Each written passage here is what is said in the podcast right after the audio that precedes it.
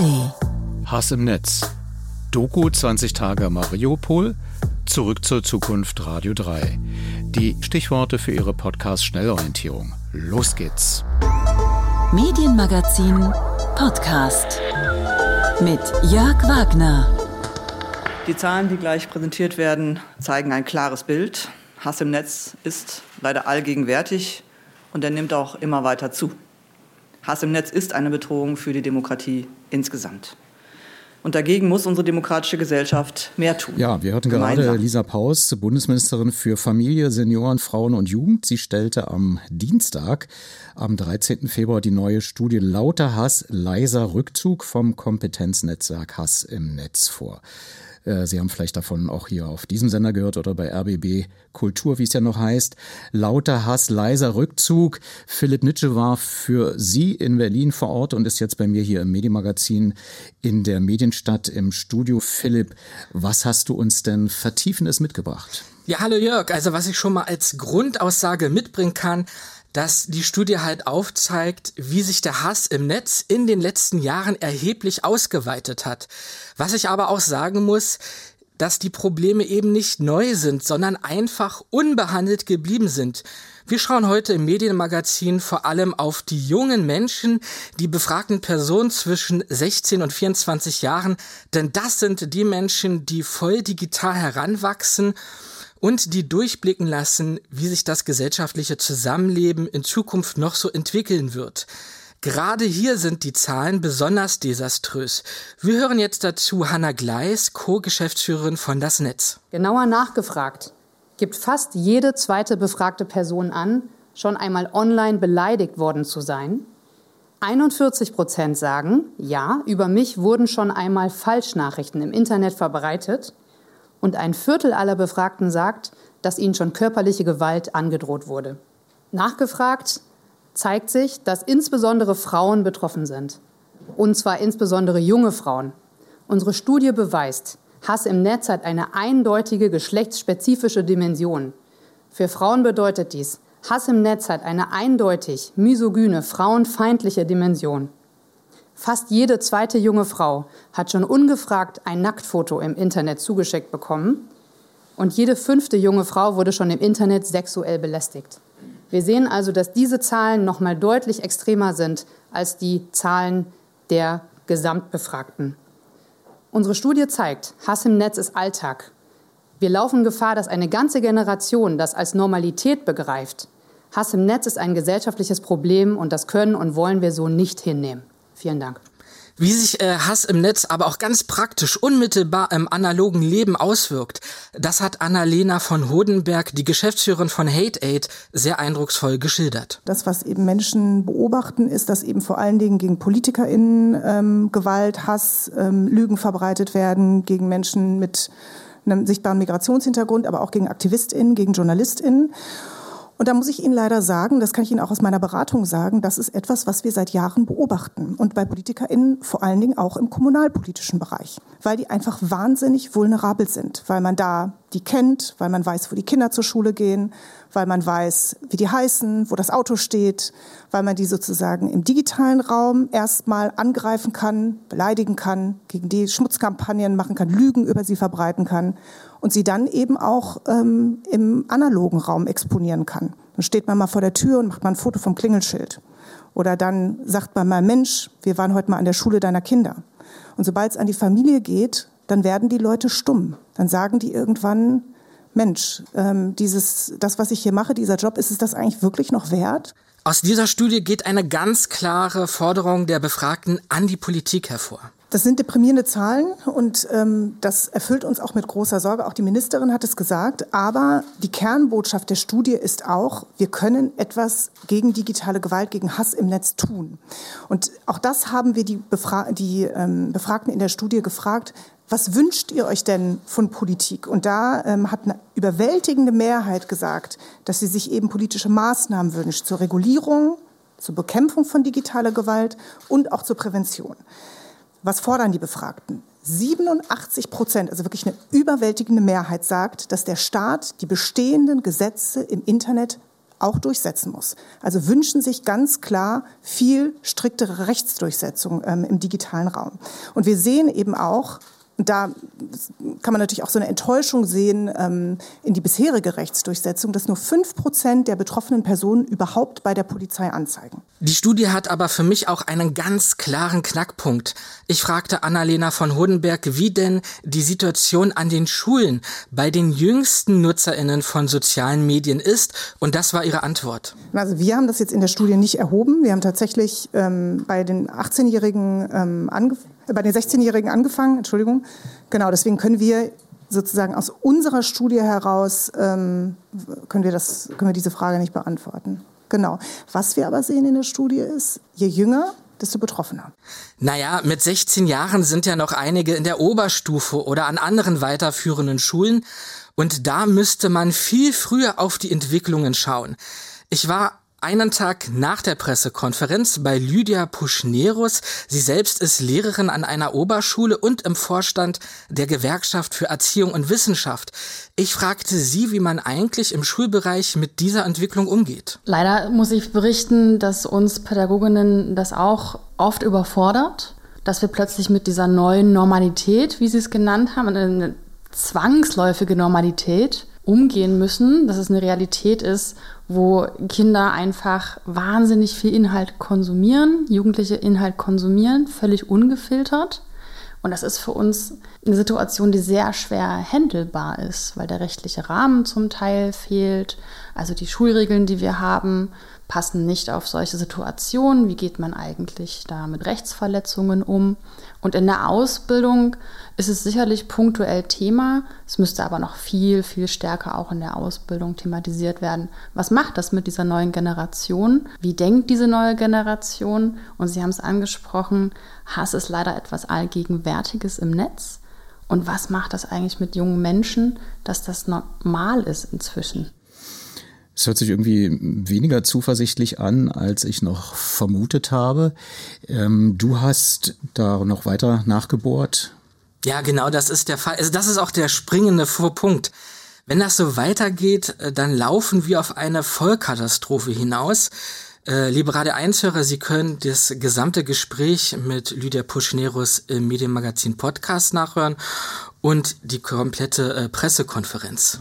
Und die Studie kann man jetzt schon nachlesen unter Kompetenznetzwerk-hass-im-netz.de. Ich sage es nochmal, Kompetenznetzwerk-hass-im-netz.de. Und äh, vielen Dank, Philipp, dass du da warst. Dem Beitragstaler stets ergeben zu Diensten.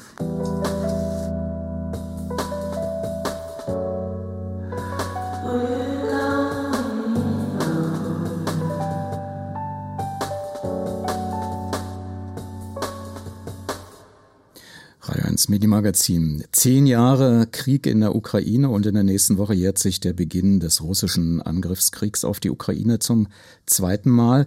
Eine jener Städte, die bereits am Anfang des Kriegs von der russischen Armee eingenommen wurde, war Mariupol. Als die Armee immer näher rückte und das Bombardement zunahm, flüchteten immer mehr Menschen aus der Stadt. Auch Pressevertreter gab es kaum noch. Doch einige wenige blieben, darunter die Filmemacher Mstislav Tschernow und der Fotograf Jewgeni Maloletka und äh, Produzentin Vassilia Stepanenko, die für die US-Presseagentur äh, Associated Press arbeiten. Aus ihrer Handy- und äh, überhaupt äh, Kameraarbeit ist ein sehr guter Dokumentarfilm entstanden, 20 Tage in Mariupol. Und hören wir mal ganz kurz in den Anfang hinein. Es ist Tag, der verwackelte Blick aus einem Fenster auf die Wohnhäuser einer Stadt. Hinter ihnen steigt grauer Rauch auf. Es liegt Schnee. Aus dem Off. Notruf 112, over. Einer mit dem Schriftzug Press über einem Helm fotografiert aus dem Fenster. Notruf 112, over. Im Vordergrund Einfamilienhäuser, dahinter Wohnblöcke. Bei Krankenhaus Nummer 2 sind Panzer mit dem Buchstaben Z. Dies ist das erste Mal, dass ich das Z sehe. Das russische Zeichen für Krieg. Auf einer anderen Straße rollt ein Panzer an einer Tankstelle vorbei. Das Krankenhaus ist umzingelt. Dutzende von Ärzten, Hunderte von Patienten und wir. Der erste Panzer schiebt einen Bus weg. Ja, ich bin bei den Journalisten. In der Wohnsiedlung steigt Rauch auf. Der Blick wandert zum Panzer neben der Tankstelle. Ich mache mir keine Illusionen über das, was passieren wird, wenn sie uns gefangen nehmen. Der Panzer mit dem Z steht neben zerstörten Bussen. Sie drehen die Kanone. Schnell, schnell! Hastig dreht der Blick. Der mit Helm läuft aus der Tür. Die Kamera hinterher. Das Bild wird schwarz. In weißer Schrift. 20 Tage in Mariupol. Das war ein Ausschnitt aus der Audiodeskriptionsfassung, bereits jetzt schon in der Mediathek zu sehen und nächste Woche im ersten der ARD. Und Michael hat den Film, Michael Mayer hat den Film bereits gesehen. Der ist uns jetzt zugeschaltet aus dem Haus des Rundfunks in Berlin. Was macht, äh, Michael, für dich der Film so denn ja aus deiner Sicht sehenswert? Also man muss vielleicht vorweg schicken, wir haben ja in den vergangenen zwei Jahren keinen Mangel an Bildern aus dem Ukraine-Krieg. Man sah ja eine Zeit lang ja jeden Tag Reportagen von der Front, aber in manche Gebiete kamen die Reporter und Reporterinnen ja gar nicht. Das ist bis zum heutigen Tage so. Man sieht ja durchaus nicht alles und aus allen Gebieten. Das muss man sich gelegentlich dann schon nochmal klar machen. Und in diese Lücke, wenn man so will, stößt der Dokumentarfilm 20 Tage in Mariupol.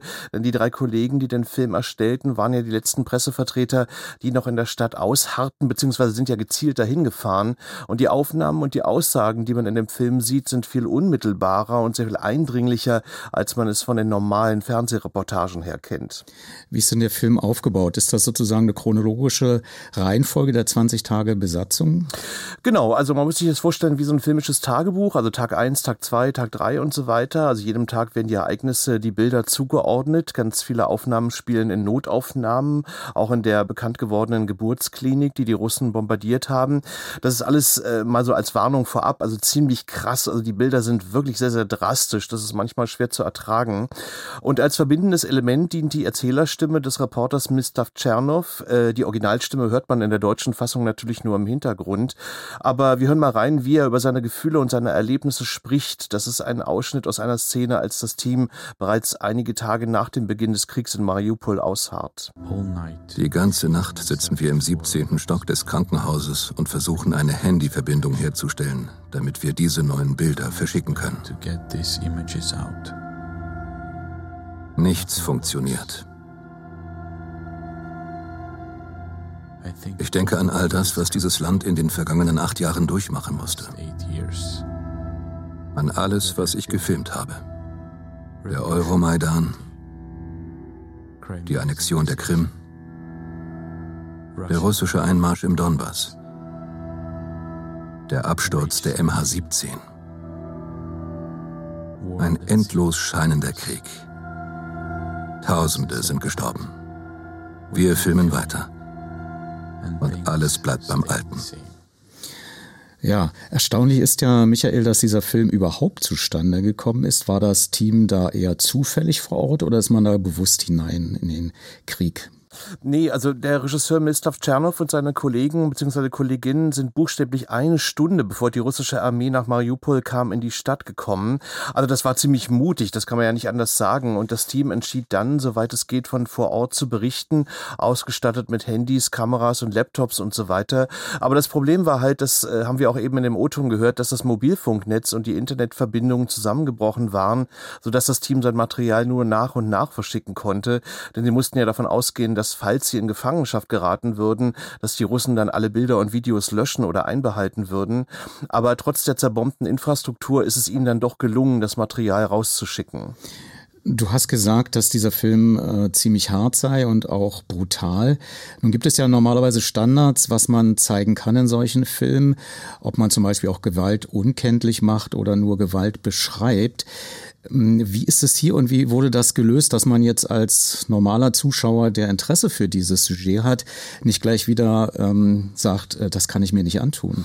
Ja, das ist gewissermaßen der zentrale Punkt des Films. Also man muss vielleicht mal vorwegschicken, also alle Aufnahmen sind mit dem Handy oder kleinen Kameras gefilmt. Also man ist sehr nah dran, das ist völlig ungestellt, also ohne dass man da was verändert hätte in der Beleuchtung oder so. Also das ist visuell eine ganz andere Erfahrung, als man es aus anderen Dokus oder Berichten so kennt.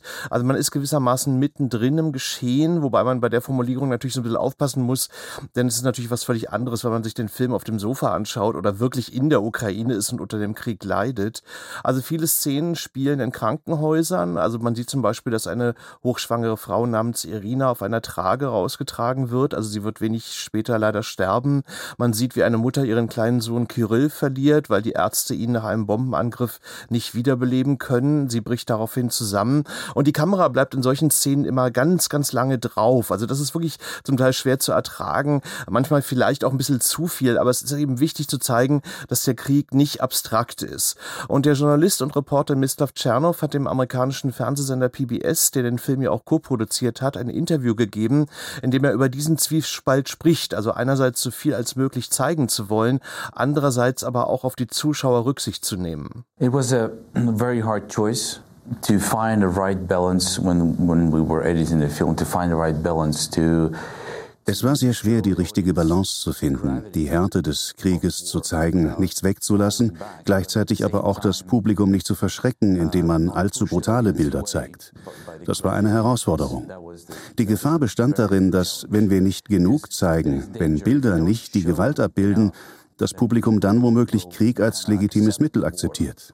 Einen Film aus unserem Material zu produzieren, soll eben das Ausmaß der Zerstörung zeigen. Das hat mich auch als Vater, als Ukrainer, als Mensch sehr stark bewegt. Die Russen haben behauptet, die Menschen in dem Krankenhaus waren alles Schauspielerinnen, alles war inszeniert. Das war dann auch sehr schmerzhaft. This is all not true. It was all staged. That was painful too. Aber trotzdem frage ich mich, Michael, welches Ziel das Filmteam denn gehabt hat. Wir hörten am Anfang ja die Selbstbeschreibung schon so lange begleiten Kameras diesen Krieg, zehn Jahre lang, und es hat nichts gebracht. Hatte das Filmteam eine bestimmte Absicht?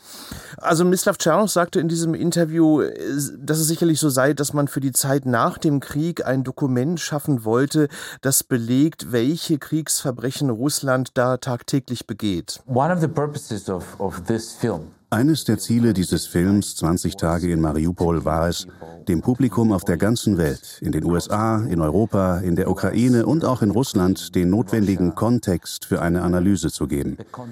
Es ist sehr einfach, einen 30-Sekunden-Clip anzuzweifeln oder ein Foto, aber es ist sehr viel schwerer, einen 90-Minuten-Film mit sehr vielen verschiedenen Aufnahmen anzuzweifeln.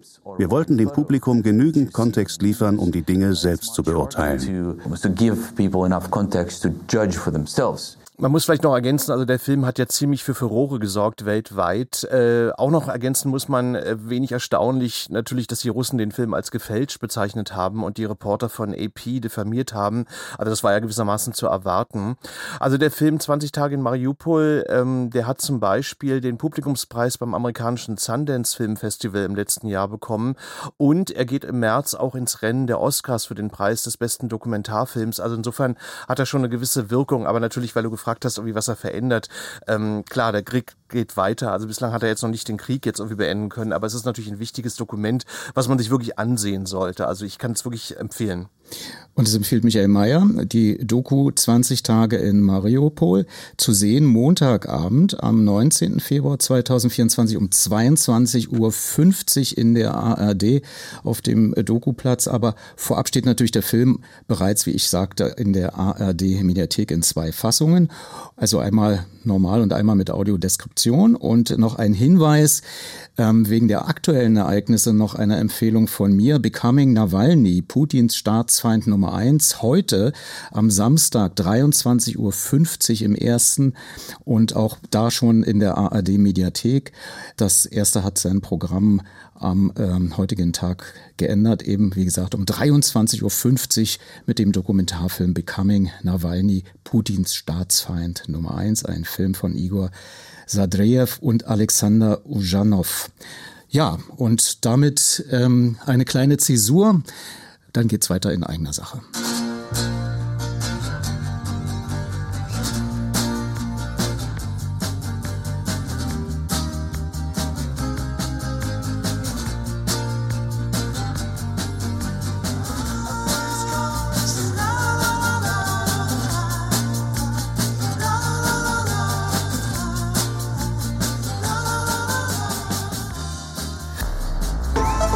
Radio 1 Medienmagazin mit Jörg Wagner. Und auch noch Philipp Nitsche im Studio, der wahrscheinlich die Meldung in dieser Woche, äh, dass aus RBB Kultur Radio 3 wird, gar nicht so mit Erregung zur Kenntnis genommen hat, weil du kennst ja Radio 3 gar nicht, ne?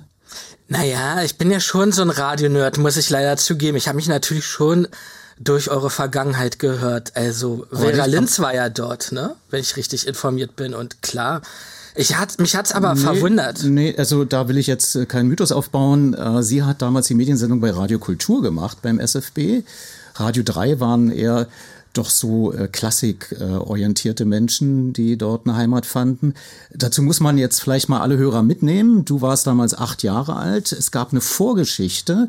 Äh, hören wir doch mal einfach so eine kleine Collage ähm, damals stellte man bei Radio Brandenburg, das war das Kulturprogramm vom ORB, vom Ostdeutschen Rundfunk Brandenburg, 1992 ähm, ans Netz gegangen.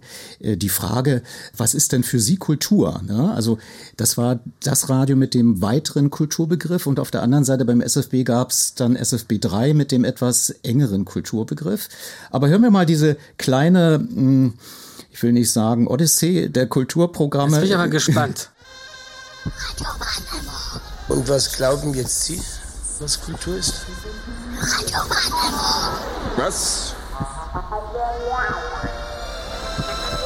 Radio Brandenburg. Hat sich klar wohl, es liebt. Was glauben Sie denn ist Kultur? Radio Brandenburg. Radio Brandenburg.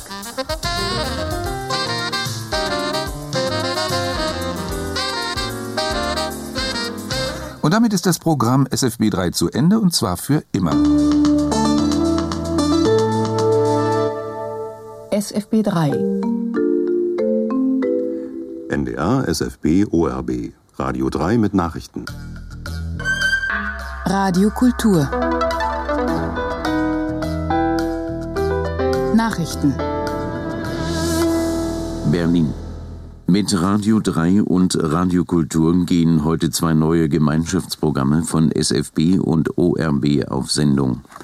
Radio Kultur ist ein wortorientiertes Kulturprogramm, das im Wesentlichen die bisherige Arbeit von SFB 3 und Radio Brandenburg vereint. Hier ist Radio Kultur, das Kulturradio von SFB und ORB. Das werbefreie Programm wird auf der Frequenz 92,4 MHz ausgestrahlt. Auf der Frequenz 96,3 ist künftig die Klassikwelle Radio 3 zu hören. Und Radio 3 verspricht, was auch am Ende von Mozarts Figaro versprochen wird. Uns allen blüht das herrlichste Glück.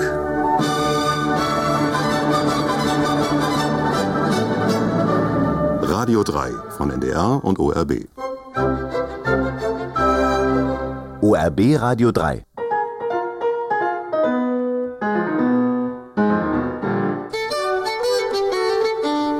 Kulturradio gehört zum Leben. RBB Kultur. Also das war selbst für Leute, die ähm, schon in dieser Zeit Radio gehört haben, Philipp, sehr verwirrend. Also ich sage nochmal, Radio Brandenburg SFB 3, daraus wurde Radio Kultur und Radio 3 mit NDR, ORB, SFB. Dann stieg der SFB wieder aus, dann war es nur noch Radio 3 mit NDR und ORB. Dann stieg der NDR aus und äh, gründete sein NDR Kultur und dann war nur noch der ORB mit Radio 3 allein. Dann gab es die Fusion von ORB und SFB und dann wurde aus äh, diesem Radio 3 und SFB 3 beziehungsweise Radio Kultur dann das Kulturradio und dann ähm, 2019 RBB Kultur ohne Radio, aber trotzdem im Radio.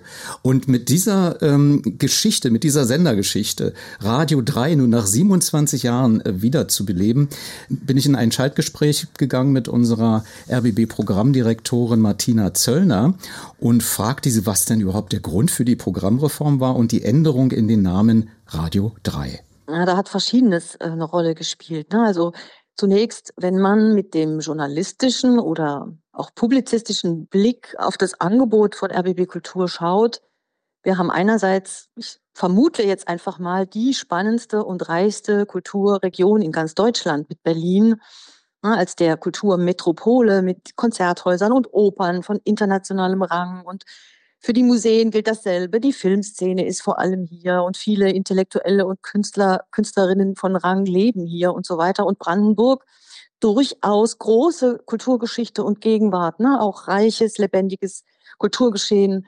Wissenschaft und Forschung spielen eine Rolle in Berlin und Brandenburg. Ich könnte weitermachen. Die Musikszene ist vielfältig.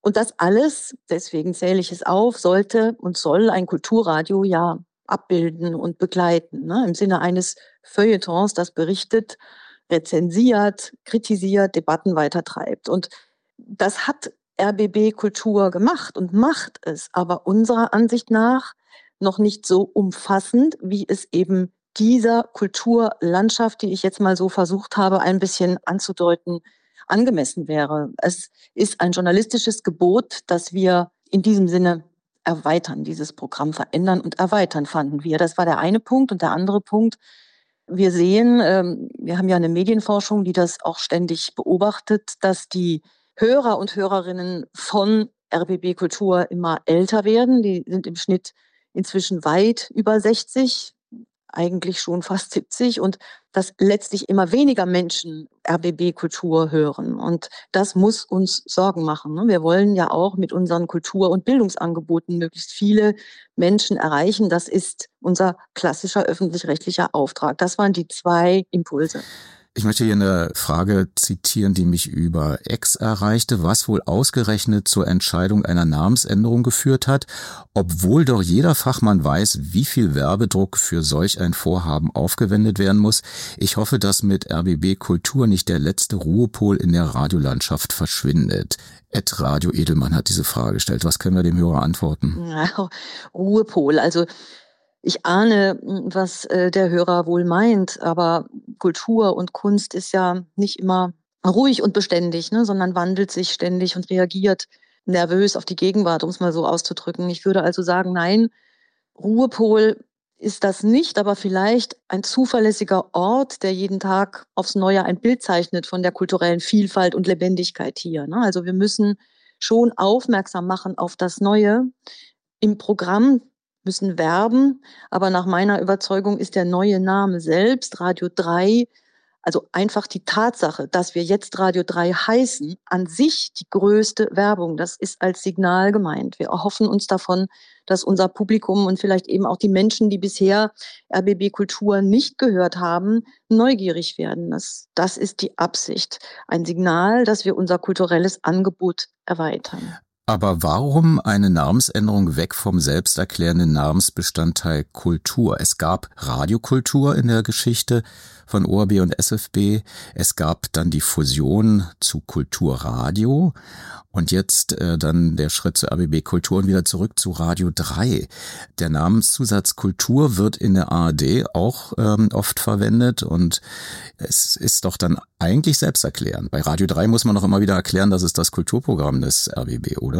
Naja, wir haben immer wieder auch erfahren, ähm, dass der Begriff Kultur durchaus auch abschreckend wirkt. Ne? Also, oh je, Kultur, das ist schwierig, das ist hermetisch, das ist elitär, das trauen wir uns gar nicht zu. Und wir wollen nicht seicht werden, ausdrücklich genau nicht. Wir wollen vertiefend sein, ausführlich eingehen auf die Themen aus Kultur und Wissenschaft. Radio 3 soll ein Ort sein für Komplexität und Anspruch, aber eben trotzdem, und das ist die journalistische Aufgabe, verständlich. Also die Komplexität der Welt, auch der Kultur, aber auch der Welt insgesamt, in der wir leben, die verständlich zu machen, ist die Absicht. Ähm, und eine wichtige Rolle darüber hinaus bei der Namensentscheidung hat auch gespielt, dass wir mit Radio 1 ja in gewisser Weise im RBB auch einen Kultursender haben. Ne? Der ist ganz anders als Radio 3 sein wird. Er ist schnell, urban, eher popkulturell ausgerichtet, nicht Mainstream, eigensinnig und trotzdem glücklicherweise sehr erfolgreich. Und wir fanden, es ist ein schönes Zeichen, dass wir mit Radio 3 eine zweite Säule daneben stellen. Zwei sehr verschiedene, voneinander unterschiedene Kulturangebote wollen wir machen. Das fanden wir in der Aussage überzeugend. Nun ist die Assoziation bei mir natürlich äh, zweite Säule. Warum dann nicht Radio 2? ja, Radio 2. 2 wird schon denke ich, eher mit dem ZDF assoziiert. Ne? Also die zwei, das ist einfach mit dem zweiten sieht man besser und so weiter. die drei dagegen, also Radio 3, ähm, Sie haben es angedeutet, gab es ja auch schon mal als eine Kulturwelle des ORB, zeitweise mit dem NDR und dem SFB. Und da kann auch eine gewisse Reminiszenz an die große kulturelle Tradition äh, von ORB und SFB durchaus mitschwingen. SFB 3 gab es ja auch als Kulturwelle. Also die 3 steht auch in der Fernsehwelt übrigens durchaus für Hintergrund und Regionalität. Also wir fanden, dass die drei richtiger ist, stimmiger ist als die zwei, wenn sie auch vordergründig nahe liegt.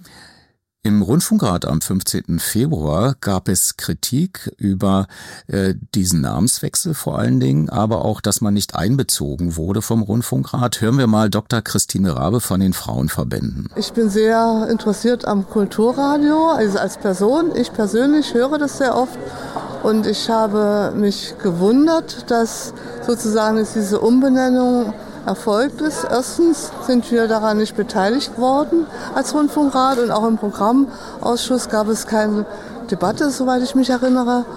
Und äh, ich finde es einfach schade. Der Begriff RBB Kultur ist für mich eine ganz wichtige Marke und ich wertschätze sehr auch die klassische Musik. Die soll ja bei Radio 3 dann auch vorkommen.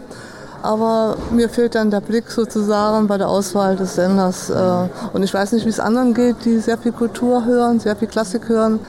Ja, und mit dem Begriff Radio 3 verbinden Sie nicht eine gewisse Tradition, weil das ja tatsächlich mal mit SFB, ORB und NDR eine gemeinsame Kulturwelle war? Ja, äh, äh verbinde ich nicht, tatsächlich. Und Harald Geiwitz, entsandt von der Evangelischen Landeskirche, sagte, Mir geht es nicht nur um den Namen, sondern einmal um äh, die bisherigen Reformen, die es gab und die ja durchaus, ich sage mal, für größeren Unmut und auch nicht unbedingt für Popularität gesorgt haben bei RBB Kultur. Mhm. Ähm, und zum anderen natürlich auch die Frage, wie positioniert man sich in einer Konkurrenzsituation, wo es ja schon ein anderes äh, Feuilleton aus der Hauptstadt gibt ähm, äh, mit Deutschlandradio, die ja auch ganz gut ausgestattet sind. Da bin ich gespannt darauf, was auch im Programmausschuss dann nochmal eingebracht wird und diskutiert wird. Ich glaube schon, es ist wichtig, dass man das intensiv begleitet. Wo sehen Sie Bedenken? Also das eine ist ja schon klar, das ist eine Marke, Deutschlandradio mit DF Kultur, wie es inzwischen heißt, äh, mit bundesweiter Ausstrahlung. Aber hier könnte doch der RBB sicherlich mit regionalem Bezug viel stärkere Akzente setzen. Das finde ich auch tatsächlich das Wichtige äh, da, äh, dabei, dass man ähm, die Regionalität, die möglich ist, ähm, da genau im Blick behält. Weil das ist wirklich eine Stärke, die man äh, bringen kann, die auch für uns äh, als, als evangelische Kirche, die ja ganz viel im kulturellen Bereich macht, aber eher regional, dezentral ähm, auch wichtig ist und wo wir glauben, dass wir auch was einbringen können ähm, und viele andere auch noch, äh, die das tun und wo auch trotzdem auf sehr hohem Niveau ähm, Kultur in, aus allen Bereichen, das trifft dann schon auch Feuilleton. Da geht es nicht nur um äh, klassische Musik, ähm, tatsächlich da ist und äh, auch Widerhall finden kann in einem neuen Radio 3. Mit dem Namen können Sie aber leben, oder? Mit dem Namen kann ich leben. Ich denke, da haben auch viele lange drüber nachgedacht. Äh, es gibt einen historischen Anknüpfungspunkt und ähm, Radio 3 ähm, oder Radio 1, äh, Reiter heißt jetzt Twix. Ich glaube, am Ende kommt es darauf an, was drin ist. Ja, warum wurde der Rundfunkrat nicht einbezogen, also beim Namenswechsel und auch bei der inhaltlichen Ausrichtung? Ja, Martina Zöllner. Würde ich widersprechen. Ne? Also wir haben ja schon mehrfach gesagt, ähm, dass wir RBB Kultur verändern wollen. Das äh, habe ich auch im Rundfunkrat schon annonciert. Insofern ist das bekannt, dass wir daran arbeiten. Das ist auch Teil der Zielvorgaben des Rundfunkrates. Also das ist sozusagen klar. Zum Namen. Das haben wir tatsächlich nicht annonciert. Es ist allerdings auch nicht die Aufgabe eines Rundfunkrates, Programm zu gestalten. Ne? Und so eine Namenswahl ist schon ein Teil programmlicher Gestaltung, sondern der Rundfunkrat ist ja ein Aufsichtsgremium, das uns überwacht und berät, ne? Richtlinien erstellt und schaut, dass wir die einhalten im Sinne eines unseres öffentlich-rechtlichen Auftrages. Wir haben ja den Programmausschuss. Äh, Frau Dr. Rabe, die ich sehr schätze, ist auch Mitglied. Das ist ein Unterausschuss des Rundfunkrates. Da werden wir, ähm, das ist schon verabredet, auch schon verabredet gewesen vor der letzten Rundfunkratssitzung. Da werden wir jetzt ausgiebig über Radio 3 und die Reform sprechen und dann sicher auch wieder im Rundfunk. Also insofern ist das Thema nicht neu. Der Name ist neu. Ist damit nun die Dachmarkenstrategie RBB Kultur für Online, Radio, TV des äh, Programmdirektor Vorgängers gescheitert? Naja, dass wir den Namen ändern, heißt ja nicht, dass wir abrücken davon, dass es um die Radiowelle, also um die neue Marke Radio 3 herum auch digitale Angebote gibt, die den Geist der Marke dann in sich tragen. Podcasts, Social-Media-Angebote, auch Videoangebote, Konzertmitschnitte und anderes, die wir Audio und Video aufzeichnen. Ähm, das wird weitergehen. Und ähm, die Netzangebote werden sicher mehr und nicht weniger, weil die Menschen ja mehr und mehr zeitversetzt sehen oder hören. Also diese Logik oder diese Erweiterung um die Welle herum, die wird weiter bestehen, ganz klar. Ist die Programmreform jetzt für das Kulturangebot im RBB eine Entscheidung, die sich einfügt in die ARD-Reform mit mehr Kooperationen und Übernahmen, gerade auch bei den Kulturwellen? Wir denken das mit, logisch. Also wenn es sinnvoll ist, ähm, zusammenzuarbeiten, ne, also ähm, ein Konzert einer anderen Welle der ARD zu übernehmen und umgekehrt etwas zu geben. Und da haben wir ja viel zu geben ähm, bei dem, was kulturell hier geboten ist und was wir auch abdecken wollen, dann machen wir das. Also wir sind angegliedert und äh, in Arbeitsgruppen unterwegs mit den Kolleginnen und Kollegen der ARD, der anderen Kulturwellen und Kulturbereiche, um einen sinnvollen Austausch zu organisieren. Das ist mitgedacht. Letzten Endes bleibt noch die Frage Radio 1 plus Radio 3, irgendwann mal Radio 4. Also werden beide Wellen aus zum Beispiel Spargründen fusionieren? nee, das glaube ich nun wirklich nicht. Im Gegenteil. Ne? Was wir jetzt machen, zeigt selbstbewusst, vielleicht ein bisschen frech, äh, dass wir jetzt zwei Kulturwellen haben, die wir nebeneinander und in Abgrenzung zueinander, aber vielleicht auch geschwisterlich sehen. Meint Martina Zöllner, Programmdirektorin des Rundfunks Berlin-Brandenburg. Dankeschön. Dieses Rezept für Musik ist ein echter Killer. Rhythmus, Gitarre, Gesang. The Kills am 7. Mai auf God Games Tour 2024 live in der Kolumbiale. Alle Infos auf radio1.de. The Kills.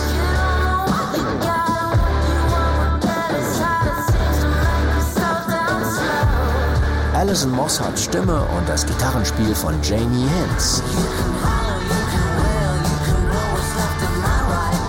Unverwechselbar. The Kills. Für alle, die schon ungeduldig sieben Jahre lang auf neue Musik von ihnen gewartet haben. Und natürlich nur für Erwachsene.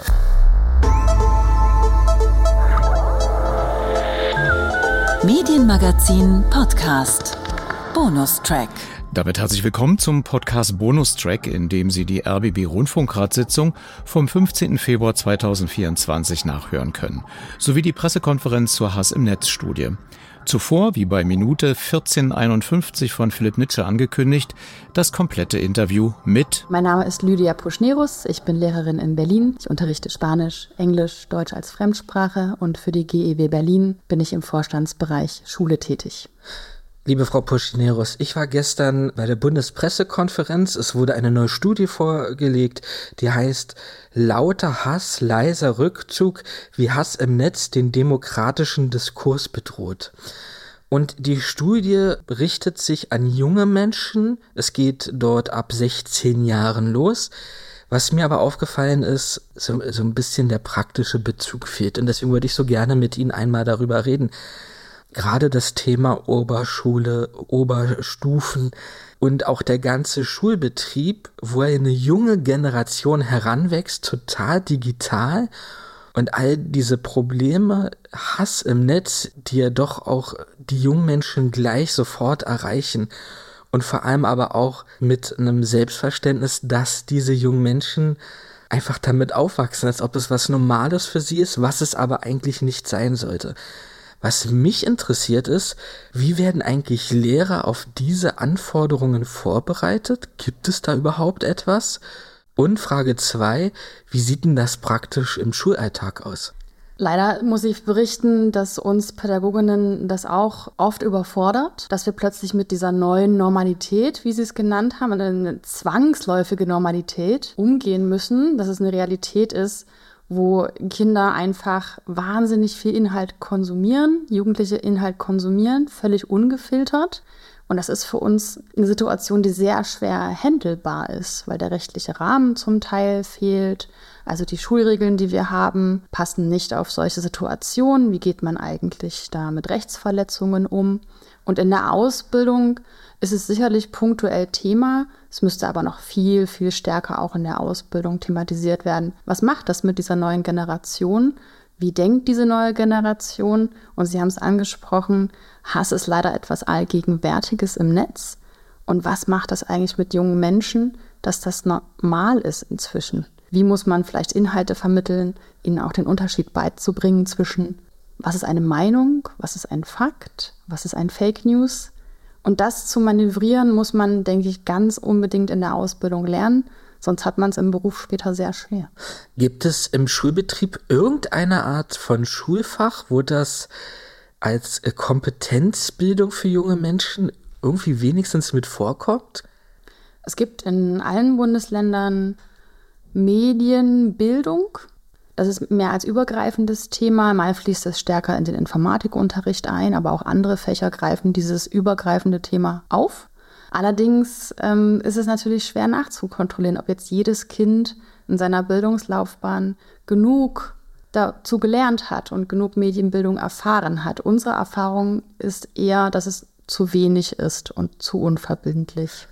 Wie wird im Schulbetrieb damit umgegangen, wenn wirklich äh, explizite Situation vorliegt? Also zum Beispiel, ähm, das wurde jetzt hier in der Studie sehr oft genannt, ein, ein sogenanntes Dickpick wird verschickt oder Mobbing im Internet findet statt, also Cybermobbing, das ist ja ein Riesenthema an der Schule, wie ich erfahren habe. Wie, wie ist da das Prozedere? Bei ganz konkreten Fällen greifen zunächst die Schulregeln, also wenn es Verstöße gegen Regeln gibt, dann gibt es Gespräche oder Klassenkonferenzen, vielleicht auch ein Gespräch mit den Eltern, je nach wie schwer der Fall jetzt wiegt. Ja? Und dann wird darauf aufmerksam gemacht, hier ist ein Regelverstoß erfolgt, meinetwegen Verletzung von Recht am Bild zum Beispiel. Und dann wird das nochmal thematisiert und es wird auch allgemein in der Schulgemeinschaft versucht, da einen eine Aufmerksamkeit zu generieren und die Leute auch ein bisschen zu schulen. Das Ganze mh, mm, findet auch im Kontext Schule als geschützter Raum statt. Also jede Schule hat auch ein Schutzkonzept und die Schülerinnen und Schüler und die Pädagoginnen werden darauf aufmerksam gemacht, wo eigentlich die Grenzen verlaufen, was kann ich schicken, was nicht, wo mache ich mich vielleicht sogar strafbar. Das wird in allen Schulen, für Berlin kann ich das sagen, umgesetzt. Aber auch das ist was, was natürlich mit großer Anstrengung verbunden ist. Und das braucht auch Zeit. Und es muss an, aus unserer Sicht auch viel zeitiger anfangen, auch in der Grundschule schon. Sie haben jetzt die Schule als geschützten Raum angesprochen. Ich habe mal so im Vorfeld jetzt ein bisschen recherchiert. Es gibt ja sogar Instagram-Seiten, wo dann der Schulname vorkommt und der ganze Beef der Schule dort nachzulesen ist. Der hat den geschlagen, die ist mit dem zusammen. Wie kommen da Lehrer überhaupt hinterher? Oder sind Lehrer auch ähm, so gut äh, dabei, diese ganzen Plattformen zu kennen? Gibt es dann Austausch auch innerhalb der GEW? Wir haben in der GEW Berlin eine AG Medienbildung, die sich sehr rege und sehr regelmäßig dazu austauscht. Und natürlich kommen wir überhaupt nicht hinterher. Man bekommt das natürlich nicht mehr eingefangen. Was ich ähm, vorhin meinte mit so einer zwangsläufigen Normalisierung, dass uns diese Realität komplett umgibt, dass einfach täglich wir mit Geräten und Inhalten konfrontiert sind. Das kriegt man nicht eingefangen, aber es wäre natürlich gut, einen etwas besseren rechtlichen Rahmen zu haben, dass die Schulen zum Beispiel Rückendeckung bekommen. Ja, ihr dürft als und ihr sollt als Schule bitte handyfrei sein oder nur in dem und dem Maß sind Handys erlaubt oder Geräte. Es gibt ja auch Smartwatches etc. Das ist derzeit nicht der Fall und das macht uns das Leben als Pädagoginnen sehr schwer, weil wir eigentlich nur hinterherrennen für Regelverstöße. Was wäre noch ähm, ein rechtlicher Rahmen oder was sind Bedürfnisse eigentlich der Lehrerschaft derzeit? Was wird benötigt? Ja, wir schielen ganz mm, neidisch nach Frankreich manchmal.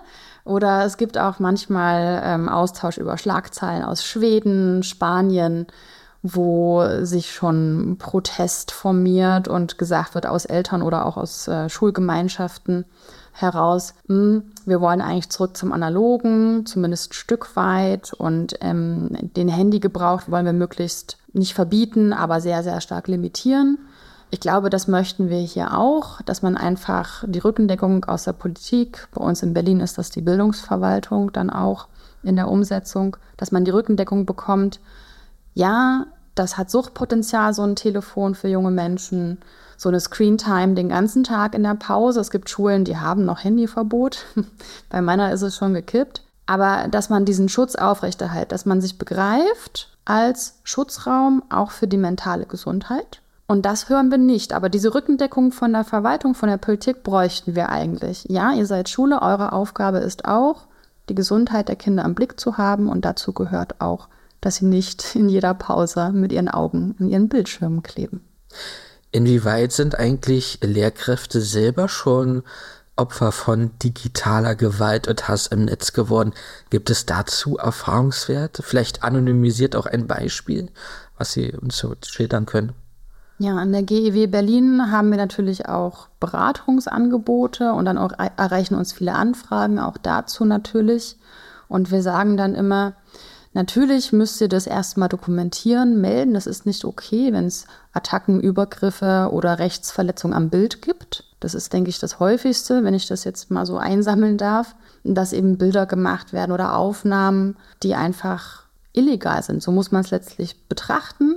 Das ist ein Rechtsbruch und die Schule ist auch kein rechtsfreier Raum und schon gar kein öffentlicher Raum. Wir sind nämlich Behörden und da gelten andere Regeln. Und wie, wie steht es um die Schüler? Also ich weiß, schon zu meiner Schulzeit, die ist jetzt schon über 16 Jahre her, aber da fing das schon an, also dass explizite Videos geteilt wurden, dass da auch die mentale Gesundheit drunter gelitten hat. Dieses Thema ist ja nun nicht neu. Gibt es denn irgendeine Art von Entwicklung innerhalb der letzten Jahre, wo man sagen kann, ja doch, also da hat sich schon etwas getan? Oder sind wir eigentlich immer noch am Anfang ähm, dieses Prozesses, den es da braucht?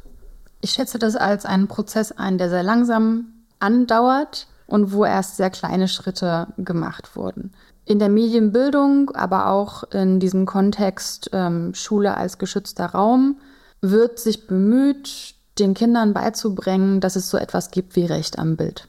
Das ist ganz wichtig und das gilt natürlich nicht nur für die Kinder in der Schule, sondern auch für alle, die in der Schule arbeiten. Ich denke, das ist in der Fläche relativ angekommen. Ob es dann als Regel eingehalten wird, ist was anderes. Also die, das Bewusstsein ist vielleicht schon ein bisschen da. Es muss natürlich noch viel, viel mehr geschärft werden. Aber die Konsequenzen, also das, äh, wenn ein Regelbruch stattfindet, das dann irgendwie in irgendeiner Form zu verfolgen oder vielleicht sogar zu bestrafen, das ist der schwierigere Teil. Und da sehe ich kaum Entwicklung, denn als Pädagogin fällt es einem natürlich immer doppelt schwer, vielleicht wirklich eine Anzeige zu stellen. Man hat ja eigentlich auch ein, eine Art Vertrauensverhältnis zu seinen Schülerinnen und Schülern. Und da überlegt man sich das auch zweimal, ob man vielleicht doch erst das Gespräch mit der Familie vielleicht sucht und von einer Anzeige absieht, wenn man jetzt mal von illegalen Aufnahmen ausgeht. Aber es kommt auf den Fall drauf an, wie schwer der wiegt. Also was ich aus dem Familiendiskurs äh, auch oft mitbekommen habe, ist das Thema Politik und Schule.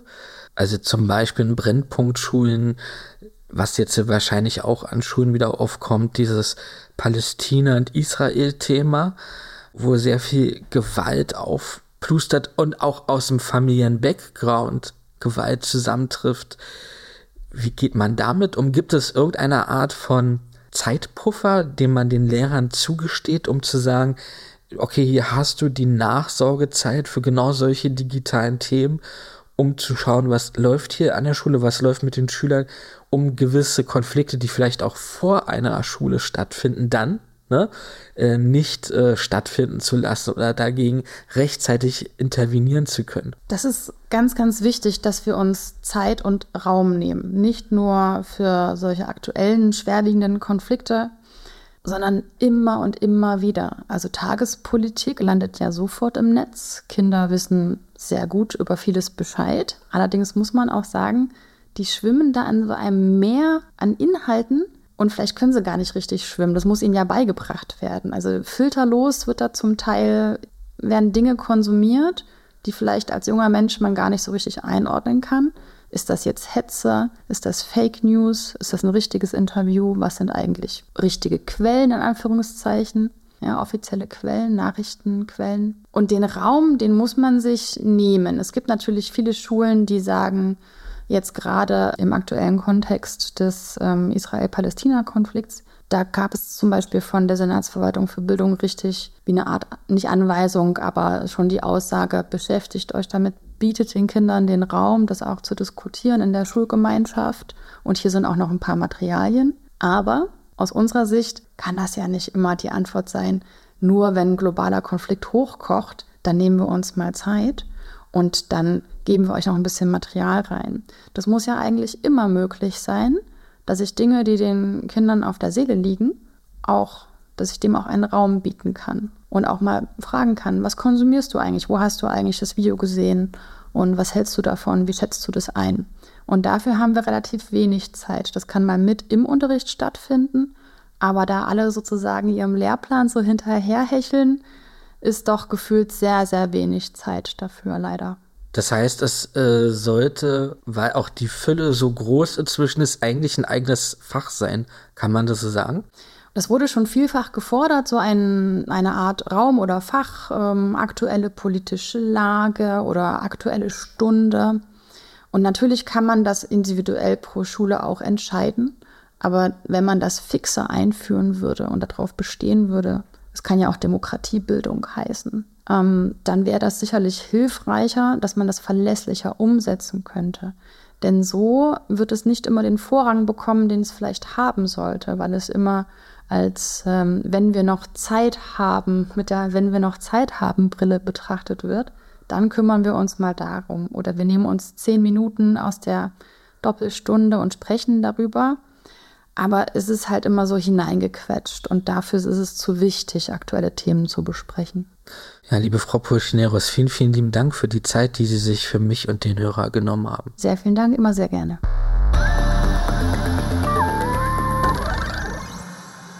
Folgt anders als bei Phoenix die komplette Pressekonferenz zur Studie Lauter Hass, leiser Rückzug vom Kompetenznetzwerk Hass im Netz. 13. Februar 2024, 10 Uhr, Haus der Bundespressekonferenz Berlin. Mein Name ist Nadine Haddad, ich bin selbst Journalistin und Moderatorin und freue mich, hier heute durch die PK zu führen.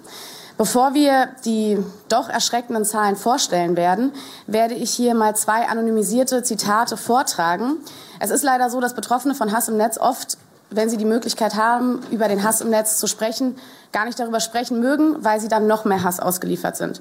Ich finde, die beiden Zitate sind aber doch sehr eindrücklich. Mit 16 Jahren habe ich meinen ersten CSD mitorganisiert und habe mich in der Öffentlichkeit präsenter für queere Belange wie ein Selbstbestimmungsgesetz und Klimagerechtigkeit eingesetzt. Daraufhin bekam ich Morddrohungen und Hassnachrichten über meinen Instagram-Account. Der Jugendbeauftragte der Polizei, der meine Anzeige entgegennahm, hat mir daraufhin entgegnet, wenn du dich auf Instagram so nennst, dann musst du damit aber auch rechnen. Eine weitere Person sagte, ich habe ziemlich viel Hass abbekommen, weil ich meinen Mund aufgemacht habe. Und das ist leider Alltag für viele feministische Frauen und vor allem für nicht weiße Menschen. Wenn wir uns gegen Sexismus und Rassismus stellen, werden wir bedroht. Menschen beleidigen uns und schicken uns Vergewaltigungs- und Morddrohungen. Sie wollen uns Angst einjagen und uns einschüchtern. Das Problem ist, viele Menschen ziehen sich zurück, einfach aus Angst. Und das, obwohl das Internet unser wichtigste Debattenraum heutzutage ist. Und im Superwahljahr 2024 gerät die Demokratie auch zunehmend online unter Druck. Vor allem Rechtsextreme nutzen soziale Netzwerke systematisch, um vor den Landtags- und Europawahlen Hass und Desinformation zu verbreiten. Bereits jetzt sind Gewaltdrohungen, wie wir es gerade bei den Beispielen gehört haben, Diskriminierung, Rassismus und Antisemitismus an der Tagesordnung. Wir werden heute eine bundesweite repräsentative Studie zu Hass im Netz vorstellen, die von Personen aus dem Kompetenznetzwerk gegen Hass im Netz und von der Politik kommentiert werden. Seit 2019 gab es keine Studie mehr, die so umfangreich die Wahrnehmung, Betroffenheit und die Folgen von Hass im Netz in Deutschland untersucht hat. Befragt wurden mehr als 3000 Internetnutzerinnen in Deutschland ab 16 Jahren. Die Ergebnisse der heute erstmals der Öffentlichkeit vorgestellten Studie zeigen Zahlen, die, sich, die zeigen, dass Menschen äh, sich aus dem Netz zurückziehen aus Hass, was wiederum bedeutet, dass Hass im Netz unsere Meinungsvielfalt im öffentlichen Raum gefährdet, als auch unseren demokratischen Diskurs. Und ich habe jetzt genug zur Einleitung gesagt. Ich bin sehr froh, dass wir tolle SpeakerInnen hier heute haben. Ähm, ich freue mich sehr, dass Lisa Paus hier heute zu Gast ist, Bundesministerin für Familie, Frauen, Senioren und Jugend. Darüber hinaus noch Elena Kuntidu. Sie ist Geschäftsführerin der neuen deutschen MediamacherInnen und ist Teil des Kompetenznetzwerks von Hass im Netz. Neben ihr noch die anderen drei zivilgesellschaftlichen Organisationen, die die Studie mit herausgegeben haben. Sie ähm, sind ähm, Hanna Gleis von Das Netz, Rüdiger Fries von der Gesellschaft für Medienpädagogik und Kommunikationskultur und Annalena von Hodenberg von Hate Aid. Die wissenschaftliche Umsetzung dieser Studie erfolgte durch die Politics Strategic Research GmbH und das Kompetenznetzwerk wird gefördert vom Bundesministerium für Familie, Senioren, Frauen und Jugend im Bundesprogramm Demokratie leben, der Robert Bosch Stiftung und der Staatskanzlei des Landes Nordrhein-Westfalen. Wir freuen uns sehr, dass äh, unsere Eingangsrede Lisa Paus übernehmen wird und uns jetzt einige wichtige Worte mitteilen wird. Ja, werte PressevertreterInnen, liebe AkteurInnen des Kompetenznetzwerks gegen Hass im Netz. Die Zahlen, die gleich präsentiert werden, zeigen ein klares Bild. Hass im Netz ist leider allgegenwärtig und er nimmt auch immer weiter zu. Hass im Netz ist eine Bedrohung für die Demokratie insgesamt. Und dagegen muss unsere demokratische Gesellschaft mehr tun, gemeinsam. Vieles haben wir, also die Zivilgesellschaft und die Bundesregierung, schon auf den Weg gebracht. Im Koalitionsvertrag steht, wir stärken die Arbeit gegen Hass im Netz. In den vergangenen zwei Jahren haben wir deshalb das Kompetenznetzwerk gegen Hass im Netz aufgebaut. Es ist eines von 14 Kompetenznetzwerken im Bundesprogramm Demokratie leben. Wir fördern außerdem über 40 Modell- und Innovationsprojekte sowie weitere Träger, die sich gegen Hass im Netz, gegen Desinformation und für die Demokratie im digitalen Raum einsetzen. Diese Träger arbeiten jeden Tag hart dafür, dass das Netz ein demokratischer Ort wird für alle und dass Hass zurückgedrängt wird. Eines ist klar. Unsere Demokratie hört nicht vor den Türen des digitalen Raumes auf. Online- und Offline-Welt bedingen einander. Sie sind inzwischen eins. Hass im Netz generiert weiteren Hass. Aus Desinformation kann auch Hass entstehen. Und aus digitalem Hass kann analoge Gewalt werden. Was ist die Konsequenz? Die Studie zeigt es klar und deutlich, mehr als 50 Prozent der Menschen äußern im Netz aus Angst vor Hass und Hetze seltener ihre politische Meinung. Und sie beteiligen sich weniger an Diskussionen. Das unterläuft die Debattenkultur und schadet der Demokratie insgesamt. Und deshalb geht es uns alle an, was im virtuellen Raum passiert. Deutschland ist bunt und vielfältig. Und so sollte auch das Netz sein. Ein sicherer Ort für Frauen, für politisch Engagierte, für Menschen, die ihre Meinung sagen wollen, für die gesamte LGBTIQ-Community, für jüdische Menschen, für muslimische Menschen, für nicht weiße Menschen. Diese Gruppen werden aber laut der Studie am häufigsten Zielscheibe im Netz. Die Zahlen zeigen, wir müssen mehr tun, um Hass im Netz frühzeitig zu begegnen. Und daran arbeiten wir gerade. Wir diskutieren gerade intensiv darüber, wie wir unser Bundesprogramm Demokratie leben ab 2025 weiterentwickeln. In der dritten Förderperiode werden wir den digitalen Bereich stärken. Selbstverständlich reagieren wir dabei auch auf aktuelle Bedrohungen wie die zunehmende Desinformation. Und wir nehmen in den Blick, was mit KI und was mit ChatGBT in Bezug auf Debattenkultur und digitale Bedrohungen so alles neu und weiter denkbar wird. Denn wir brauchen noch mehr passgenaue Angebote, Desinformation zu erkennen, Quellen zu hinterfragen Hass im Netz frühzeitig zu erkennen und Debatten passgenau und wertschätzend, zum Beispiel unterstützt durch KI, zu moderieren. Hier entwickeln zivilgesellschaftliche Träger wie das Kompetenznetzwerk gegen Hass im Netz zielgerichtete Angebote für junge Menschen und für Fachkräfte. Dass die Medienkompetenz gestärkt werden muss, das zeigt sich gerade auch im Hinblick auf TikTok, wo Extremisten gezielt versuchen, neue Zielgruppen in der Mitte der Gesellschaft zu erreichen. Die Bundeszentrale für Kinder- und Jugendmedienschutz, BZKJ, arbeitet ganz konkret daran, dass Plattformanbieter Maßnahmen zum Schutz von Kindern und Jugendlichen im Netz treffen. Beispielsweise effektive Meldesysteme und unabhängige Rat- und Hilfeangebote bereithalten. Diese können dann Kinder und Jugendliche nutzen, um sich aktiv gegen Hass und, Netz und Hetze im Netz zu wehren und entsprechende Inhalte dann auch zu melden. Die Anbieter sind dabei in der Pflicht. Hierzu gehört auch, dass Hass vom Algorithmus nicht belohnt wird. Altersgerechte Voreinstellungen und Elternbegleittools sind hierbei ebenfalls zu nennen. Gleichzeitig braucht es ein deutliches Mehr an Angeboten für eine lebendige Zivilgesellschaft im Netz. Orte, an denen sich Menschen demokratisch und respektvoll ihre Meinungen sagen und sie austauschen können. Wir brauchen auch Projekte, die sich mit KI beschäftigen, um Hass und Hetze frühzeitig zu erkennen. Genauso wie Projekte, die mit Tätern arbeiten und andere, in denen Medien- und Debattenkompetenz gestärkt wird. Wir wollen außerdem dem Umstand Rechnung tragen, dass Hass im Netz auch unterhalb der Strafbarkeitsgrenze vorkommt. Viele Feinde der Demokratie wissen ganz genau, was auf den Social-Media-Plattformen gerade noch so unter Meinungsfreiheit fällt. Auch wenn ich als Gesellschaftsministerin nicht federführend für den Digital Services Act und das Gesetz gegen digitale Gewalt zuständig bin, Sie wissen, da ist das, B, äh, das BMDV zuständig und das BMJ, kann ich klar sagen, wir als Bundesregierung, wir werden da, wo nötig, Gesetze überprüfen und bei Bedarf auch nachjustieren. Mit dem Digital Services Act schaffen wir aber schon heute eine europäisch einheitliche Grundlage, die klare Regeln zum Beispiel zum Prüfen und zum Löschen von Beiträgen enthält, die auch mehr Plattformen in die Pflicht nimmt. Zum Beispiel auch Telegram. Und es gibt einen verbindlichen Bußgeldkatalog. Empfindliche Geldbußen in Höhe von bis zu 6 Prozent des weltweiten Jahresumsatzes eines Unternehmens sieht die Verordnung vor. Gleichzeitig und da sind wir dann als Gesellschaftsministerium gefragt, ist es wichtig, dass die Betroffenen Hilfe und Beratung finden und die Medien- und Debattenkompetenz aller Altersgruppen gestärkt wird. Es ist wichtig, dass es keine unterschiedlichen Maßstäbe gibt für die analoge und für die digitale Welt. Und lassen Sie mich an dieser Stelle unterstreichen, es ist wichtig, dass auch das Demokratiefördergesetz nun schnell im Bundestag verabschiedet wird. Und daher bitte ich die Fraktion im Bundestag, lassen Sie uns das Gesetz zügig abschließen, damit die Bürgerinnen und Bürger online und offline davon profitieren können. Meine Damen und Herren, liebe Zuhörende, die Zahlen der Studie zeigen genau, was wir brauchen.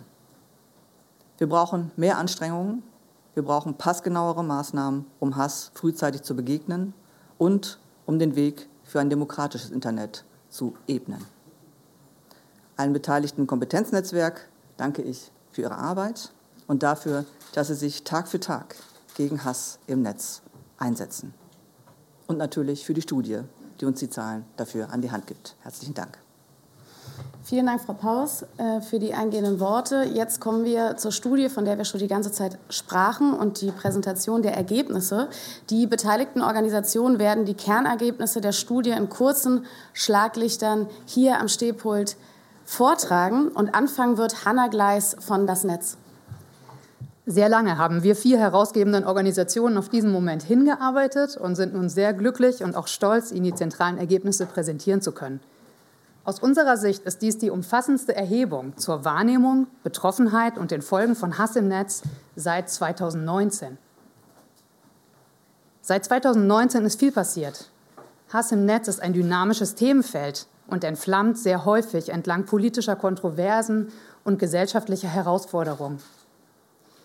Nur ein paar Beispiele. Corona-Pandemie, Antisemitismus, antimuslimischer Rassismus nach dem Angriff der Hamas auf Israel. Auch die Korrektivrecherchen zeigen das menschenverachtende Gedankengut der Rechtsextremen. Und seit Wochen gehen Hunderttausende Menschen auf die Straße gegen Rassismus und Rechtsextremismus. Rechtsextreme nutzen das Internet sehr strategisch und beeinflussen damit Online-Debatten. Das Internet ist längst zur zentralen Anlaufstelle geworden für politischen Diskurs. Und deswegen sollte uns alle sehr interessieren, was online eigentlich los ist. Wir haben diese Studie erstellt, um ein umfassendes Verständnis zu schaffen für die Auswirkungen, für die Dynamiken und Folgen von Hass im Netz für Einzelne, für die Gesellschaft und für die Demokratie. Die Mehrheit aller Befragten, und das sind über 3000 Menschen in Deutschland, nehmen wahr, Hass im Netz hat in den letzten Jahren zugenommen. Was zeigt uns die neue Studie sonst? Wir sehen, dass das Ausmaß an Diskriminierungen, Beleidigungen, Gewaltandrohungen im Netz enorm ist. Besonders für jüngere Internetnutzerinnen wird Hass im Netz stets mehr zum Alltag. Zwei Drittel aller Internetnutzerinnen im Alter von 16 bis 24 Jahren haben gesagt, ja, wir haben schon Hass im Netz gesehen. Ein Viertel, nein, entschuldigen Sie, zwei Drittel der jungen Internetnutzerinnen und dann kommen wir zu 15 Prozent. 15 Prozent aller Befragten aller Altersgruppen sagen, ja, sie waren schon einmal betroffen von Hass im Netz. Wenn wir uns jetzt aber die Details anschauen, dann wird noch mal ein anderes Bild sichtbar. Genauer nachgefragt, gibt fast jede zweite befragte Person an, schon einmal online beleidigt worden zu sein. 41 Prozent sagen, ja, über mich wurden schon einmal Falschnachrichten im Internet verbreitet. Und ein Viertel aller Befragten sagt, dass ihnen schon körperliche Gewalt angedroht wurde. Nachgefragt zeigt sich, dass insbesondere Frauen betroffen sind. Und zwar insbesondere junge Frauen. Unsere Studie beweist, Hass im Netz hat eine eindeutige geschlechtsspezifische Dimension. Für Frauen bedeutet dies, Hass im Netz hat eine eindeutig misogyne, frauenfeindliche Dimension. Fast jede zweite junge Frau hat schon ungefragt ein Nacktfoto im Internet zugeschickt bekommen und jede fünfte junge Frau wurde schon im Internet sexuell belästigt. Wir sehen also, dass diese Zahlen noch mal deutlich extremer sind als die Zahlen der Gesamtbefragten. Unsere Studie zeigt, Hass im Netz ist Alltag. Wir laufen Gefahr, dass eine ganze Generation das als Normalität begreift. Hass im Netz ist ein gesellschaftliches Problem und das können und wollen wir so nicht hinnehmen. Vielen Dank. Ja, ich würde dann weitermachen. Ähm, erstmal vielen Dank, Frau Ministerin, für Ihre einführenden Worte. Ähm, die Studie wurde eigentlich schon perfekt zusammengefasst. Ähm, ein ganz wichtiges Ergebnis unserer Studie ist, Hass im Netz kann alle treffen, trifft aber nicht alle gleich. Wir haben zum einen nach der Betroffenheit gefragt. Und da zeigt sich ganz klar, ähm, Besonders betroffen von Hass im Netz sind Menschen mit sichtbarem Migrationshintergrund mit 30 Prozent, wie soeben von Frau Gleis erwähnt, junge Frauen ebenfalls mit 30 Prozent, sowie Menschen mit homosexueller oder bisexueller Orientierung auch jeweils um die 30 Prozent. Interessant war aber auch, wird das denn auch von den anderen Userinnen wahrgenommen? Wir haben also ebenfalls in der Studie eine andere Frage gestellt, nämlich wer ist nach der Wahrnehmung der befragten Userinnen von Hass im Netz betroffen. Sie sehen jetzt ähm, hier einen Ausschnitt dieser Abbildung. Ähm, die genannten Personen sind, äh, diese Liste ist sehr lang. Sie finden die ausführliche Liste auf Seite 34 der Studie. Ähm, und was die Antworten sind, mit einer großen Mehrheit werden äh, mit 60 Prozent Politikerinnen genannt und Aktivistinnen. Eine weitere Gruppe, die Erwähnung findet, äh, würde ich jetzt folgendermaßen zusammenfassen. Das sind Menschen, die von Rassismus bedroht sind und antisemitisch diskriminiert sind. Sie sehen dann hier ähm, auf der Auflistung, dazu gehören Geflüchtete, Menschen mit Migrationshintergrund, nicht weiße Menschen, Jüdinnen, Musliminnen, Musliminnen und Sintise und Romja. Ähm, und eine weitere Gruppe, die für Vielfalt in unserer Gesellschaft steht und auch in dieser Wahrnehmung ein hohes Ranking hat mit über 40 Prozent, sind äh, Menschen aus der LGBTQA-Community. Für Sie als Medienschaffende vielleicht auch interessant, das sieht man jetzt nicht auf der gezeigten Abbildung, aber eine weitere Berufsgruppe, die von den Befragten mit 27 Prozent genannt worden sind, sind Journalistinnen.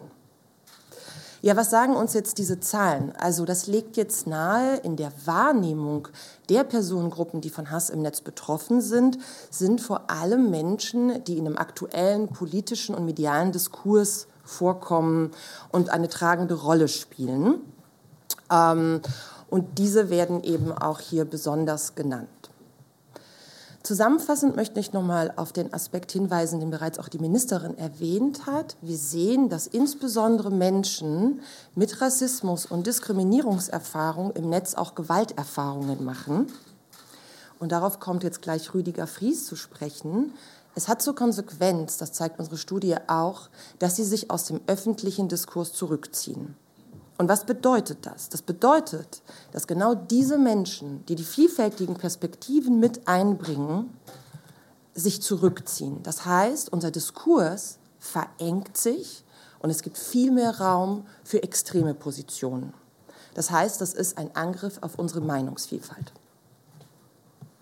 Genau, daran schließe ich an. Der Hass ist laut, der Rückzug ist leise. Nirgends wird das so deutlich, wie wenn Nutzerinnen zeigen, dass sie sich zurückziehen. Dass sie sich zurückziehen von kontroversen Diskussionen und aus der Öffentlichkeit der sozialen Netzwerke. Und sie ziehen sich zurück, weil sie auf Hass stoßen oder ihn befürchten Hass gegen ihre Person. Und damit führt Hass im Netz zum Rückzug aus demokratischen Diskursen. Nutzerinnen erleben es als unmöglich, dagegen zu argumentieren oder wollen nicht zum Opfer des Hasses werden. Der Rückzug ist offenbar für viele der einzig gangbare Weg, mit Hass im Netz umzugehen. Knapp ein Viertel aller Befragten geben an, ihr Profil im Zusammenhang mit Hass im Netz nicht mehr zu benutzen, es zu deaktivieren oder es sogar gelöscht zu haben. Unter den von Hass im Netz Betroffenen sind es mit 46 Prozent fast doppelt so viele. Wir hatten es eben schon gehört, Hass im Netz betrifft nicht alle gleich, sondern vor allem Frauen und ohnehin schon diskriminierte und marginalisierte Gruppen. Es verstummen dann also gerade die Stimmen, die eine vielfältige Perspektive in unseren demokratischen Diskurs bringen. Sind die Personen selbst betroffen, kommen zum Rückzug aus dem demokratischen Kurs noch weitere Folgen. Sie berichten insgesamt vom sozialen Rückzug, psychischen Beschwerden und Problemen mit dem eigenen Selbstbild. Wie schon gezeigt, sind die Auswirkungen auf den demokratischen Diskurs deutlich. Die Vielfalt und die Beteiligung sind bedroht. Mehr als die Hälfte der Befragten gibt an, sich seltener im Internet zu ihrer politischen Meinung zu bekennen. 55 Prozent nehmen seltener an Diskussionen teil. 53 Prozent formulieren Beiträge bewusst vorsichtiger.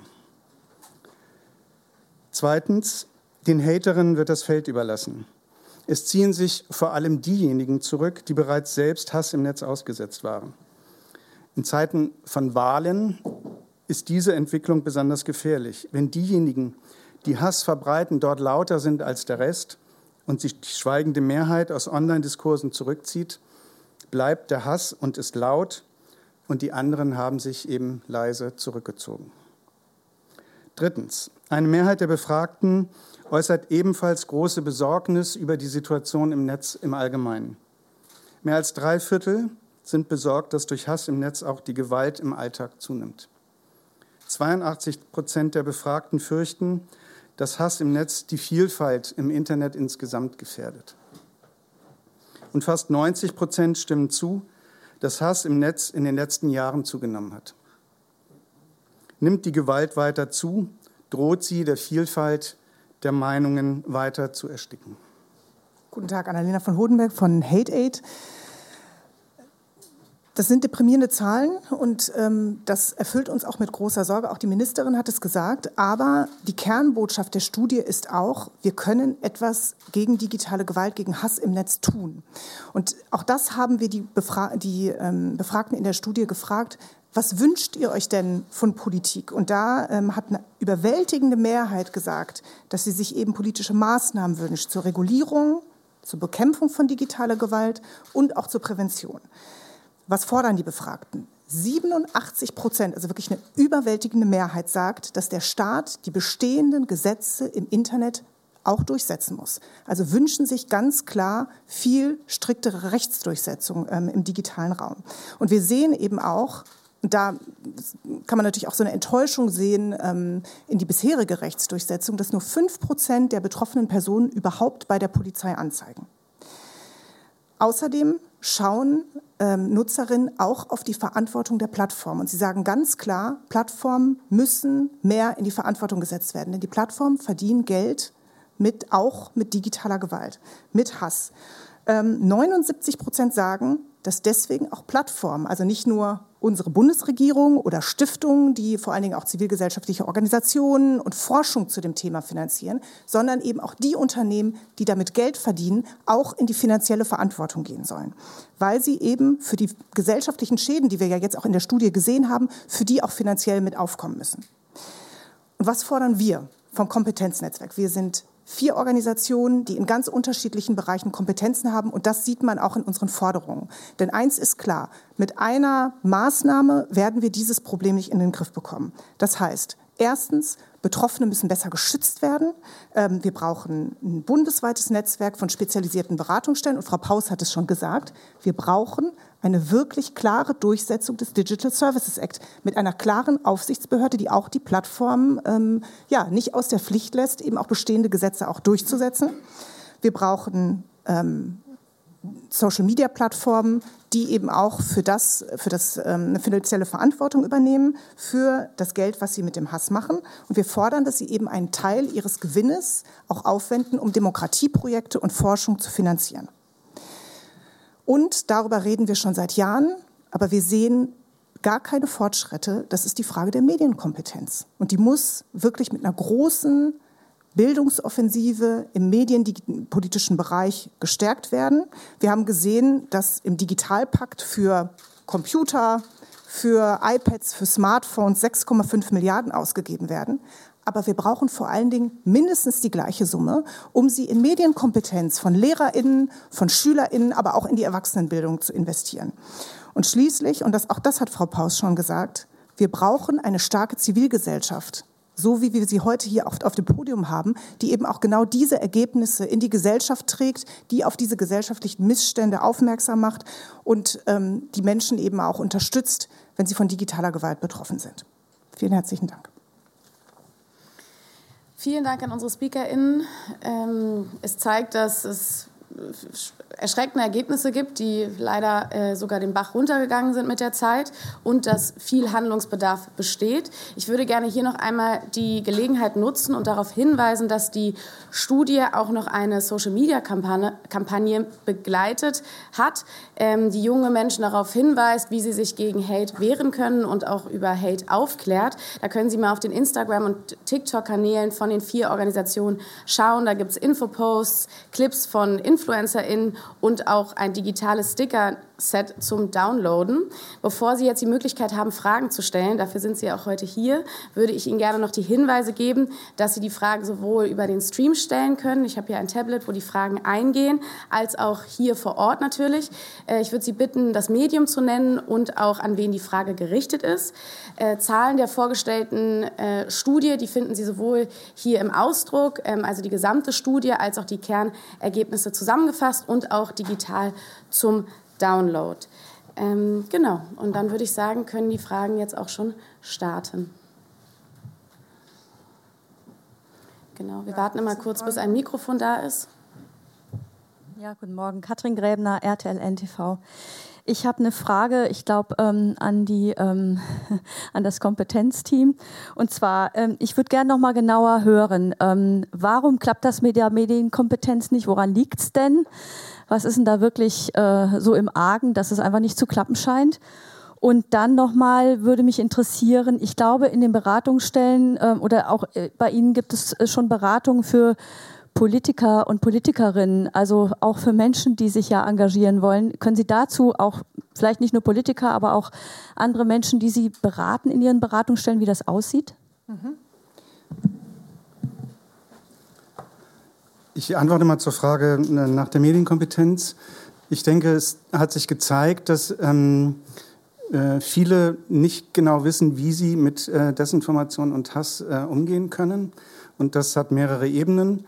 Zum einen äh, die Ebene, ähm, sie wissen nicht, äh, wo sie sich melden können. Die meisten melden sich, an den Platt, melden sich bei den Plattformen, suchen aber nicht aktiv ähm, nach Hilfe bei den entsprechenden Stellen, die es gibt. Also sozusagen die ganz praktische ähm, Anwendung. Wo finde ich Hilfe? Wo finde ich Unterstützung? Ähm, wie kann ich mich ähm, anders schützen als äh, mit dem Rückzug aus dem öffentlichen Diskurs? Ich denke, dazu braucht es ähm, Wissensvermittlung. Es braucht aber auch so etwas Wie, ähm, wie kann ich mich in Medien ausdrücken? Wie kann ich argumentativ stärker werden? Wie kann ich Desinformationen besser erkennen? Was passiert gerade mit mir, wenn ich Desinformationen ausgesetzt bin? Ähm, wie werden Gefühle getriggert? Ähm, und ähm, darüber, äh, ja, zum einen selber widerstandsfähiger zu werden, zum anderen aber auch weniger anfällig für die Desinformationen, die mir begegnen.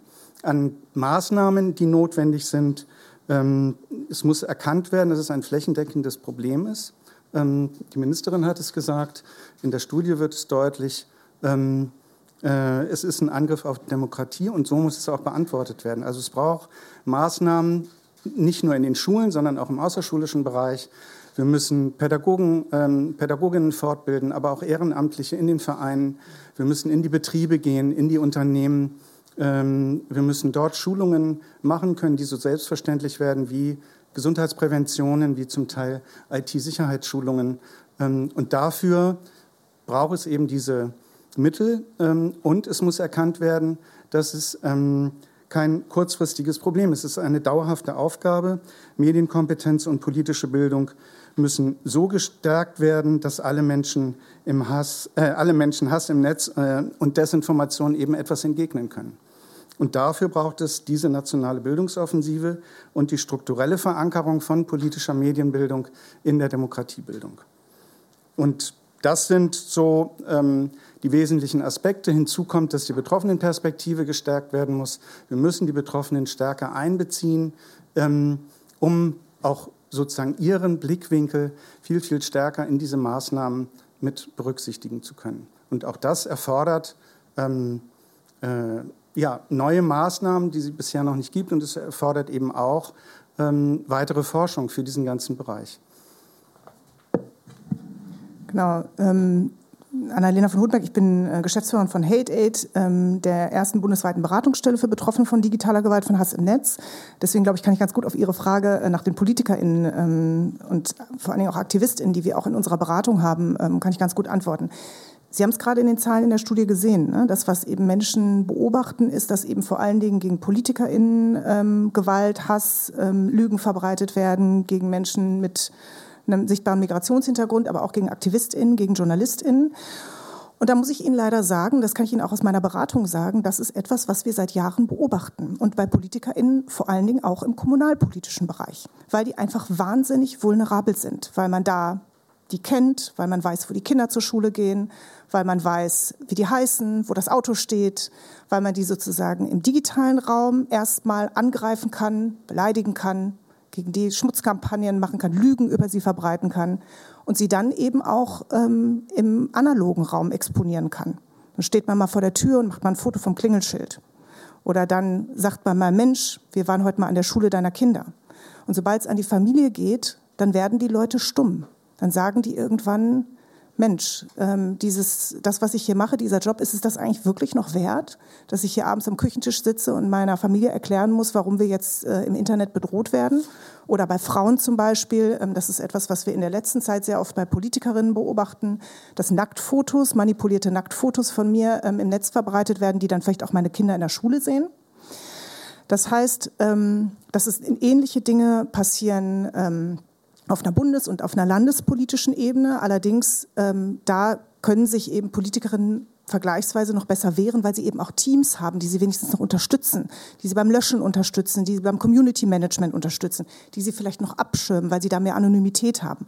Aber gerade im kommunalpolitischen Bereich, es gab vor ein paar Jahren auch eine Studie der Körperstiftung, wo 19 Prozent der BürgermeisterInnen in Deutschland gesagt haben, dass sie schon mal darüber nachgedacht haben, ihren Job zu schmeißen aus Angst davor, dass sie oder ihre Familie ähm, etwas passieren könnte. Das heißt, das, ist, ähm, das sehen wir eben bei uns auch in der Beratung. Das ist, sehen wir auch als eine große Aufgabe von uns, eben PolitikerInnen, AktivistInnen, JournalistInnen, also im Prinzip die Menschen, die sich in einer Demokratie engagieren und die auch eben für sozusagen die Institutionen unserer Demokratie ja eigentlich stehen. Ne? PolitikerInnen für die Legislative, JournalistInnen, vierte Gewalt im Staat, die Zivilgesellschaft bei den AktivistInnen, dass die weiter dort bleiben, auch in diesen digitalen Räumen, dass die sich weiter für diese Demokratie engagieren. Und wir sehen, und, und das ist manchmal schwierig, weil eben diese Angriffe oft so konzertiert sind, weil die so persönlich werden, weil eben nicht eine Institution angegriffen wird, weil, weil immer einzelne Personen angegriffen werden, aber eigentlich versucht wird, sozusagen diese Institution zu schwächen. Ähm, genau, und deswegen, ähm, da können Sie eben sehen, ähm, dass das Ziel eigentlich, gerade bei diesen konzertierten Angriffen, wenn es eben gegen PolitikerInnen, Aktivistinnen oder JournalistInnen geht, dass es da darum geht, eben genau diese Säulen unserer Demokratie zu schwächen mit ganz vielen kleinen Nadelstichen. Mit jeder Person, die angegriffen wird, ist es ein weiterer Nadelstich, in dem wieder eine Person versucht wird, aus diesem Raum herauszudrängen. In dem wieder Menschen Lügen über eine Person lesen und sagen, ach, die Politiker, die lügen doch sowieso alle. Ach, an die Presse, denen können wir doch überhaupt nichts glauben. Dass sozusagen dieser Zweifel durch die Lügen, die verbreitet, durch die Verleumdung, die verbreitet wird, äh, geschürt wird und dass eben Menschen so lange unter Druck gesetzt werden, bis sie sagen, okay, ich setze dem auch nichts mehr entgegen. Und das ist etwas, was wir alle alle in diesem digitalen Raum sehen. Und das ist auch etwas, was wir in der Studie gesehen haben. Menschen sehen das und denken sich, das möchte ich mir auch nicht geben. Und deswegen ziehe ich mich auch eben aus diesem Raum zurück. Deswegen äußere ich mich dort auch nicht, weil ich sehe, wenn das schon eben Leuten, die so exponiert sind, passiert und die sich das gefallen lassen müssen, ähm, dem möchte ich mich selber nicht aussetzen. Ja. Annalena, du bist gerade schon auf äh, Ursachen eingegangen. Hier kam aber noch eine Frage ähm, über den Stream rein vom RBB Hör Hörfunk. Was ist die Ursache für den ausufernden Hass im Netz? Nur eine Schwäche der digitalen Zivilgesellschaft?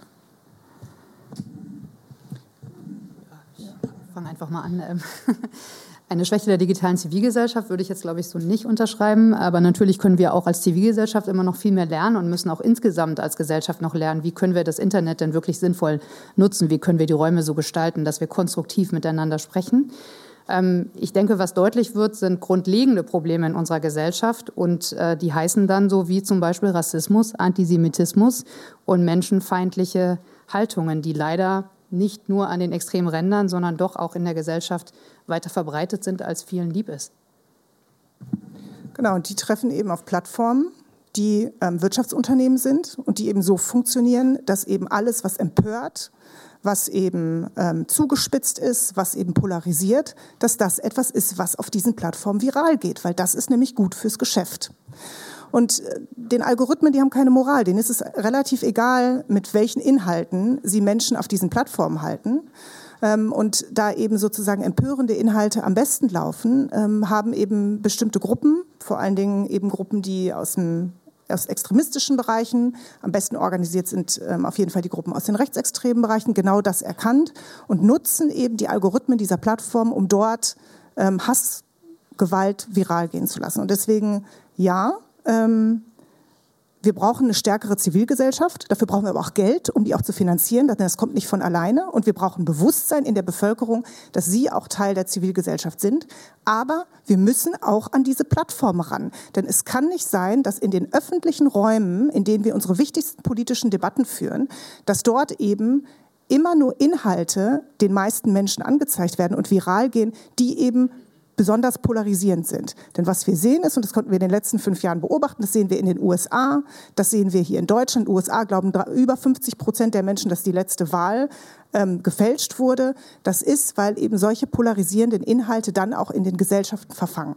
Und das ist ein riesengroßes Problem. Und wenn wir das aufhalten wollen, brauchen wir ja eine stärkere Zivilgesellschaft, aber wir brauchen auch eine ganz klare Regulierung der Plattform, damit wir auf unseren öffentlichen Räumen auch wieder einen öffentlichen Raum haben, wo wir auch miteinander ins Gespräch kommen können und uns nicht die ganze Zeit anschreien.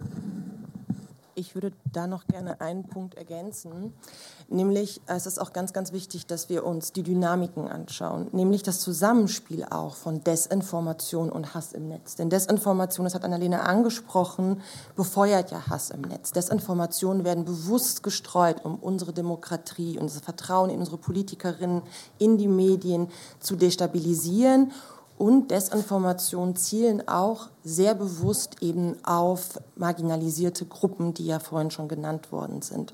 Und dieses Zusammenspiel und diese Dynamiken spielen da auch ganz, ganz stark mit rein. Deshalb ist neben all dem, was genannt worden ist, auch ganz, ganz wichtig weiterhin das Monitoring und weitere Studien zu den Ursachen ähm, der verschiedenen Dynamiken im Netz. Rüdiger. Okay. Ähm, genau, also vielleicht noch eine Sache. Ja? Vielleicht ist es klar, ne? es wird nicht die eine Lösung geben, sozusagen. Ne? Es braucht sozusagen eine Kombination aus mehreren Maßnahmen, die jetzt eben auch auf unterschiedlichen ähm, Ebenen getroffen werden. Und ich denke, eine zivil, starke Zivilgesellschaft ist ein Teil, aber man muss eben sehr, sehr systemisch an dieses Problem jetzt endlich rangehen.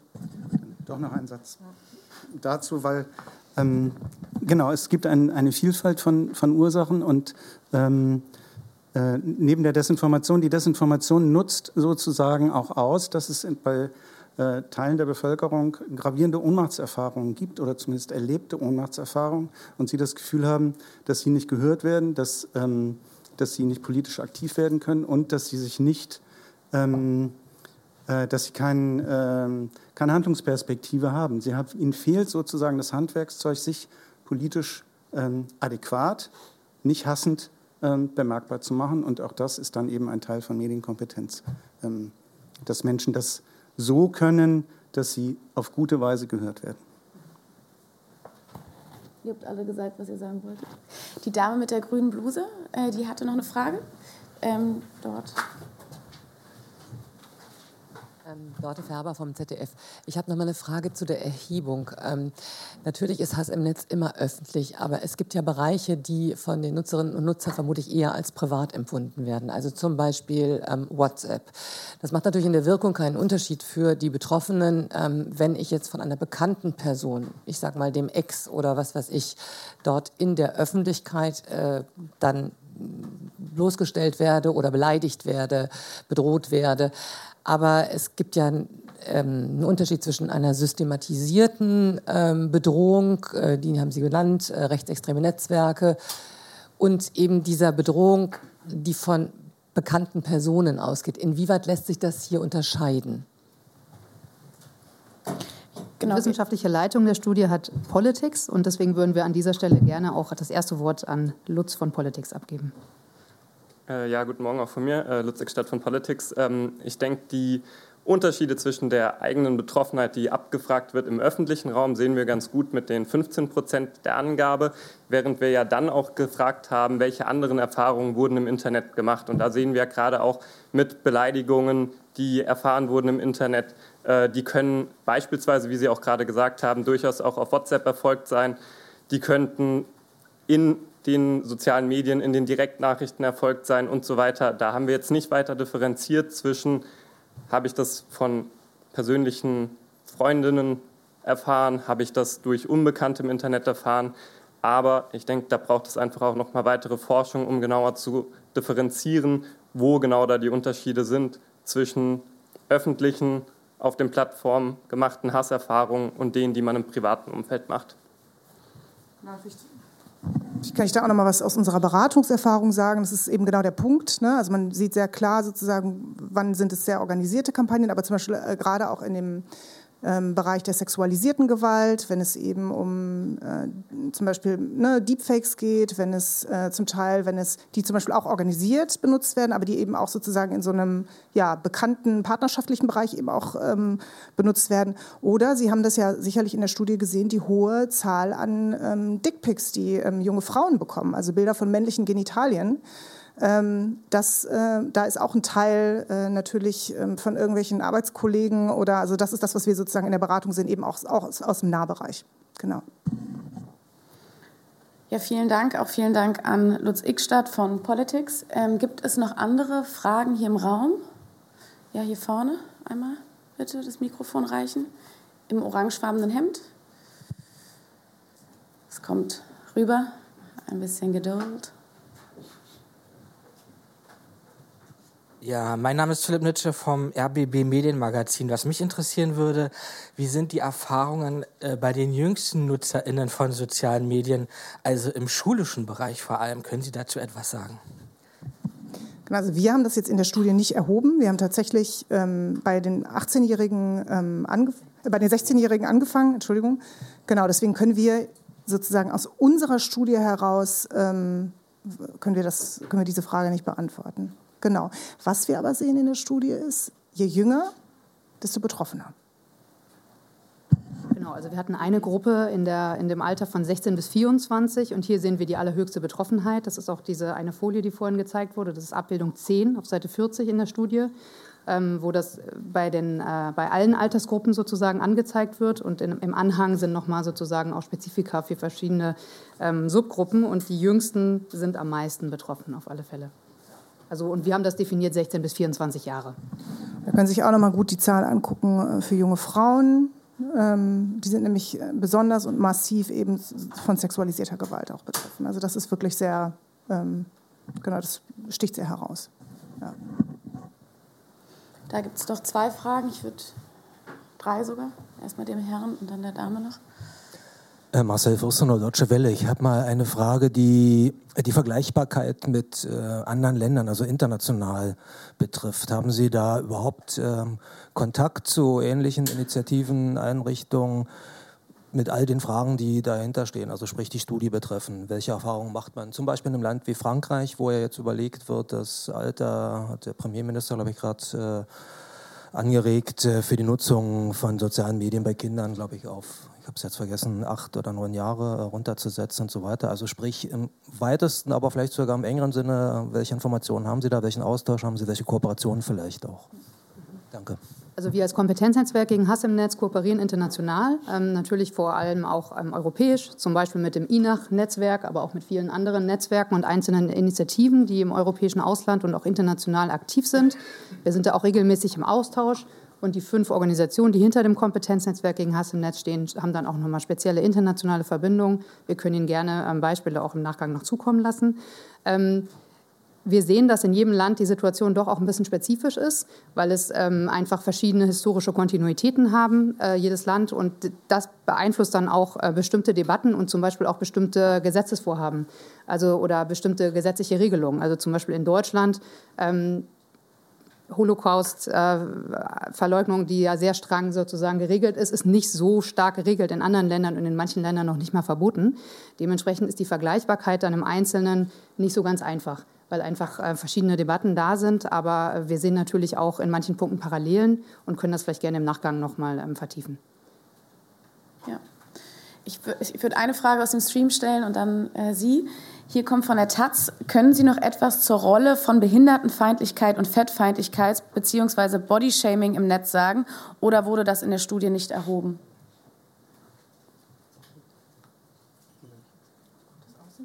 Na, wir haben äh, Zahlen zu, zu der Frage, äh, was, was die Gründe waren, wofür Hass im Netz sozusagen ähm, ähm, stattgefunden hat. Und hier habe ich ein paar Zahlen mir notiert, insbesondere für junge Menschen, also wieder diese Altersgruppe 16 bis 24, die wir ja als besonders betroffen gekennzeichnet äh, gesehen haben.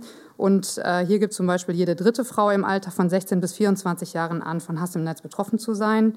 69 Prozent der jüngeren Menschen nehmen Hass im Netz wahr und 58 Prozent der 16- bis 24-Jährigen geben an, dass dies aufgrund des Aussehens passiert ist. Also hier haben wir irgendwie so eine äh, Verbindung, die vielleicht da auch besteht.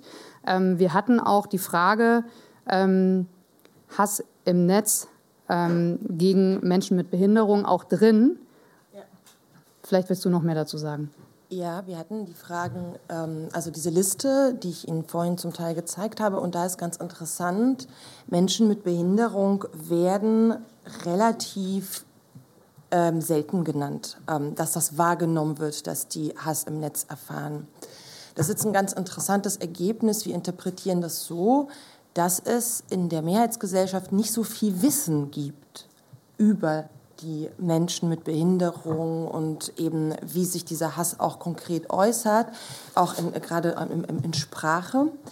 Ähm, und das ist ganz interessant zu sehen, dass da ganz nicht so viel rausgekommen ist bei der Wahrnehmung. Ähm, genau. Ja. Ähm, da hinten gab es noch ein paar Fragen. Ähm, vielleicht erstmal der Herr hier in der zweiten Reihe, der meldet sich schon länger.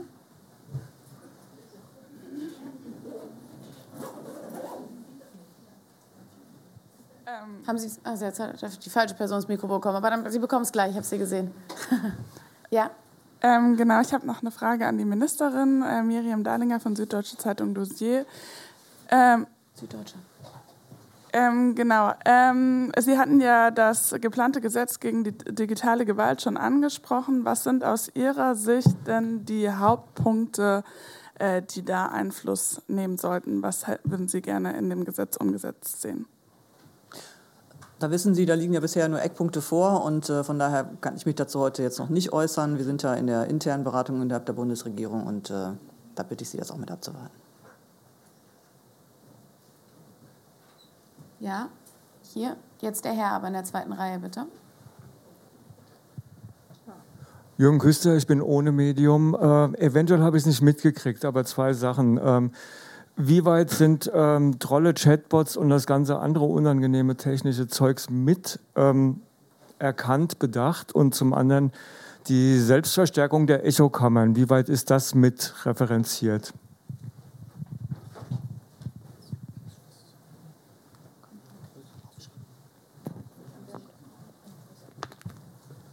Also wir haben jetzt nicht detailliert äh, Fragen im Fragebogen dafür vorgesehen gehabt, von daher haben wir das einfach nicht erhoben ähm, und können da jetzt nicht weiter drauf eingehen. Also das Thema der Trolle ist natürlich so. Sie können natürlich Menschen fragen, glauben Sie, dass Sie von einem Troll angegriffen werden oder nicht, aber das haben wir als relativ spekulativ angesehen. Ob ähm, das Trolle sind, ob das Fake-Accounts sind, ähm, das könnte man nur erheben, indem man eben wirklich ähm, ja, in die sozusagen Maschinenräume der Plattform reingucken lässt, weil die das relativ gut sehen können. Diese Maschinenräume sind aber für ähm, die Zivilgesellschaft seit neuestem abgeschaltet. Ähm, bei Facebook äh, dürfen wir schon seit äh, langer Zeit nicht mehr die APIs benutzen, um überhaupt zu analysieren, wie sich Hass im Netz und digitale Gewalt, wie sich auch sozusagen Gewaltattacken dort entwickeln. Das haben wir früher gemacht und dann eben auch die Dynamiken des Hasses gezeigt. Ähm, seit Elon Musk Twitter übernommen hat, beziehungsweise X, können Sie dreimal raten, dass dort niemand mehr auf diese Plattform gehen kann. Das heißt, zunehmend ähm, ist eben sozusagen dieser Raum, wird dieser Raum ähm, abgeschottet. Wir können noch ein bisschen bei Telegram gucken, aber eigentlich sind ja gerade die Plattformen, wo eben solche Narrative auch in die Mitte der Gesellschaft getragen werden. Und das ist eben X ne, als eine wichtiges, wichtige politische Plattform oder auch ähm, Facebook ähm, und Instagram, dass wir da eigentlich gar nicht mehr gucken können. Und ähm, das wird sich etwas ändern durch den Digital Services Act, ähm, weil dort nämlich festgesetzt ist, dass ähm, Forschungsinstitute und damit auch gemeinsam mit zivilgesellschaftlichen Organisationen zu bestimmten Forschungsfragen dann auch wieder auf den Plattformen eben äh, ja, Dynamiken untersuchen können. Und erst dann sind wir wieder in der Lage, eigentlich diese Fragen, die Sie jetzt ähm, haben, zu beantworten. Und wir sind froh, dass das bald kommt. Ähm, denn eigentlich haben wir keinen, seit eben die Plattformen da ihre ähm, Zugänge zugemacht haben, haben wir keinen wirklichen Überblick mehr darüber, wie sich eigentlich diese Dynamiken entwickeln. Und Sie sprechen ja von Chatbots, Sie sprechen von Trolls, wir sprechen auch von ähm, Desinformationskampagnen, die zum Beispiel auch aus dem Ausland kommen. Das Auswärtige Amt hat ja jetzt eben vor kurzem ähm, eine aufgedeckt. Das heißt, das ist etwas, wo ganz klar ist, das muss systematisch gemonitort äh, und beforscht werden, und zwar auf allen Plattformen, damit wir auch wissen, ähm, welche, äh, woher kommen eigentlich die Informationen, die wir da in diesem digitalen Raum sehen.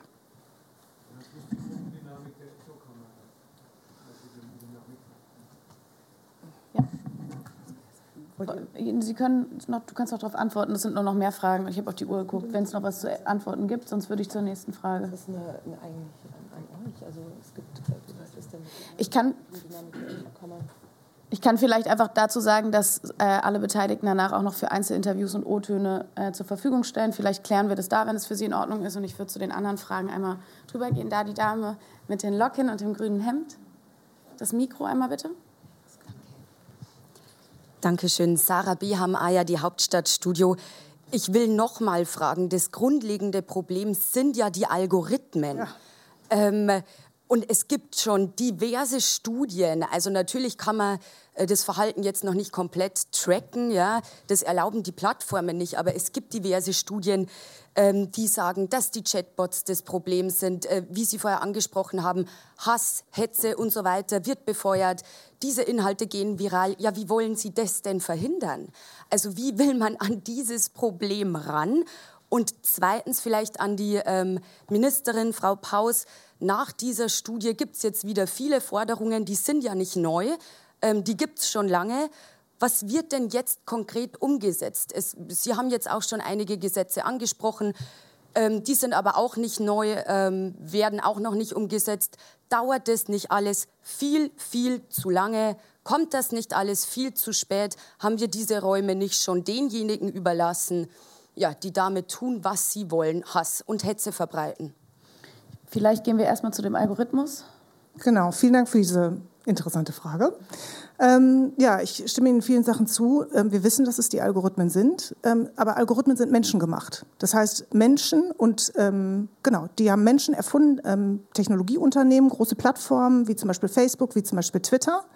Und äh, die sind sehr gut auf bestimmte Dinge getrimmt, nämlich auf egal welcher Inhalt, Hauptsache er geht viral und dann zeige ich ihn eben noch mehr Leuten an. Das muss nicht so sein. Algorithmen der Plattform werden immer wieder angepasst ähm, und wir wissen ähm, spätestens seit der, ähm, den Enthüllungen der Facebook-Whistleblowerin Frances Hogan, dass es ganz viele Maßnahmen gibt, die man hätte ergreifen können, auch gerade vor den letzten US-Wahlen, um eben diese Viralität von Hass und von Gewalt und diese Polarisierung auf den sozialen Netzwerken einzudämmen.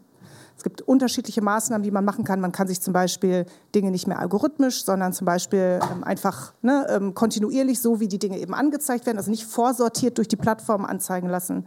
Ähm, man kann bestimmte Inhalte blocken, äh, man kann Sicherheitsmaßnahmen ähm, einsetzen. Das heißt, also es gibt wirklich ähm, viele Maßnahmen, die Plattformen schon im Design der Plattform ansetzen könnten, äh, um die Plattform sicherer zu machen, um eben genau diese Dynamiken zu verändern. Da hat aber im Moment niemand Interesse dran, weil das ist nämlich schlecht fürs Geschäft. Und genau, sie machen ein paar Sachen, das, da haben Sie recht, ein paar Maßnahmen werden getroffen, aber auch das haben Sie ja gesagt und das sehen wir ja jetzt auch in der Studie, das verlangsamt bestenfalls Entwicklung. Das dämmt aber das Problem überhaupt nicht ein. Und wir sind sehr gespannt jetzt ähm, auf die, ähm, das Inkrafttreten des Digital Services Act und auf die Europäische Kommission, die nämlich die Plattform dazu verpflichten, genau diese Risiken, die auf den Plattformen eben für Gesellschaft und für bestimmte Gruppen, ähm, die wir dort haben, die erstens untersuchen zu müssen und dann Maßnahmen vorzuschlagen, wie sie diese eindämmen können. Und dazu sind sie ähm, eben jetzt auch gesetzlich verpflichtet. Und das ist für uns der nächste Schritt. Und deswegen habe ich auch gesagt, es ist so wichtig, dass eben der Digital Services Act jetzt auch mit einer klaren Aufsicht durchgesetzt wird, weil eben genau wir da nicht nur sagen, wir räumen das auf, was schon da ist, also es gibt einen hasserfüllten Inhalt und der muss dann gelöscht werden, sondern wir gucken sozusagen einmal systemisch darauf, ähm, was sind die Risiken und wie kann man eben systemisch schon an der Wurzel auf den Plattformen diese beheben. Und da sind wir sehr gespannt, ähm, wie und wie konsequent das durchgesetzt wird. Und zu Ihrem zweiten Punkt, ja, es dauert viel zu lange. Ähm, ich denke, das Wichtigste, was diese Studie zeigt, ist, dass wir, ähm, dass die Strategie, die dort eben auf diesen Plattformen gefahren wird, dass die funktioniert und dass wir viel zu lange einfach daneben gestanden haben und versucht haben, eben Brände zu löschen, anstatt wirklich systemisch an das Problem ranzugehen. Frau Paus. Ja, Frau von Rodenberg ähm, hat schon darauf hingewiesen, ähm, dass das, die gesetzlichen Möglichkeiten sind jetzt deutlich verbessert. Der Digital Services Act ist ja auf europäischer Ebene seit äh, August, September, glaube ich, in Kraft und äh, seitdem wird ja eben auch die entsprechende Aufsichtsbehörde aufgebaut. Und äh, in Deutschland äh, ist es ja in einigen Tagen der Fall. Ich glaube, am 17. Februar ist es soweit, äh, dass eben es auch in Deutschland in Kraft tritt. Und wir sind ja auch dabei, das digitale Dienstegesetz auf den Weg zu bringen. Von daher glaube ich, ähm, dass die gesetzlichen Tools jetzt doch deutlich besser sind, als sie vorher gewesen sind. Entscheidend wird jetzt sein, dass ähm, auch die Aufsichtsbehörden entsprechend arbeiten und äh, dass, das, dass die Möglichkeiten, die das Gesetz gibt, und darauf hat Frau von Rodenbecher schon hingewiesen, nämlich dass die Plattformbetreiber in die Verantwortung genommen werden, dass sie entsprechend äh, das Risiko neu bewerten müssen und dann Maßnahmen vorschlagen müssen, wie sie eindämmen, dass dem dann auch tatsächlich nachgekommen wird. Ich kann Ihnen versichern, dass äh, das ganze Thema inzwischen eine hohe Priorität hat innerhalb der Bundesregierung. Heute wird es ja auch noch mal eine Pressekonferenz geben äh, der Innenministerin ich weiß, dass auch das BKA jetzt äh, seine Aktivitäten deutlich äh, intensiviert hat und auch der Aufbau bei der Bundesnetzagentur zur Aufsicht äh, für, die, für, den, für den deutschen Bereich ist in vollem Gange. Von daher schöner wäre, also früher wäre besser gewesen, definitiv. Ich finde auch, einiges ist da versäumt worden, aber jetzt sind wir tatsächlich mit Hochdruck dran. Und ich kann noch mal anknüpfen an quasi den Anfang dieser Pressekonferenz. Es ist aber eben wichtig, den Dreiklang hinzubekommen, also die klare Regulierung Die gesetzlichen Rahmenbedingungen, finde ich, äh, sind jetzt erstmal gut, aber sie müssen eben umgesetzt werden. Dazu gehört dann eben die Bekämpfung mit all den rechtsstaatlichen Mitteln, die wir in der Hand haben, plus eben die entsprechende äh, gute äh, behördliche Aufstellung. Und eben der dritte Bereich der Prävention und auch der Befähigung. Und das ist das, worüber wir hier auch insbesondere gesprochen haben, die Befähigung der Zivilgesellschaft, sich dann eben auch zur Wehr zu setzen. Das fängt an mit der Medienkompetenz und geht dann aber eben weiter, dass Opfer sich Beratung äh, holen können, etc. etc. Gibt, wir haben noch Zeit für eine Frage. Ja, der Herr und dann. Ja, nochmal Marcel Forstner, Deutsche Welle. Äh, ich habe mal eine Nachfrage zu dem schönen Stichwort äh, Algorithmen. Sie haben ja Forderungen in dem Zusammenhang an die Zivilgesellschaft, an die Politik, äh, an die Unternehmen und so weiter. Äh, welche Forderungen, Empfehlungen haben Sie denn äh, an uns, an Medien? Denn äh, wir sind ja nun mal auch, wie auch immer man das persönlich findet, Algorithmen getrieben, Stichwort Klickzahlen etc. pp. Und dass da nicht immer nur der aufklärerische Impetus dahinter steckt, sondern mitunter eben auch der Sensationslüstern oder der Blick durchs Schlüsselloch ist ja auch klar, dass zu leugnen wäre ja äh, glatt gelogen. Da interessiert mich mal Ihre Einschätzung. Äh, insofern, also Ihre heißt äh, Frau von Hodenberg, Sie haben es äh, besonders häufig angesprochen, aber ich möchte natürlich allen die Möglichkeit geben, und, äh, sich dazu zu äußern. Danke. Darauf möchte ich gerne als Geschäftsführerin der neuen deutschen Medienmacherin antworten, weil wir im Rahmen dieses Kompetenznetzwerks auch in einem Projekt ähm, die Medienpostings von großen Medienhäusern analysieren und uns anschauen, wie auch die Hasskommentare ähm, sich verhalten im Rahmen zu der gewählten Sprache und auch insbesondere der Bildsprache.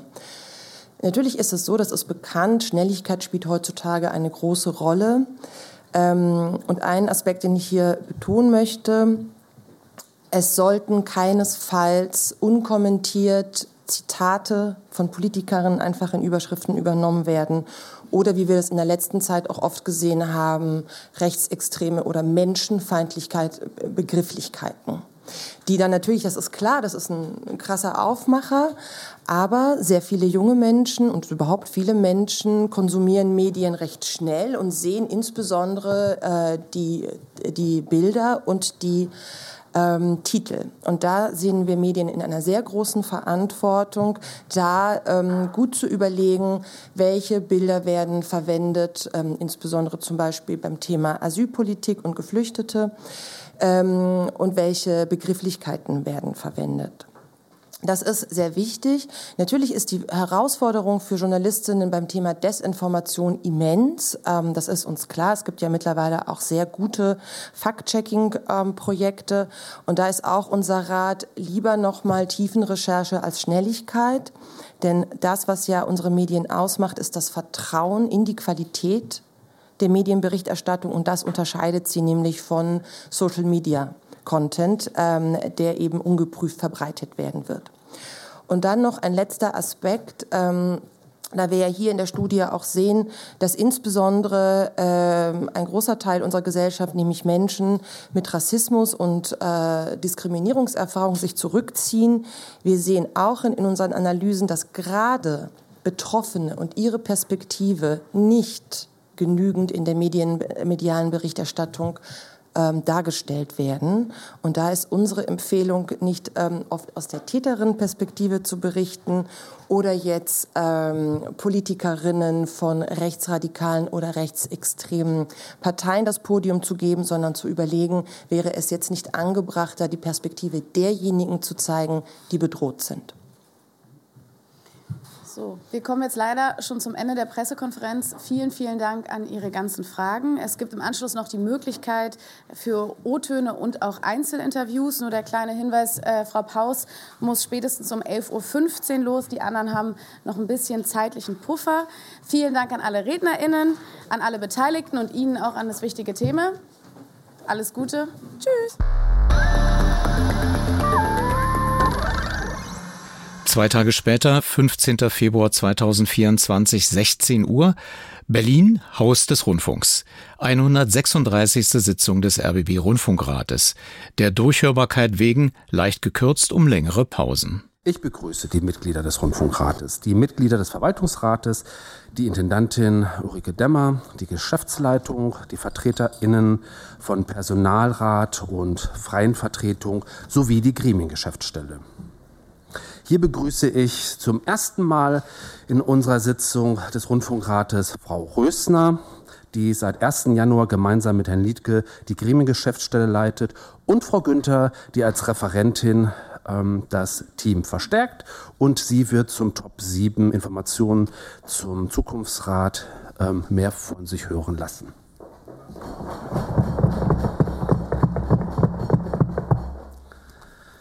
Die, diese Sitzung wird wie immer per Internet-Livestream übertragen. Ich begrüße hier auch virtuell ähm, und in Präsenz die Öffentlichkeit sowie die Mitarbeiterinnen des RBB.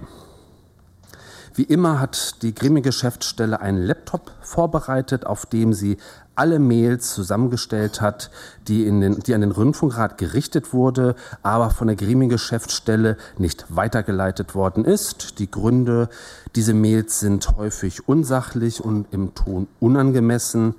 Aus Transparenzgründen macht die Gremiengeschäftsstelle diese Nachrichten jedoch den Mitgliedern des Rundfunkrates bei Interesse auf diese Art und Weise zugänglich. Feststellung der Beschlussfähigkeit. Zuerst lassen Sie mich die Beschlussfähigkeit des Gremiums feststellen. Abgemeldet haben sich sechs Mitglieder, zugeschaltet sind und da auch nochmal mein herzlicher Gruß an die Runde, die sich ähm, per Teams zugeschaltet hat. Zwei Mitglieder ähm, mit 18 Anwesenden, mit 17, momentan noch 17 anwesenden Gremienvertreterinnen ist der Rundfunkrat beschlussfähig. Komme ich nun zur Abstimmung der Tagesordnung. Wir kommen zur Abstimmung über die Tagesordnung, die Ihnen fristgemäß am 6. Februar zugestellt wurde. Gibt es von Ihrer Seite Anmerkungen zur Tagesordnung? Das sehe ich nicht. Gerne möchte ich unter Top 13, das ist Verschiedenes, das Thema KI im RBB noch anmelden und von Ihnen ein kleines Stimmungsbild dazu abholen. Gibt es weitere Anmeldungen zu Top 13? Verschiedenes? Das ist nicht der Fall. Frau Kappek? Also ich hoffe, das passt jetzt hier. Ich wollte irgendwann in der Sitzung sagen, aber ich fände es gut, wenn wir uns in einer der nächsten Sitzungen nochmal mit dem Stand der Dinge des Aufarbeitungsprozesses der RBB-Krise befassen würden, unter anderem der Frage, was ist eigentlich aus dem Abschlussbericht von Lutz und Abel geworden. Das würde jetzt heute nicht reinpassen, aber irgendwann demnächst fände ich das ein wichtiges Thema. Danke für diesen Hinweis. Ich vermute, dass ähm, der Verwaltungsratsvorsitzende in seinem Beitrag dazu auch ähm, schon Erhellendes sagen kann. Genau, wer, dann stelle ich das, dann stelle ich die, Ta ja, Frau Rückler. So, äh, ich wollte nur fragen, weil ich habe hier eine Tagesordnung, die bei Punkt 9 aufhört und wollte nur mal fragen, ob man mir die vielleicht und hier auch, oder? Wir beide haben nur. Ich gucke auch gerade, ich habe keine andere gekriegt. nur einfach zur Vervollständigung. Gut. Ich habe mich gerade gesucht, da ist keine andere. Vielleicht wäre es nett, die nochmal einfach. Ah, Sie haben natürlich recht. Ähm, wir haben gekürzt und gekürzt und gekürzt. Es ist jetzt nur noch der Punkt 9 unter Verschiedenes. Danke für diesen Hinweis. Ähm, das ist richtig. Also es gibt keine neue Tagesordnung zu der, die Sie zugeschickt bekommen haben. Die, die Sie zugeschickt bekommen haben, lassen Sie uns darüber abstimmen. Wer kann der fristgerecht verschickten Tagesordnung in der vorliegenden Fassung zustimmen? Der möge bitte jetzt und Sie möge bitte jetzt kurz die Hand heben. Wer lehnt diese Tagesordnung ab? Wer enthält sich? Damit müssten wir eigentlich Einstimmigkeit erzielt haben. So, lassen Sie mich jetzt bitte noch einige Punkte ausführen, bevor wir weiter in die Tagesordnung eintreten. Liebe Kolleginnen und Kollegen, der Rundfunkrat ist ein Abbild der Vielfalt der Gesellschaft. So steht es in der Begründung des neuen RBB-Staatsvertrages. Er wacht über die Aufgabenerfüllung des RBB durch seine Angebote zur Zusammengehörigkeit innerhalb Deutschlands und zur Förderung der gesamtgesellschaftlichen, nationalen und europäischen Integration in Frieden und Freiheit sowie zu, zu, einer Verständigung unter den Völkern hat der RBB beizutragen, laut Paragraph 3. und dabei alle gesellschaftlichen Gruppierungen zu berücksichtigen und Diskriminierung entgegenzuwirken. Der Rundfunkrat dient der Stärkung der Demokratie letztlich. Was wir derzeit in Deutschland auf den Straßen erleben können, ist das Eintreten für eine starke, wehrhafte Demokratie und gegen Faschismus. Dabei lässt sich eine breite und vielfältige Beteiligung aus der Bevölkerung beobachten. Der, der RBB hatte die Kundgebung und Demonstration zuletzt auf allen Ausspielwegen intensiv begleitet, so auch die friedliche Demonstration in Berlin am 3. Februar mit über 150.000 Teilnehmerinnen und Teilnehmern im Live-Ticker sowie mit lokalen Reportern auf RBB 24. Er war aber auch in Potsdam und beispielsweise in Schöneiche vor Ort. Ausschlaggebend für diese Protestbewegung war die Veröffentlichung der Recherchen von Korrektiv zur sogenannten Geheim, zum sogenannten Geheimplan gegen Deutschland Anfang Januar. Das ARD-Magazin Kontraste hatte zu den Recherchen am 1. Februar berichtet und die Geschehnisse ausführlich eingeordnet und zusammengeführt. Das Aufbäumen der demokratischen Zivilgesellschaft nach diesen Enthüllungen zeigt, wie elementar die Kontrollfunktion von sorgfältigem Journalismus und dessen Beitrag zur öffentlichen Meinungsbildung für unsere Demokratie sind. Der Rundfunkrat spielt dabei eine wichtige Rolle. In Deutschland lebende Menschen mit solchen Medienangeboten zu versorgen, die sie umfangreich informieren und aufklären, um sich für freiheitlich-demokratische Werte einzustehen. Komme ich jetzt zu den aktuellen, aus meiner Sicht zwei aktuellen Medienthemen, die für uns als Rundfunkrat wichtig sind zum, kurz zum neuen RBB-Staatsvertrag. Er ist seit Anfang dieses Jahres in Kraft. Viele der neuen Regelungen, zum Beispiel die zur Zusammensetzung der Aufsichtsgremien sowie zu den Rechten und Pflichten ihrer Mitglieder, finden erst ab Neukonstituierung des jeweiligen Gremiums Anwendung. Für den Rundfunkrat also voraussichtlich ab 1. März 2025. Die Vorschriften, welche die Aufgaben der Gremien regelt, greifen für beide Aufsichtsgremien sogar erst dann, wenn sich der Verwaltungsrat neu konstituiert hat, also voraussichtlich ab 01.01.2026. Kurz zusammengefasst. Wir als Rundfunkrat können unsere Arbeit bis zum Ende unserer Amtszeit ohne maßgebliche Änderung fortsetzen.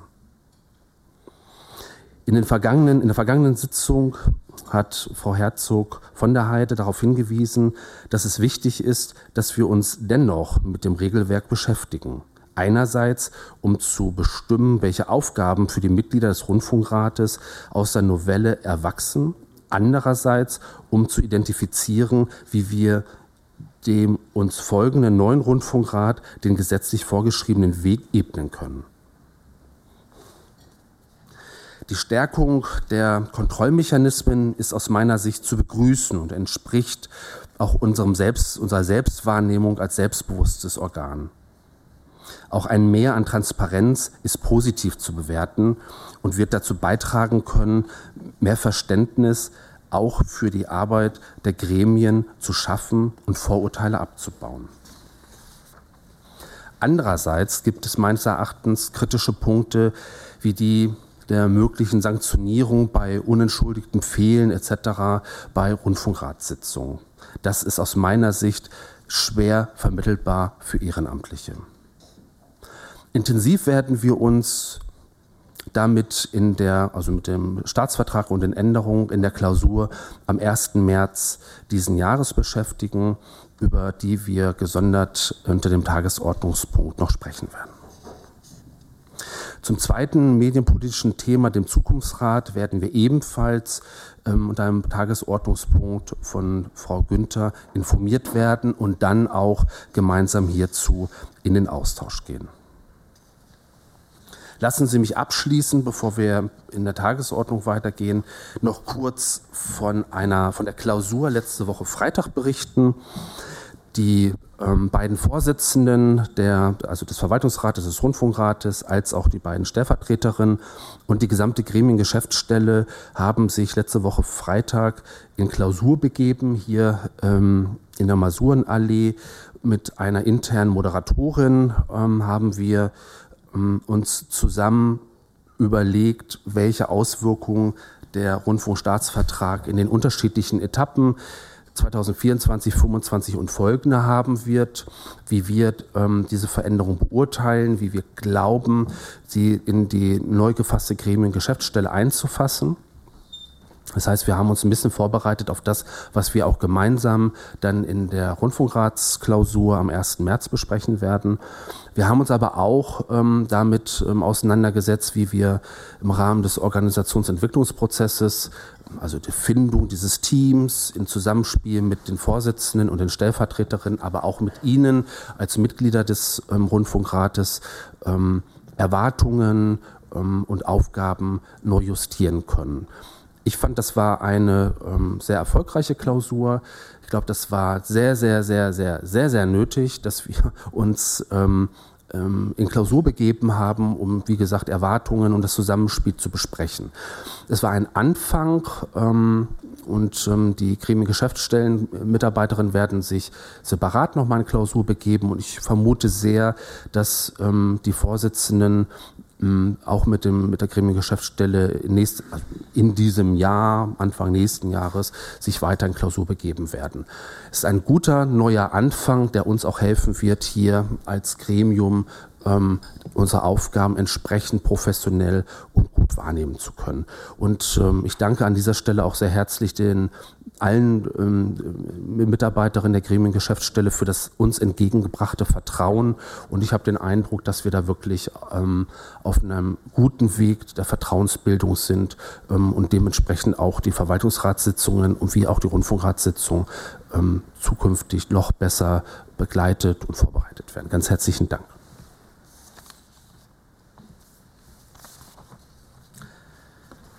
So, jetzt kommen wir zu Top 2. Mit der fristgemäßen Einladung zu dieser Sitzung haben wir das Protokoll der vergangenen Sitzung des Rundfunkrates vom 19. Dezember 2023 erhalten. Ich möchte nun um Kommentare und Ergänzungen bitten, bevor wir über die Abnahme des Protokolls abstimmen. Gibt es Kommentare und Ergänzungen? Das ist nicht der Fall. Wer kann dem Protokoll in der vorliegenden Fassung, ich drehe es jetzt mal um, nicht zustimmen? Gibt es Enthaltungen? Genau. Ich war auch nicht da. Das heißt, vier Enthaltungen und dementsprechend haben, stimmen alle anderen diesem ähm, Protokoll zu. Damit ist das Protokoll mit, mit 15 Ja-Stimmen, keiner Nein-Stimme und vier Enthaltungen angenommen. Ganz herzlichen Dank. So, jetzt sind wir bei Top 3, Bericht der Intendantin Ulrike Demmer. Liebe Frau Demmer, wir bitten um Ihren Sachbericht.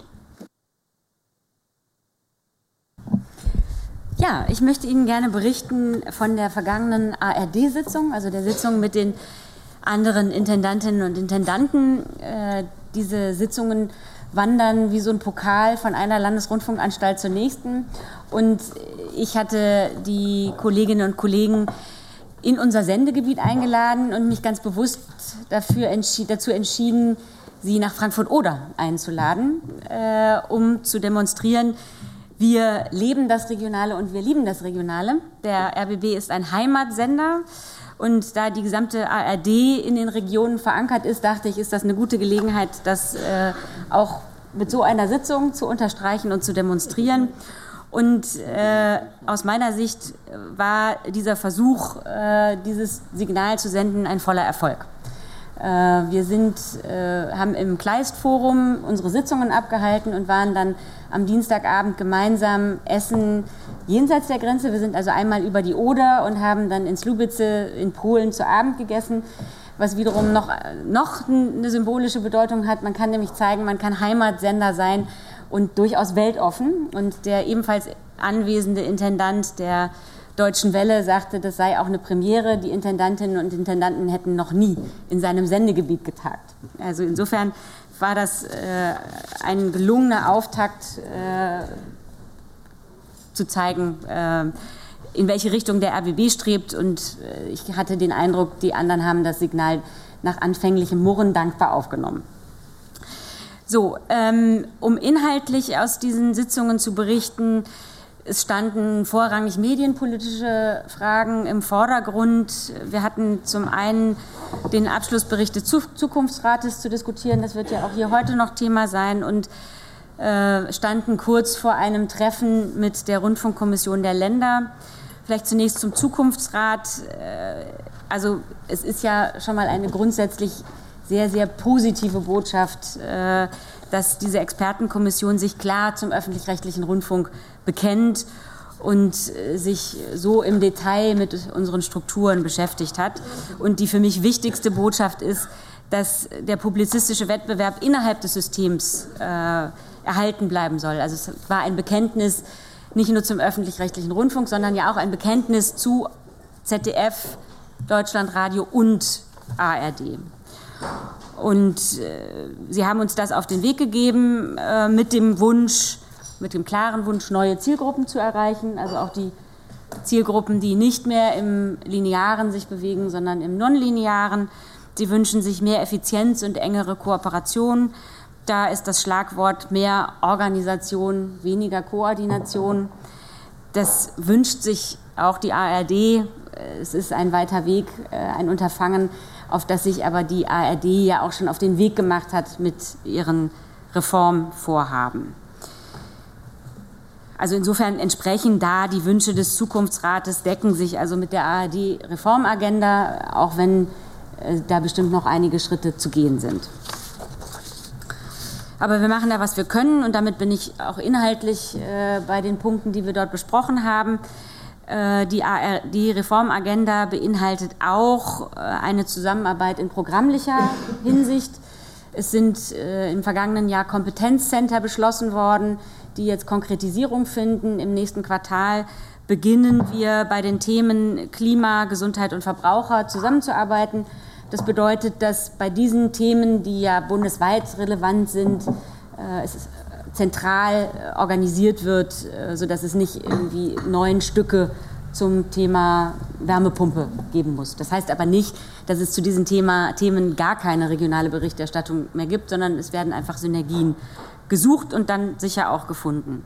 Und wir haben uns auf den Weg gemacht, weitere Kompetenzcenter anzugehen zu den Themen Reisen, Wissen, Bildung und Schule, Kochen und Kulinarik.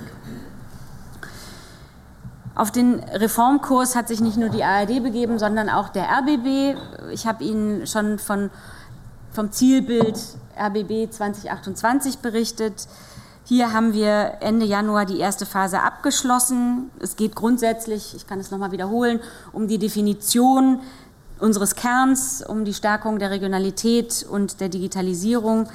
Die Programmdirektion hat in einem ersten Schritt die Kernaufgaben des RBB skizziert. In den Feldern Produktion, Technik, Immobilien, Personal und Finanzen haben wir uns den Status quo angeguckt. Dabei ist erneut klar geworden, dass wir natürlich bei der Finanzlage ohne deutliche Reduktionen der derzeitigen Aufwände in allen Bereichen des Senders keine Spielräume haben für strategische Weiterentwicklung. Wir haben das Zwischenergebnis mit allen Führungskräften äh, beraten und in einer Belegschaftsversammlung allen Mitarbeitenden vorgestellt. Wir haben die Interessenvertretungen eingebunden in einem regelmäßigen Austausch. Da können die Kolleginnen und Kollegen vielleicht auch gleich noch von berichten ähm, in ihrem Tagesordnungspunkt. Es geht jetzt darum, in den kommenden Wochen mit, äh, also die finanziellen Ableitungen aus dem zu ziehen, was wir uns jetzt angeguckt, angeguckt haben. Ein weiteres großes Thema für uns ist die Umsetzung des Staatsvertrages. Die gute Nachricht, es gibt schon sehr viele Punkte des Staatsvertrages, die wir umgesetzt haben. Wir haben, hatten uns ja gerade was Transparenz und Kontrolle anbelangt, schon auf den Weg gemacht. Das heißt, wir haben ein Compliance-Management-System, die Revision ist personell aufgestockt worden, die Gremiengeschäftsstelle sehen wir hier vor uns, äh, der Erfolg unserer Bemühungen, äh, hier das Personal zu verstärken. Die Geschäftsleitung wird in den kommenden Monaten eine neue Geschäfts-, eine, eine neue Organisationsverfügung erarbeiten, die dann sich äh, quasi als Geburtsstunde des Direktoriums erweisen muss und äh, die Landesbeauftragten in der Organisationsstruktur unterbringt. Und das, die, die Programmdirektion arbeitet an einem oder an Konzepten zum einen für das zusätzliche Regionalbüro und natürlich auch für die zusätzlichen 30 Minuten Auseinanderschalten im linearen Fernsehen. Aber wir werden Sie da fortlaufend auf dem, nicht fortlaufend auf dem Laufenden halten, sondern wir werden Sie fortlaufend informieren. Wir befinden uns wieder in einem Wahljahr. Ähm, als Programmfreunde und äh, uns wohlgesonnenes Publikum werden Sie vielleicht gesehen haben, dass wir äh, auch den, am vergangenen Sonntag zur Wiederholungswahl zum, äh, zum Bundestag in Berlin eine Sondersendung äh, angeboten haben, aber natürlich auch im aktuellen Programm darüber berichtet haben. Vor uns liegen aber auch die Wahlen zum 10. Europäischen Parlament. Und in Brandenburg finden landesweite Kommunalwahlen statt und die Brandenburgerinnen und Brandenburger werden ihren achten Landtag wählen. Der RBB ist innerhalb der ARD Federführer und verantwortlich für die Zuteilung von Wahlsendezeiten im ersten Programm äh, vor den Europawahlen und Bundestagswahlen. Und wir als Geschäftsleitung haben beschlossen, dazu verfahren wie in der Vergangenheit immer. Es wird sein, so sein, dass wir der Ausstrahlung der Werbespots für die Europawahlen im Gemeinschaftsprogramm das erste äh, werden wir uns beteiligen, aber auf Ausstrahlung im RBB-eigenen Programm verzichten. Bei der äh, Wahl zum Brandenburger Landtag werden wir, wie auch in der Vergangenheit, innerhalb des Zeitfensters von Brandenburg aktuell, also zwischen 19.30 Uhr und 20 Uhr, gemäß 11 RBB-Staatsvertrag Sendezeit für die Wahlwerbung zur Verfügung stellen. Im Hörfunk und online findet keine Wahlwerbung statt. In der vergangenen Rundfunkratssitzung haben wir Ihnen die Programmreform äh, im RBB Fernsehen vorgestellt. Und seit dem 15. Januar sind wir auf Sendung. Und ich hoffe wirklich sehr, dass Sie reingeguckt haben. Es gibt nämlich ein ganz großartiges neues Format im Vorabend, der Tag in Berlin und Brandenburg, von 18 Uhr bis 19.30 Uhr. Und das Ergebnis ist wirklich toll geworden. Und ich bin inhaltlich begeistert. Ich finde, das sieht gut aus, das ist warm, das begrüßt einen sehr äh, offenherzig. Wir sind live vor Ort in der Region, wir sind li live vor Ort in Berlin und Brandenburg und haben da auch ganz nette Erlebnisse. Also wir haben auch schon schwierige Erlebnisse mit den Berlinern und Brandenburgern gehabt, aber wir haben auch schon sehr begeisternde Erlebnisse mit den Berlinerinnen und Berlinern und Brandenburgerinnen und Brandenburgern gehabt.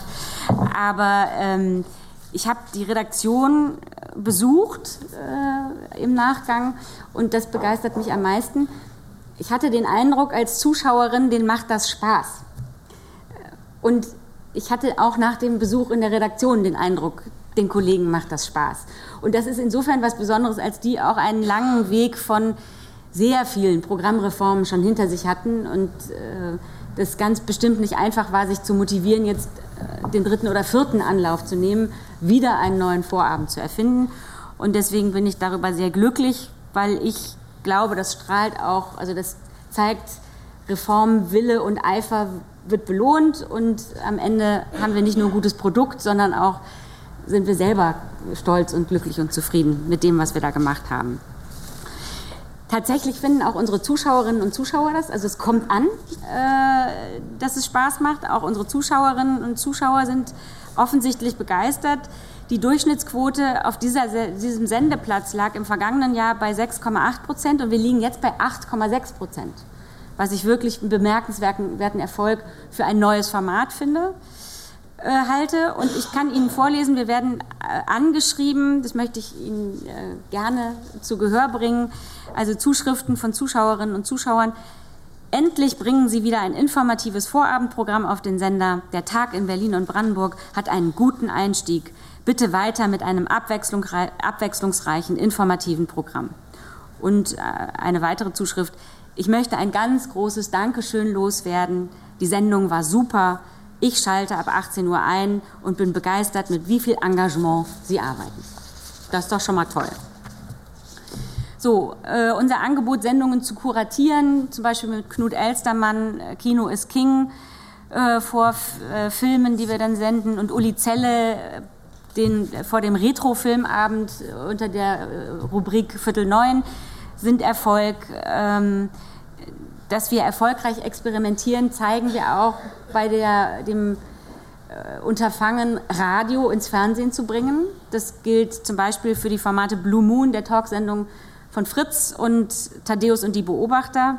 Das sind jetzt eigentlich, also Thaddeus war ja mal eine Fernsehsendung und ist jetzt eine Radiosendung, die wir auch im Fernsehen ausstrahlen. Man kann sagen, die erste Sendung, da gab es optisch noch Luft nach oben, aber wir demonstrieren, wir bleiben dran. Also wer am Dienstag eingeschaltet hat, es sah wirklich großartig aus. Also äh, es hat sich sehr weiterentwickelt und mir persönlich, aber ich höre mir auch gerne Ihre Eindrücke an, gefällt es gut, dass wir Radio filmen, weil das hat auch einen ganz eigenen, ganz eigenen charmanten Charakter und auch da kriege ich, jedenfalls in meiner, meine persönliche Empirie, ist dazu ziemlich gut. Und was Sie vielleicht auch interessiert, wir produzieren damit deutlich günstiger. Thaddeus hat eine Folge bislang 41.000 gekostet, jetzt kostet sie noch 6.000. Das heißt, Reform tut ein bisschen weh, aber kann auch Spaß machen. Eine ganz große Veränderung steht auch im Radio an. Ich möchte sie hier zumindest kurz ansprechen. RBB Kultur wird zu Radio 3. Martina Zöllner, die Programmdirektorin, hat Ihnen dazu auch schon postalisch äh, etwas zukommen lassen und wird in der nächsten Sitzung des Programmausschusses dann gemeinsam mit der Programmchefin Doro Hackenberg dazu berichten. Wir, sind, wir hören nicht auf, experimentell zu sein. Es gibt noch ein neues Format, Politik und Wir, der Community Talk. Ein Format, äh, was äh, uns was zeigt, wie wichtig uns der Dialog mit dem Publikum ist, auf Twitch. Und äh, da gab es große Skepsis und ich muss sagen, auch das funktioniert wirklich beeindruckend gut äh, mit rund 200.000 Teilnehmern äh, auf diesem Kanal. Das ist ein Gespräch mit Experten, aber auf Augenhöhe mit dem Publikum, kann man sagen. Und diese Chat-Community erweist sich als äußerst diskussionsfreudig, leistet aber auch substanzielle Beiträge in der Debatte. Also das ist äh, überwiegend fair und konstruktiv, wie da miteinander gesprochen und gerungen wird. Also öffentlich-rechtlich geht auch digital, jung und divers. Ebenfalls eigentlich ein Digital First Projekt, äh, was schon jetzt, äh, ich würde sagen, aus den Kinderschuhen entwachsen ist. Es ist nämlich schon die zweite Staffel. Raus aufs Land ist entstanden als Format äh, von einem Kollegen aus dem Studio in Frankfurt-Oder, der an einem Seminar teilgenommen hat, wie kann ich digitale Produkte entwickeln. Und da ist dieses Produkt entstanden, was so erfolgreich ist, dass sich der Hessische Rundfunk schon angeschlossen hat und noch zwei weitere Landesrundfunkanstalten gerne mitmachen möchten. Es ist, wie gesagt, ein Mediathekprodukt, gezielt für die Mediathek entwickelt, aber äh, wir senden es auch am 6. und 13. März auf unserem Doku-Sendeplatz dann einfach immer drei Folgen hintereinander. Stolz sind wir auch auf die RBB 24 Spezialreportage Die Mutbürger. Das war eine Kooperation unserer Doku-Abteilung mit der Chefredaktion. Sie beschäftigt sich mit den vielen Demonstrationen nach dem Treffen von Rechtsextremisten in Potsdam. Auch da der Marktanteil 9 Prozent was zeigt, also wir kommen auch mit Informationen an unser Publikum. So, wir sind aber auch ein unterhaltsamer Sender, also auch Information ist unterhaltsam aufbereitet, aber der Sport, äh, da sind wir in der ARD, der RBB ist da der Biathlon-Sender. Und auch hier sind wir sehr erfolgreich äh, unterwegs, durchweg über 20 Prozent Marktanteil.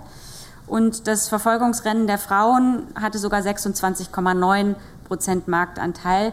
Wir sind da äh, sehr stolz auf die beiden Experten, mit denen wir da unterwegs sind, Erik Lesser und Arndt Pfeiffer, die sicherlich auch äh, zum Publikumserfolg beitragen. Noch ein paar schöne Nachrichten aus dem Kerngeschäft.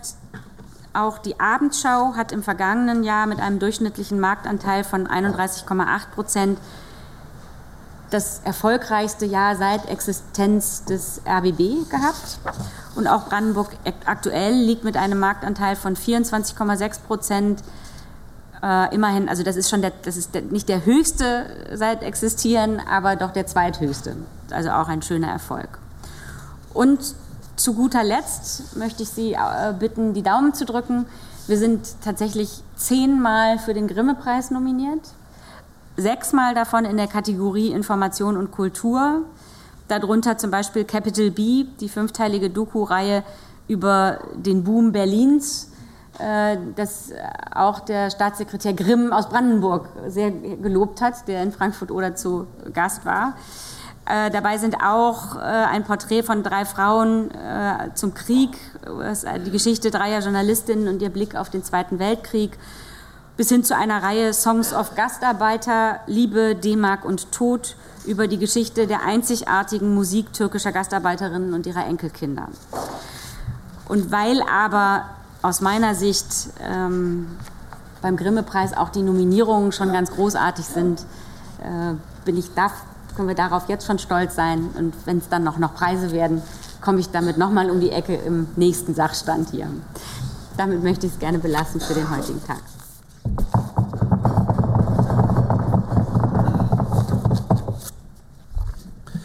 Ganz herzlichen Dank, Frau Demmer, für den Einblick und ähm, auch die, das haben wir in der letzten Zeit sehr selten gehabt, auch mal für die guten Nachrichten und für das, was die Programmschaffenden alles auf die Beine stellen und an Veränderung ähm, zu allem, was parallel läuft, ähm, organisieren. Und ich erlaube mir, Sie erstmal alle herzlich jetzt Rückfragen zu stellen. Die eine Anmerkung erlaube ich mir dann, wenn ich zumindest phasenweise den ähm, Tag sehen kann, ähm, stelle ich fest, dass es tatsächlich eine, eine, schöne, gute Entwicklung ist, die da stattfindet. Ähm, und ähm, ähm, ja, weiter so an die Kollegen. Wirklich, ich fand das, was ich bisher sehen durfte, wirklich gut. Gibt es Anregungen, Anmerkungen, Nachfragen aus dem Plenum?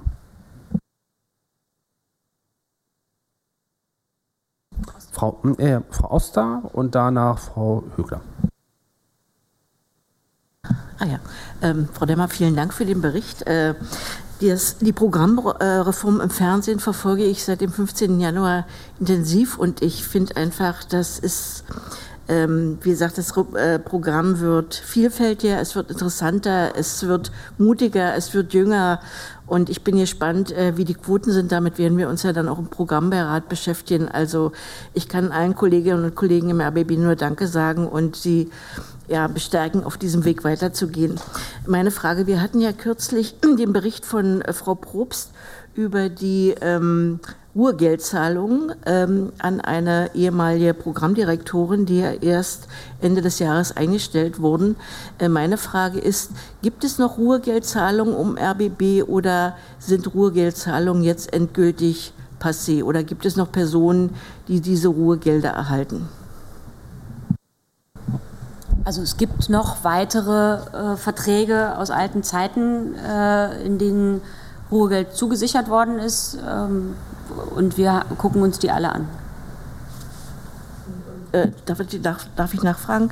Es gab ja Gerichtsurteile inzwischen, ähm, die diese Verträge als sittenwidrig eingestuft haben.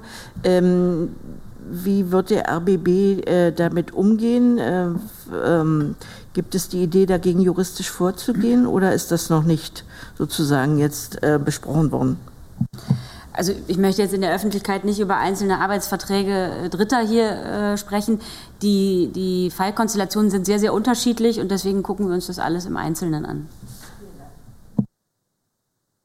So, jetzt Frau Professor Rögner. Ich habe nur eine kleine, also erstmal auch vielen Dank für die, äh, äh, den schönen Bericht. Äh, nur eine kleine Nachfrage. Dies, dies, diese Serie Raus aufs Land, was ist das Digitale an dem? Oder weil das so ein spezielles digitales Produkt sein soll? Die ist eben konzipiert gar nicht fürs lineare Fernsehen. Ne? Das sind kürzere Strecken mhm. äh, und in der Programmierung inhaltlich auf, die, auf Mediathek-Konsumenten äh, äh, fokussiert. Und wenn wir es dann senden, senden wir gleich drei hintereinander.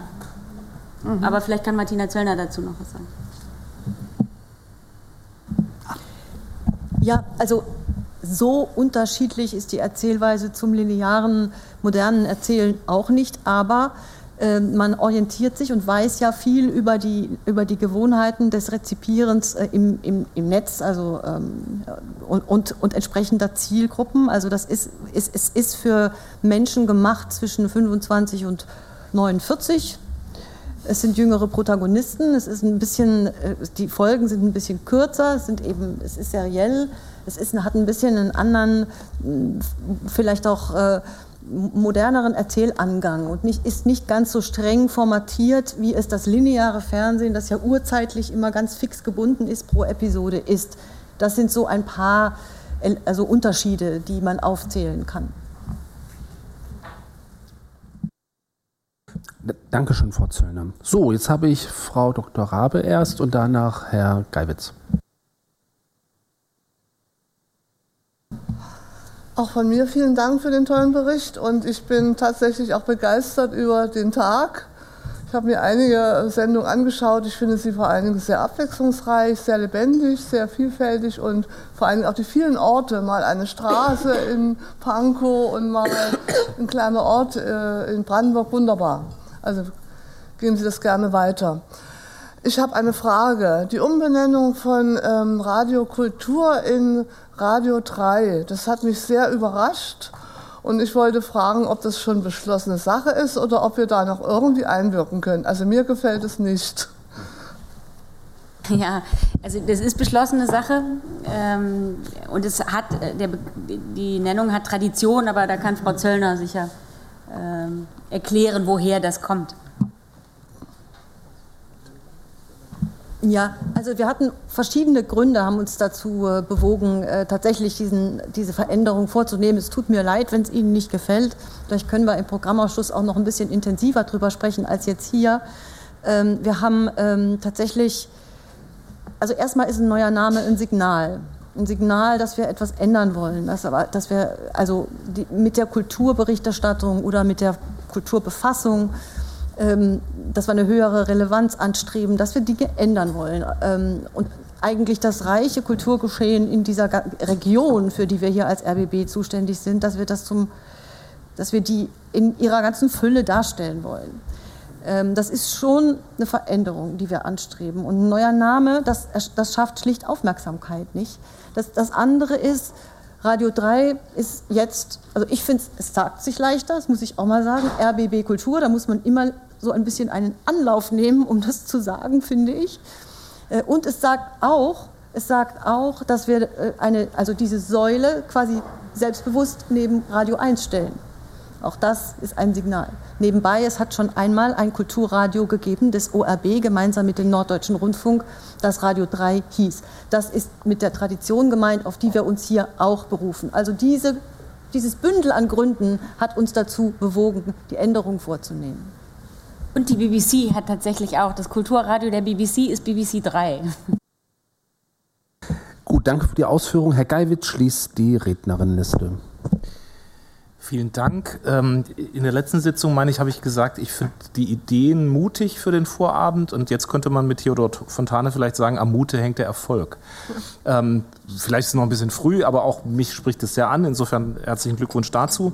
Ähm, ich schließe mich in der Skepsis, was Radio 3 angeht, an. Ich bin sozusagen, ich war schon mit über 40 Radiokulturhörer. Insofern bin ich da vielleicht auch untypisch und hänge vielleicht am, am Hergebrachten. Vielleicht überraschen Sie mich, äh, werden wir sehen. Ähm, eine Frage hätte ich noch mal zum Thema Europawahl.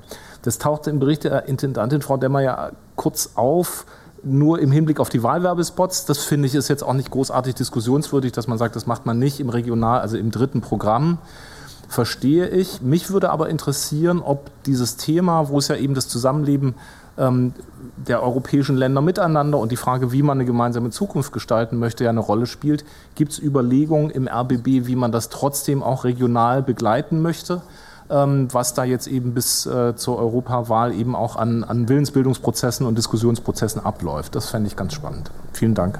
Also ich, da, da habe ich tatsächlich noch keine Rücksprache zu gehabt. Ich gehe aber ehrlich gesagt fest davon aus, das ist ja unsere Aufgabe, äh, auch darüber zu berichten und äh, unser Publikum zu ertüchtigen, äh, sich ähm, mit ihrer äh, Aufgabe zu wählen als Bürgerinnen und Bürger in der Demokratie ähm, äh, also sie dabei zu unterstützen. Also deswegen gehe ich da fest von aus.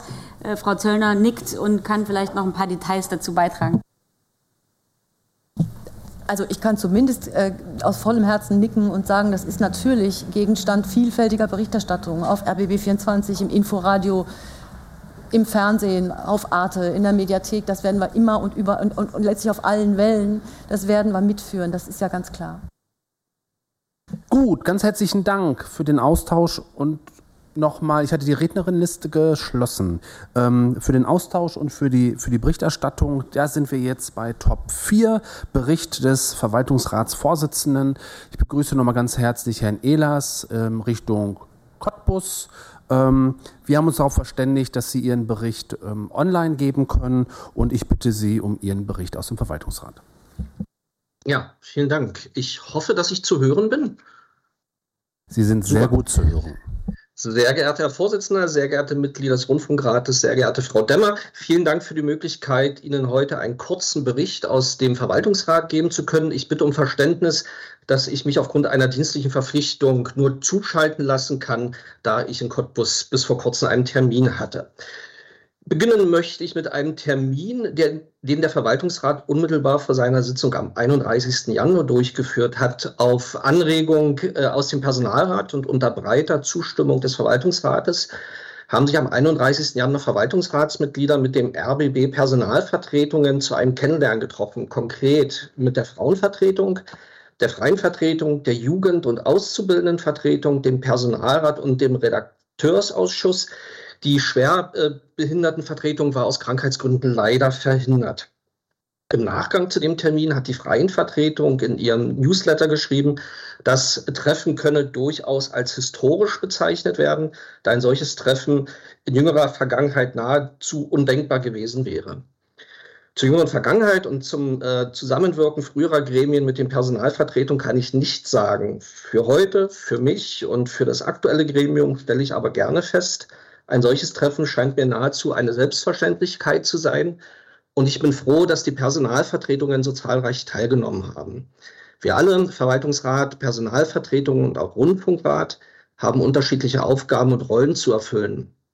Dass wir dabei in bestimmten Fragen unterschiedliche Positionen haben, ist aus meiner Sicht ebenso selbstverständlich.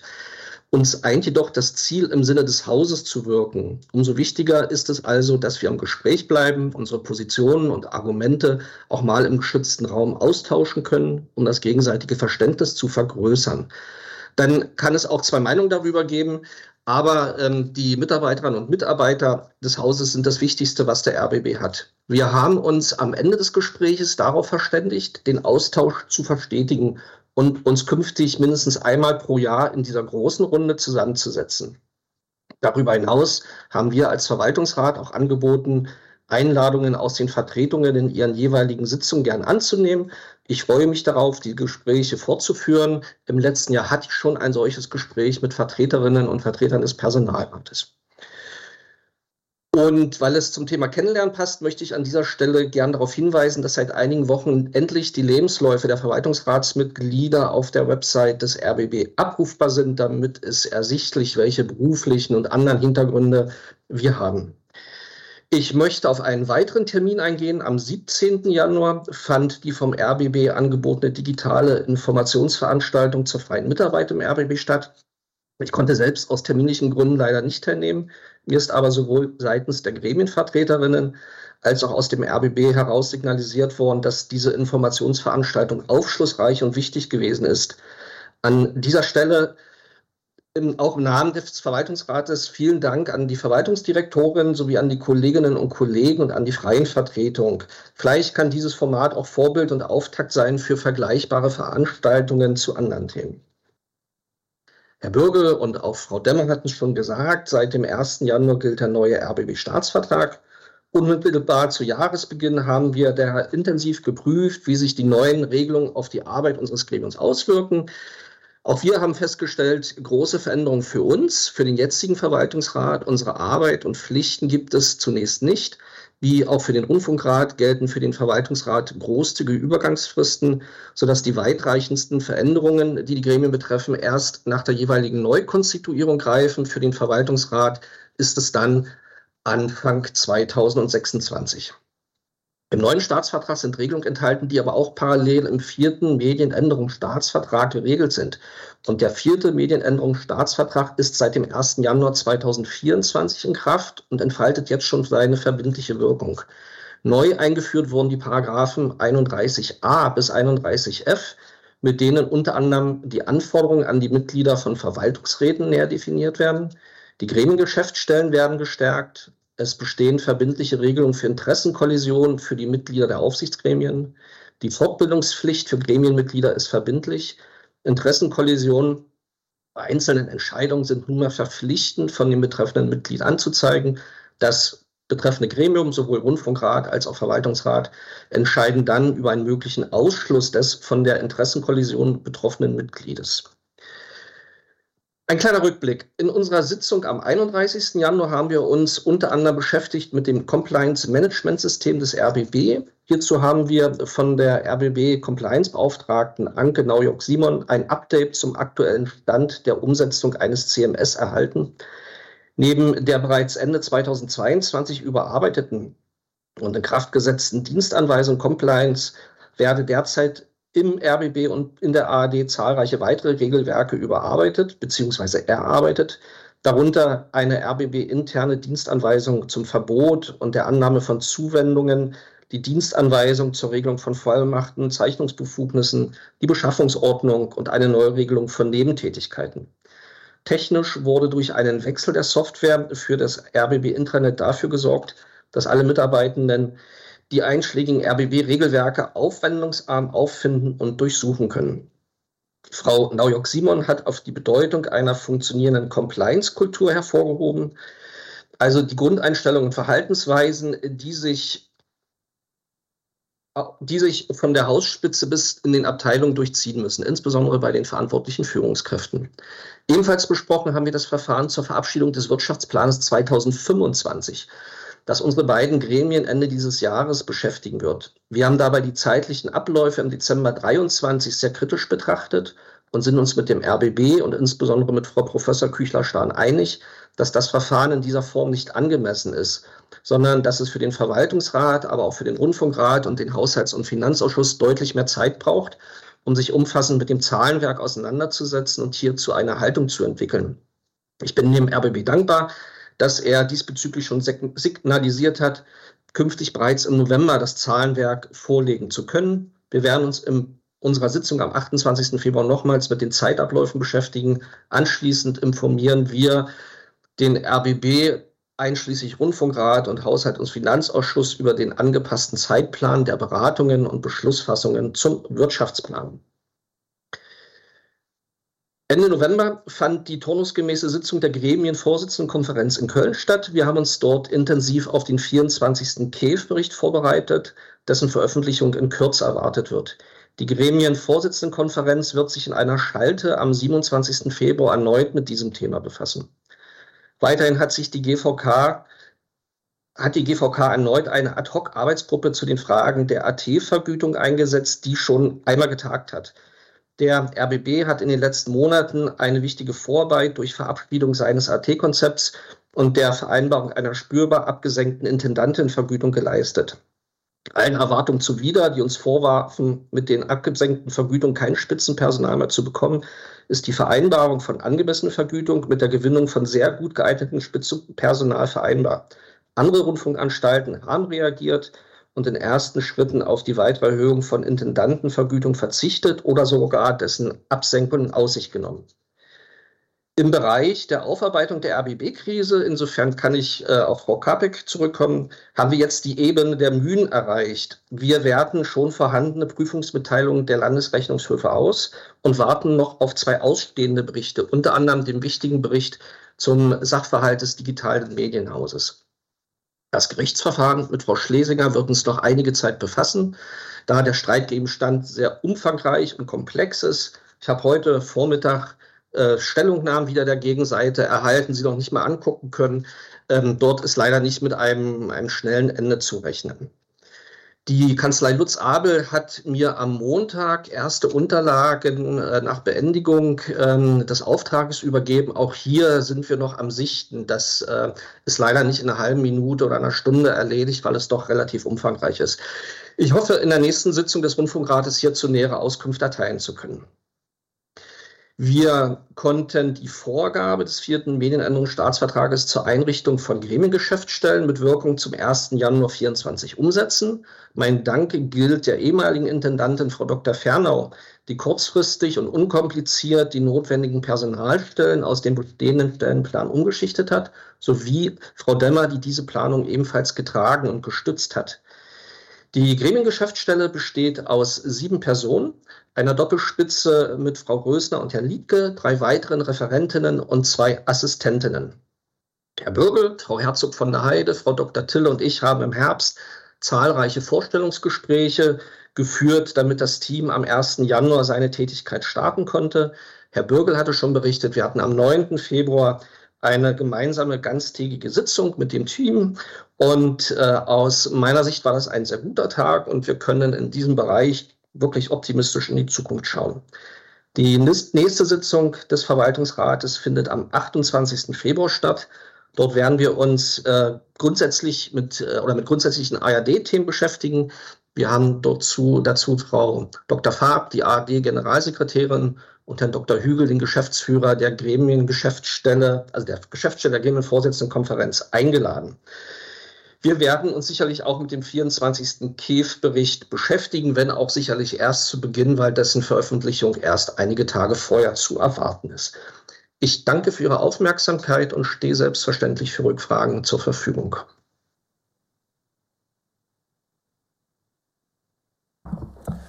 Ganz herzlichen Dank, Herr Ehlers. Ich hoffe, Sie haben gehört, dass wir Ihren Bericht abgeklopft haben und mich freut zu hören, dass Sie mit Post-its und allen äh, Techniken, die dazu zu einer Klausur gehören, Ihren Frieden gefunden haben. Gibt es Anregungen und Anmerkungen, Nachfragen zu dem Bericht des äh, Vorsitzenden des Verwaltungsrates? Frau Kappeck. Ja, vielen Dank, Herr Ehlers, ähm, für den Bericht und auch, dass Sie schon auf meine Frage eingegangen sind. Ähm, ich glaube, das Thema, vor allem für diejenigen, die schon länger im Rundfunkrat sind, äh, bleibt trotzdem erstmal unbefriedigend, was natürlich nicht Ihre Schuld ist, sondern ähm, an den Vorgängen als solche äh, liegt. Vor dem Hintergrund hat äh, der Landtag Brandenburg ja die Forderung erhoben, dass ihm der gesamte Bericht von Lutz und Abel und ähm, kooperierenden Kanzleien vorgelegt wird. Ähm, ich fand das in der Situation selbst ähm, mutig, aber jetzt ist ja auch schon wieder ein halbes Jahr ins Land gestrichen. Und ich muss sagen, irgendwann, äh, finde ich, ist der Punkt erreicht, wo sowohl der Verwaltungsrat als auch der Rundfunkrat ähm, sich dieser Forderung anschließen könnten. Und ich wüsste schon gerne, wofür wir, ich glaube, Endstand äh, war irgendwie 2 Millionen oder 2,1 Millionen wofür ähm, hier sehr viele Programminhalte gekürzt werden mussten, um diese Untersuchung ähm, zu finanzieren. Daneben, neben dieser anwaltlichen, also dem äh, in Auftrag gegebenen Compliance-Verfahren, gibt es ja auch noch die staatsanwaltschaftlichen Untersuchungen, von denen habe ich ähm, auch schon seit längerem nichts mehr gehört.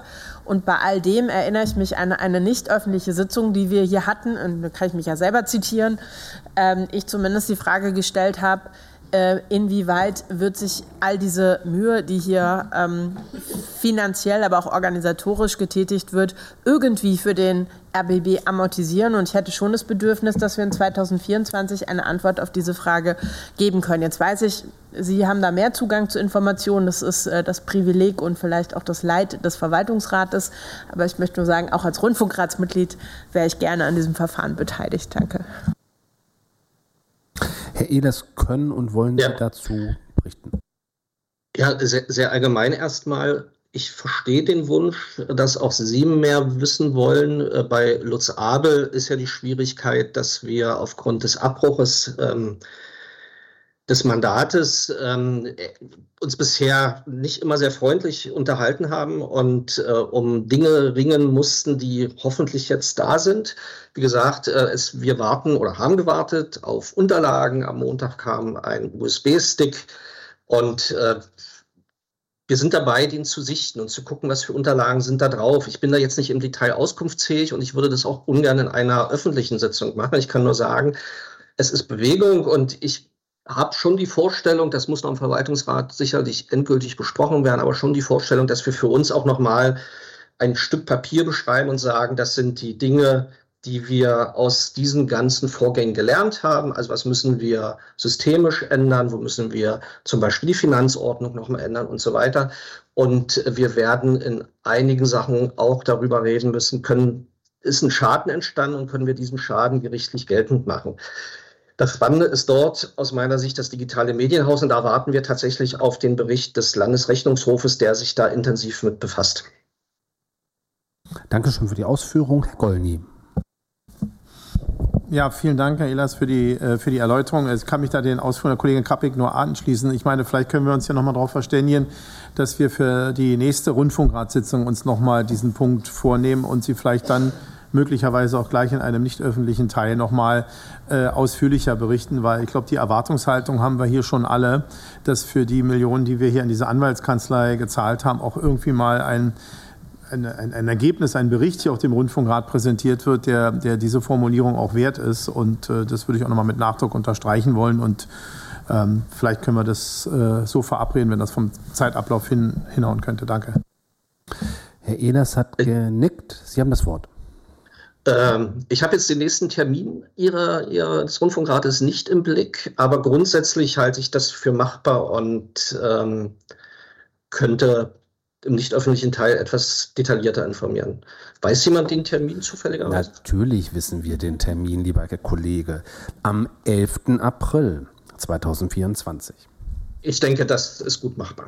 Okay, wir nehmen das mit, ähm, die Anregung, dass wir ähm, sehen, dass wir das mit auf die Tagesordnung nehmen, in die nächste Rundfunkratssitzung und dann zwischen öffentlich und nicht öffentlich unterscheiden. Gibt es noch eine Nachfrage, Anregung? Sonst schließe ich jetzt die Rednerinnenliste. Damit ist die Rednerinnenliste geschlossen. Ich danke Herrn Ehlers ganz herzlich ähm, für den Bericht.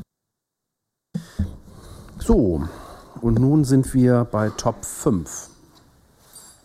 Wir kommen nun zur Nachwahl zur Besetzung eines nichtständigen Ausschusses, der mit der Erarbeitung eines Verfahrensvorschlages für die Wahl einer, eines Intendanten beauftragt wird. Mit der Einladung haben Sie alle die betreffende Beschlussvorlage erhalten. Ein kurzer Rückblick. Der Rundfunkrat hat in seiner 134. Sitzung am 20. November 2023 beschlossen, ein nicht ständigen Ausschuss zur Erarbeitung eines Verfahrensvorschlages für die Wahl einer Intendantin eines Intendanten zu bilden. In der 135. Sitzung des Rundfunkrates am 19. Dezember 2023 erreichten bei der Wahl zur Besetzung des in, der, des in Frage stehenden Ausschusses die erforderlichen 16 Mindeststimmen folgende vier Kandidatinnen. Frau Herzog von der Heide, Frau Kapek, Herr Dr. Offenberg und Frau Schucht. Auch andere Rundfunkratsmitglieder hatten ihre Bereitschaft zur Mitarbeit im Ausschuss kundgetan. Daher erscheint es mir zielführend, dass ein, ein breites Meinungsspektrum im Ausschuss vertreten ist, um einen konsensfähigen Verfahrensvorschlag zu erarbeiten. Deshalb schlage ich vor, im Zuge eines weiteren Wahlvorgangs in der heutigen Sitzung zusätzliche Ausschussmitglieder zu gewinnen. Weiterhin stehen auch dieses Mal zur Wahl Frau Auster, Herr Geiwitz, Frau Hemm und Frau Mauersberger. Zu beachten ist außerdem die Vorgaben des Bundesverfassungsgerichtes, nach der im Aufsichtsgremium eines öffentlich-rechtlichen, einer öffentlich-rechtlichen Rundfunkanstalt auch in deren Ausschüssen der Anteil der sogenannten staatlichen und staatsnahen Mitglieder höchstens ein Drittel betragen darf. Dazu zählen Mitglieder einer Regierung, Abgeordnete, politische Beamtinnen und Beamte. Darüber hinaus gehören hierzu Wahlbeamte in Leitungsfunktionen wie insbesondere Bürgermeister oder Landräte. Frau Kapek als Mitglied des Berliner Abgeordnetenhaus und Frau Herzog von der Heide als Bürgermeisterin zählen in diese Kategorie. Um der Drittelregelung gerecht zu werden, müsste eine, eine der beiden aus dem jetzt mit vier Rundfunkräten besetzten Gremium ausscheiden oder mindestens zwei weitere nichtstaatliche oder nicht staatsnahe Mitglieder hinzukommen. Selbstverständlich können sich heute noch weitere interessierte Mitglieder aus dem Rundfunkrat melden. Das ist jetzt meine Frage. Gibt es neben den von mir gerade genannten weitere Interessierte, die sich heute zur Wahl stellen möchten?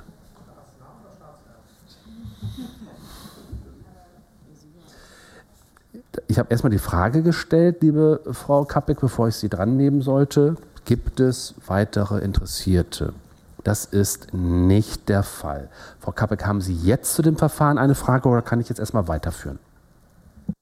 Ich habe tatsächlich eine Frage, weil ich ja grundsätzlich eine Freundin von Staatsferne bin, aber wenn, dann sollte man sie ja konsequent einführen. Und wenn ich für den Landtag kandidiere, ist die Frage, ob dann die Staatsferne noch gegeben ist oder äh, zählt äh, die Staatsnähe erst dann, wenn ich gewählt wurde. Also das ist, glaube ich, eine Frage, die durchaus zu beachten wäre.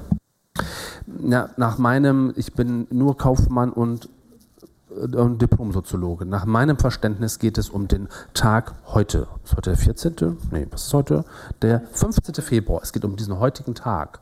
So, nun sollte sich etwas verändern im Laufe des Ausschusses, der Ausschussteilnahme, muss darüber beraten werden. So wäre jetzt mein Verständnis. Ich gucke die Vertreterin der Gremiengeschäftsstelle an. Die würden das jetzt auch so sehen. Okay, also es gibt keine weiteren Interessierten. Dann führe ich jetzt weiter fort. Gemäß 15 Absatz 5 des RBB-Staatsvertrages und im Sinne des Absatz 13, äh, des, des Paragraph 13 Absatz 2 der RBB-Geschäftsordnung darf ein vom Personalrat entsandtes Mitglied beratend an den nichtständigen Ausschüssen teilnehmen. Mit Beschluss vom 6. Dezember 2023 hatte der RBB-Personalrat hierfür Frau Tormehlen bestimmt, widerruft jedoch diese Entscheidung mit Mail vom 2. Februar. Für die erneute Wahl entsendet der Personalrat Frau Jauer in den nichtständigen Ausschuss. Ich schlage, damit schlage ich vor, dass wir zur Wahl kommen. Hier einige Formalien. Um gewählt zu werden, bedarf es einer Mehrheit der ordnungsgemäß entsandten Mitglieder, also 16 Stimmen. Wenn ich richtig informiert bin, haben wir 18. Sind wir mittlerweile 19. Hier gilt auch der Punkt, ob es eine öffentliche Wahl oder eine geheime Wahl ist. Beantragt jemand die geheime Wahl? Ansonsten würde ich mit Handzeichen die Wahl durchführen wollen. Herr Golny beantragt die geheime Wahl. Jetzt muss ich erstmal meinen Zettel gucken. So, ich schlage vor, dass die Zählkommission, die jetzt notwendig ist, ähm, unsere Justiziarin Frau Stieber ähm, und Frau Röstner bilden. Gibt es dazu Gegenstimmen aus dieser Runde? Das ist nicht der Fall.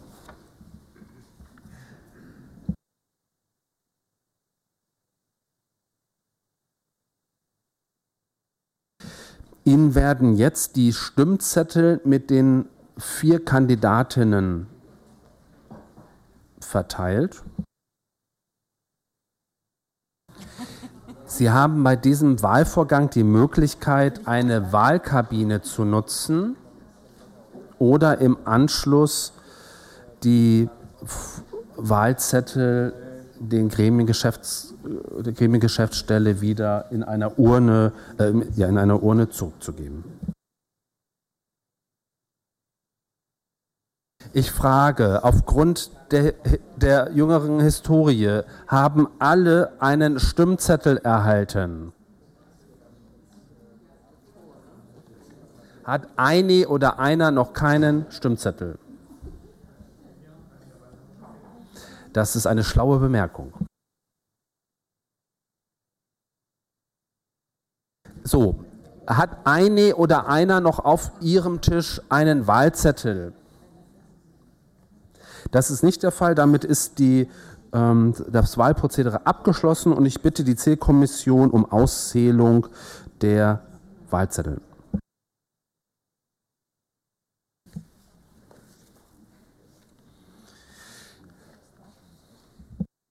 Meine sehr geehrten Damen und Herren,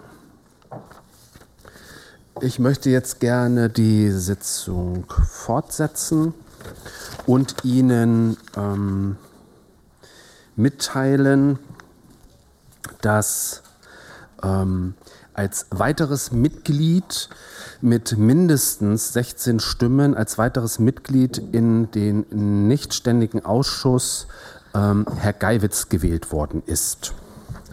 Wir danken und wir beglückwünschen Herrn Geiwitz zunächst erstmal ganz herzlich ähm, für dieses neue Amt.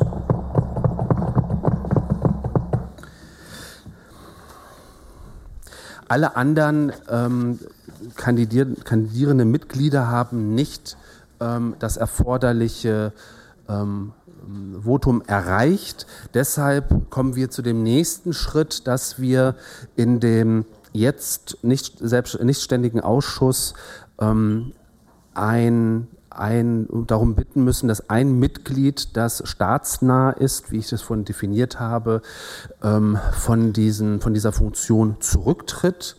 Und ähm, Frau Kapek hat mir gerade erklärt, ähm, dass sie von dieser Aufgabe zurücktreten wird. Damit haben wir ein Mitglied, ähm, in dieser Konstellation und die anderen vier Mitglieder sind als, gelten als nicht staatsnah. Damit ist dieses nicht, äh, der nichtständige Ausschuss ähm, ausreichend besetzt. Ich bedanke mich nochmal ganz herzlich bei allen, ähm, die, da, die, ihre Bereitschaft erklärt haben und ähm, der Ausschuss kann dann sich konstituieren und seine Arbeit aufnehmen. Ganz herzlichen Dank.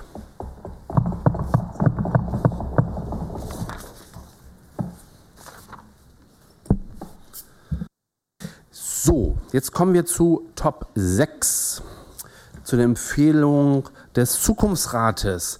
Ähm, und da sage ich mal vorweg, da freue ich mich sehr darüber, dass wir auch in diesem Rundfunkrat Gelegenheit haben, ähm, auch wieder inhaltliche Themen zu setzen und zu platzieren. Wir werden das hoffentlich auch in Zukunft ähm, häufiger wieder tun können, weil einfach der Rahmen dafür da ist, die wir uns auch um diese wesentlichen Themen in dieser Runde kümmern können und Sie haben es sicherlich in der Presse teilweise verfolgt. Einige konnten auch die ähm, Live-Berichterstattung bei Phoenix ähm, mitverfolgen.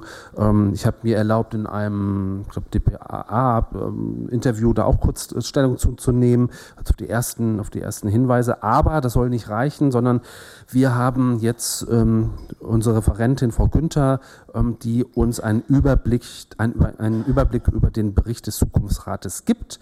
Im Weiteren kommen wir dann in den Austausch zu den Empfehlungen und dem weiteren Vorgehen. Das Wort hat jetzt Frau Günther. Ja, herzlichen Dank. Ähm, ich versuche jetzt nicht zu redundant zu werden und Sie nicht zu langweilen. Einiges haben Sie sicherlich schon gelesen und gehört. Äh, Frau Demmer hat ja auch ein bisschen vorgegriffen. Ähm, und außerdem hatten wir ja am 18. Januar auch allen Gremienmitgliedern ähm, den Bericht zukommen lassen und die Pressemitteilung. Ich würde aber trotzdem noch ein bisschen zurückgreifen und schauen, dass wir dann eine gemeinsame Grundlage haben, um in den Austausch zu gehen und vielleicht auch den Zeitstrahl ein bisschen abzubilden, was danach an Stellungnahmen eingegangen ist. Ähm, genau, noch mal kurz zum Hintergrund. Ähm, wirklich nur angerissen. Äh, die Rundfunkkommission der Länder hatte ja im März 23 äh, den Zukunftsrat einberufen, auch gerne als Think Tank bezeichnet, mit dem Ziel, eine Reformempfehlung auszusprechen, eben auch äh, über 2030 hinaus, also nicht nur mittel-, sondern auch längerfristig. Ähm, mitgegeben wurden tatsächlich auch drei Themen bzw. Aufgabenfelder. Der Zukunftsrat sollte sich auseinandersetzen mit der digitalen Transformation und der Stärkung der Qualität des öffentlich-rechtlichen ähm, mit den Strukturen und der Zusammenarbeit, aber auch der Beitragsstabilität und Good Governance bzw. gutem Führungsstil und der Stärkung dessen. Ähm, Mitglieder waren acht dabei. Ich glaube, da muss ich jetzt gar nicht so auf die Namen eingehen. Ähm, wenn Sie später interessiert sind, können wir gerne nochmal darüber sprechen. Ähm, es waren aber hauptsächlich Vertreterinnen und Vertreter aus der Wissenschaft, aber auch aus der Publizistik dabei. Ähm, dieser Bericht wurde dann also am 18. Januar vorgestellt in Berlin ähm, und wurde strukturiert in so sieben Kernempfehlungen, die ich noch mal kurz anreißen würde. Ähm, und zum einen, beziehungsweise einer, einer der Schwerpunkte war tatsächlich die Schärfung des Angebotsauftrags des Öffentlich-Rechtlichen für eine noch stärkere Orientierung am Gemeinwohl und der Demokratie. Ähm, der Zukunftsrat hatte geschrieben, äh, dass der öffentlich-rechtliche nicht nur Meinung vorgeben solle, sondern auch vor allem die Meinungsbildung fördern müsse. Ähm, Vielfalt soll nach wie vor Zentrum des Programmangebots bleiben und Hauptadressat soll auch die Mitte der Gesellschaft sein. Ähm, was aber hinzukommt oder beziehungsweise was der Zukunftsrat als Empfehlung ausgesprochen hat, war auch eine Ausrichtung auf in Deutschland lebende AusländerInnen als äh, zukünftige und potenzielle ähm, NutzerInnen des Öffentlich-Rechtlichen. Zudem äh, möchte der Zukunftsrat, dass Medienbildung weiter gefördert wird, also äh, hauptsächlich Informations- und Nachrichtenkompetenz, insbesondere von jungen Menschen. Das heißt also, dass Jugendliche eben ebenso zukünftige MediennutzerInnen und NutzerInnen des Öffentlich-Rechtlichen weiter herangeführt werden sollen und entsprechend eben eine äh, Ausweitung und Orientierung an nonlinearen Formaten erfolgen soll. Also das, was eben dem Nutzungsverhalten der jungen Menschen entspricht. Die Anforderung, die der Zukunftsrat an den öffentlich-rechtlichen ähm, formuliert hat, war, dass er eigenständig sein müsse, unterscheidbar, also ein, ein schärferes Profil haben müsse in Abgrenzung zu auch privaten Angeboten, ähm, unabhängig sein müsse, ausgewogen und vor allem mehr Innovation integrieren solle und mehr Dialog zu BürgerInnen schaffen müsse. Das war also der erste Punkt. Der zweite Punkt ging dann tatsächlich schon äh, sehr stark in die Neuorientierung und neue Organisation der Gremien. Ähm, der Zukunftsrat hat vorgeschlagen, dass es für AD, ZDF und Deutschlandradio je einen Medienrat geben solle, je einen Verwaltungsrat und eine kollegiale Geschäftsleitung mit einem einer Vorsitzenden. Und ähm, statt der Koordinierung durch die GVK aktuell solle dieser pluralistisch besetzte Medienrat ähm, eben der Hüter der Auftragserfüllung sein. Zusammengesetzt sein soll der Medienrat aus 48 Mitgliedern, 16 von den Landtagen entsendete und 32 politikferne Mitglieder, also ein relativ großes Gremium. Ähm, und der Medienrat würde analog zum Rundfunkrat hier beispielsweise auch einen Verwaltungsrat berufen und entlassen. Äh, Aufgabe dieses großen Medienrates wäre eben auch, stark in den Dialog mit den BürgerInnen zu treten. Ähm, dieser Verwaltungsrat, von dem ich gerade sprach, der soll eher schlanker besetzt sein. Äh, ich zitiere, vier Weise sollen darin sitzen, ähm, drei Personen aus dem Medienbereich und zwei ManagerInnen. Und der äh, Verwaltungsrat, das äh, kommt uns sicherlich auch bekannt vor, soll die strategische Gesamtverantwortung äh, innehaben und äh, die operative Geschäftsleitung beaufsichtigen. Äh, diese kollegiale Geschäftsleitung ähm, soll einer zeitgemäßeren Managementstruktur entsprechen, statt einer Intendanz ähm, und ist gleichzeitig aber auch an die Strategien, die der Verwaltungsrat wiederum verabschiedet, gebunden. Die Amtszeiten sollen von vornherein begrenzt werden. Ähm, die Geschäftsleitung soll nur einmal wiedergewählt werden können. Ähm, wo wir gerade bei der Organisation sind, Frau Demmer hat es ja auch schon angesprochen, äh, einen sehr starken Fokus oder eine Prämisse ähm, von Zukunftsrat war die Devise Organisation statt Koordination. Das fiel ja tatsächlich häufiger, ähm, nicht nur äh, im Text, sondern auch bei der Pressekonferenz. Angedacht ist tatsächlich vom Zukunftsrat, dass es eine ARD Anstalt geben soll mit Geschäftsführung statt einer Arbeitsgemeinschaft. Also eine rechtsfähige Dachorganisation, die überregionale und zentrale Aufgaben und Verantwortlichkeiten bündeln soll. Ähm, das wären dann zum Beispiel Mediatheken, Audiotheken, Plattformen, vor allem also ähm, systematische Technologien, aber auch Auslandskorrespondenzen, die eben in dieser Dachorganisation gebündelt werden. Das soll ähm, Mehrfachstrukturen abbauen. Ähm, der Zukunftsrat setzt auch darauf, dass dadurch finanzielle Mittel frei werden würden und eben klarere Verantwortlichkeiten geschaffen werden könnten. Auch hier soll eine kollegiale Geschäftsleitung eingesetzt werden. Also neben dem Vorsitz sind auch Ressortleitungen geplant für so Fachbereiche wie Technologie, Finanzen und Verwaltung. Und diese Geschäftsleitung ist als erweiterte geplant. Ähm, da wäre also einmal die Geschäftsleitung der ARD-Anstalt, die wiederum unterstützt werden würde von den Intendanten der Landesrundfunkanstalten. Ähm, als vierten Punkt, und das ist natürlich eine logische Konsequenz wenn eine Dachorganisation sich um überregionale Themen kümmern soll, ist natürlich die Schärfung des regionalen Auftrags der Landesrundfunkanstalten. Also, dass die Strukturen auch da verschlankt werden sollen, indem sich die Landesrundfunkanstalten ganz klar auf äh, die regionale Grundversorgung ähm, fokussieren können, Bürgerinnennähe schaffen ähm, und tatsächlich nur auf Anfrage der ARD-Anstalt ähm, Angebote zuliefern als Landesrundfunkanstalt. Geplant ist aber auch eine Zusammenlegung von Strukturen. Das ist der fünfte Punkt. Der Zukunftsrat schlägt vor, dass eine gemeinsame Tochtergesellschaft von ARD, ZDF und Deutschlandradio gebildet wird für den Betrieb digitaler Plattformen. Das heißt also, dass insbesondere äh, Streaming äh, gebündelt werden soll. Dabei können auch sogenannte Public Service Algorithmen zum Einsatz kommen, die also die Inhalte unter Berücksichtigung von Kriterien wie Relevanz oder Vielfalt sortieren können. Das soll vor allem der Förderung der Konkurrenzfähigkeit dienen, dass sozusagen der öffentlich-rechtliche im Hinblick auf internationale Anbieter, deren Plattformen immer stärker werden, gut aufgestellt ist. Äh, Punkt 6 ist eine Weiterentwicklung der Führungs- und Organisationskultur im öffentlich-rechtlichen. Ähm, so schlägt der Zukunftsrat zeitgemäße Führungskompetenzen vor und ähm, eine Fortbildung insbesondere im Hinblick auf Managementaufgaben. Ähm, der Zukunftsrat wünscht sich mehr Durchlässigkeit zu Fachleuten aus der Privat- und Kreativwirtschaft. Und auch hier äh, soll die kollegiale, kollegiale Führung äh, angesetzt werden, also nicht nur ähm, was die Geschäftsleitung der ARD anbelangt, sondern auch in allen anderen Ebenen soll das der Führungsstil werden. Ähm, und es soll funktionsadäquate Gehälter für Führungspro äh, Führungspersonal geben. Äh, ich zitiere hier einfach mal. Ähm, es bedarf keiner außergewöhnlichen Versorgungsansprüche für gut bezahlte Führungskräfte, so der Ansatz. Ähm, ja, last but not least, das ist sicherlich der interessanteste Punkt, ähm, ist das vorgeschlagene Finanzierungsverfahren des Zukunftsrats. Hier wünscht sich oder schlägt der Zukunftsrat vor, äh, die Auftragserfüllung ähm, in Kombination mit einer Indexierung des Rundfunkbeitrags zu bündeln. Also anstelle einer Voranmeldung des Finanzbedarfs soll eine Ex-Post-Bewertung des Angebots eingeführt werden. Das heißt, die KEF bewertet alle zwei Jahre, ob eine Anstalt ihr Angebot oder ihren Auftrag äh, erfüllt hat. Ähm, wenn das der Fall ist, dann kann sozusagen ähm, die Anstalt ähm, vollumfänglich Beitragsaufkommen, äh, Beitragsaufkommen zugewiesen bekommen. Aber bei Unvollständigkeit soll es durchaus finanzielle Abschläge geben können. Ähm, mögliche Bewertungskriterien, um diese Angebotserfüllung eben festzustellen, könnten laut Zukunftsrat sein äh, Verlässlichkeit, Vielfalt, Innovation, Transparenz, aber auch Zugänglichkeit.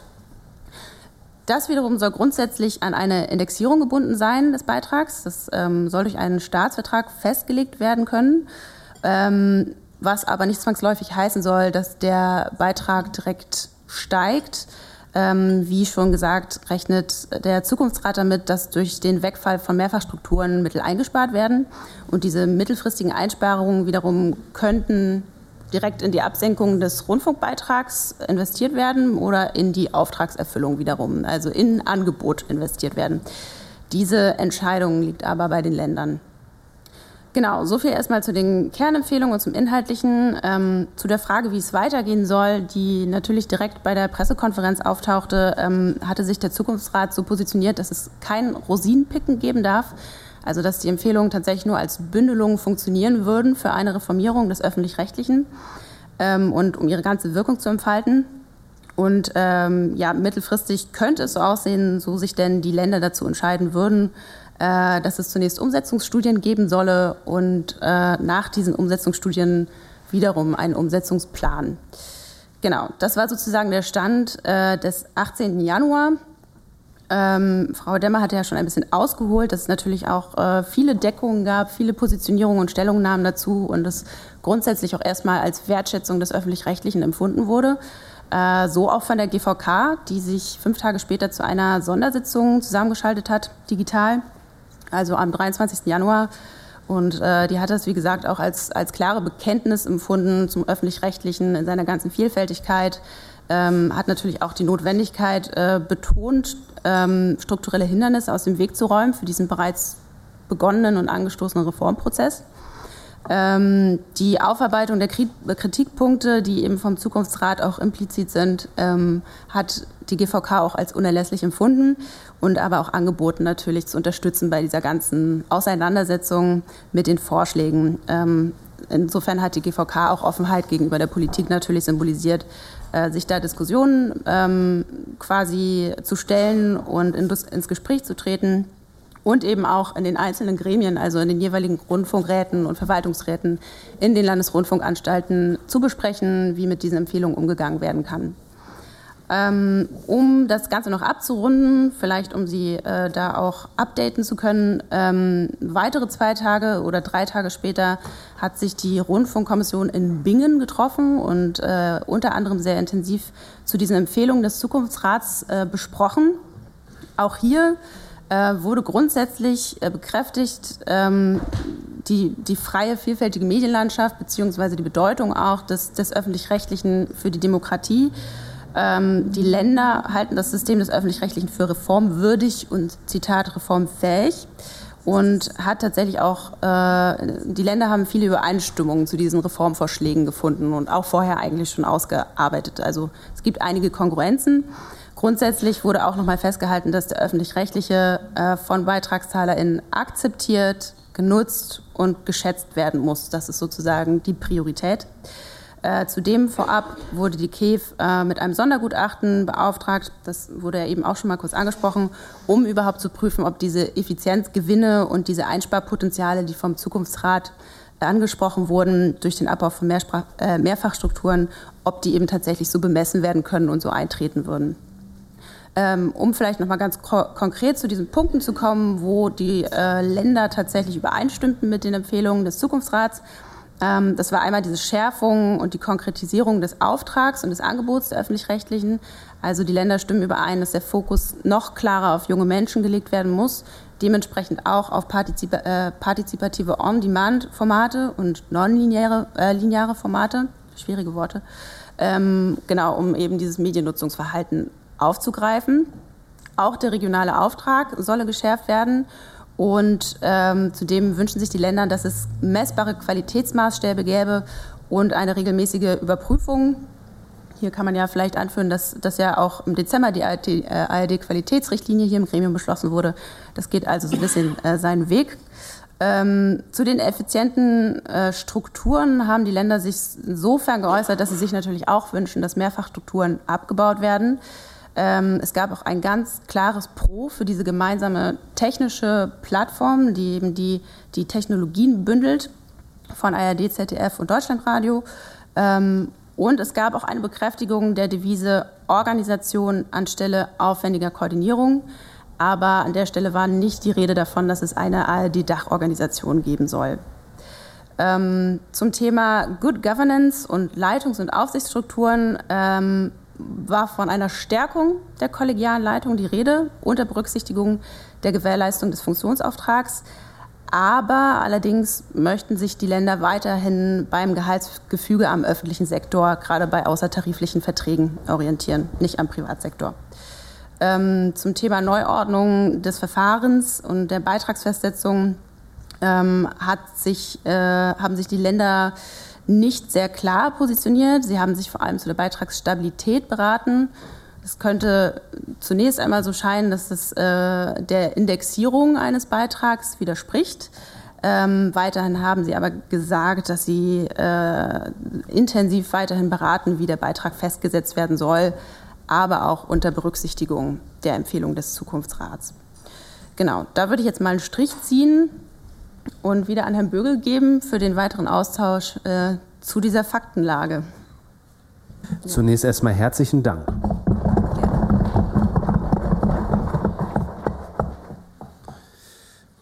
Und es ist und ganz lieben Dank auch, wie Sie es dargestellt haben, Frau Günther, und ähm, doch sehr komplex, aber doch in gebotener Kürze. Und ich finde, es ist nicht selbstverständlich, wenn eine Kollegin, die erst seit ein paar Tagen hier ist, ähm, das so zusammenfasst und ähm, für uns so greifbar machen kann.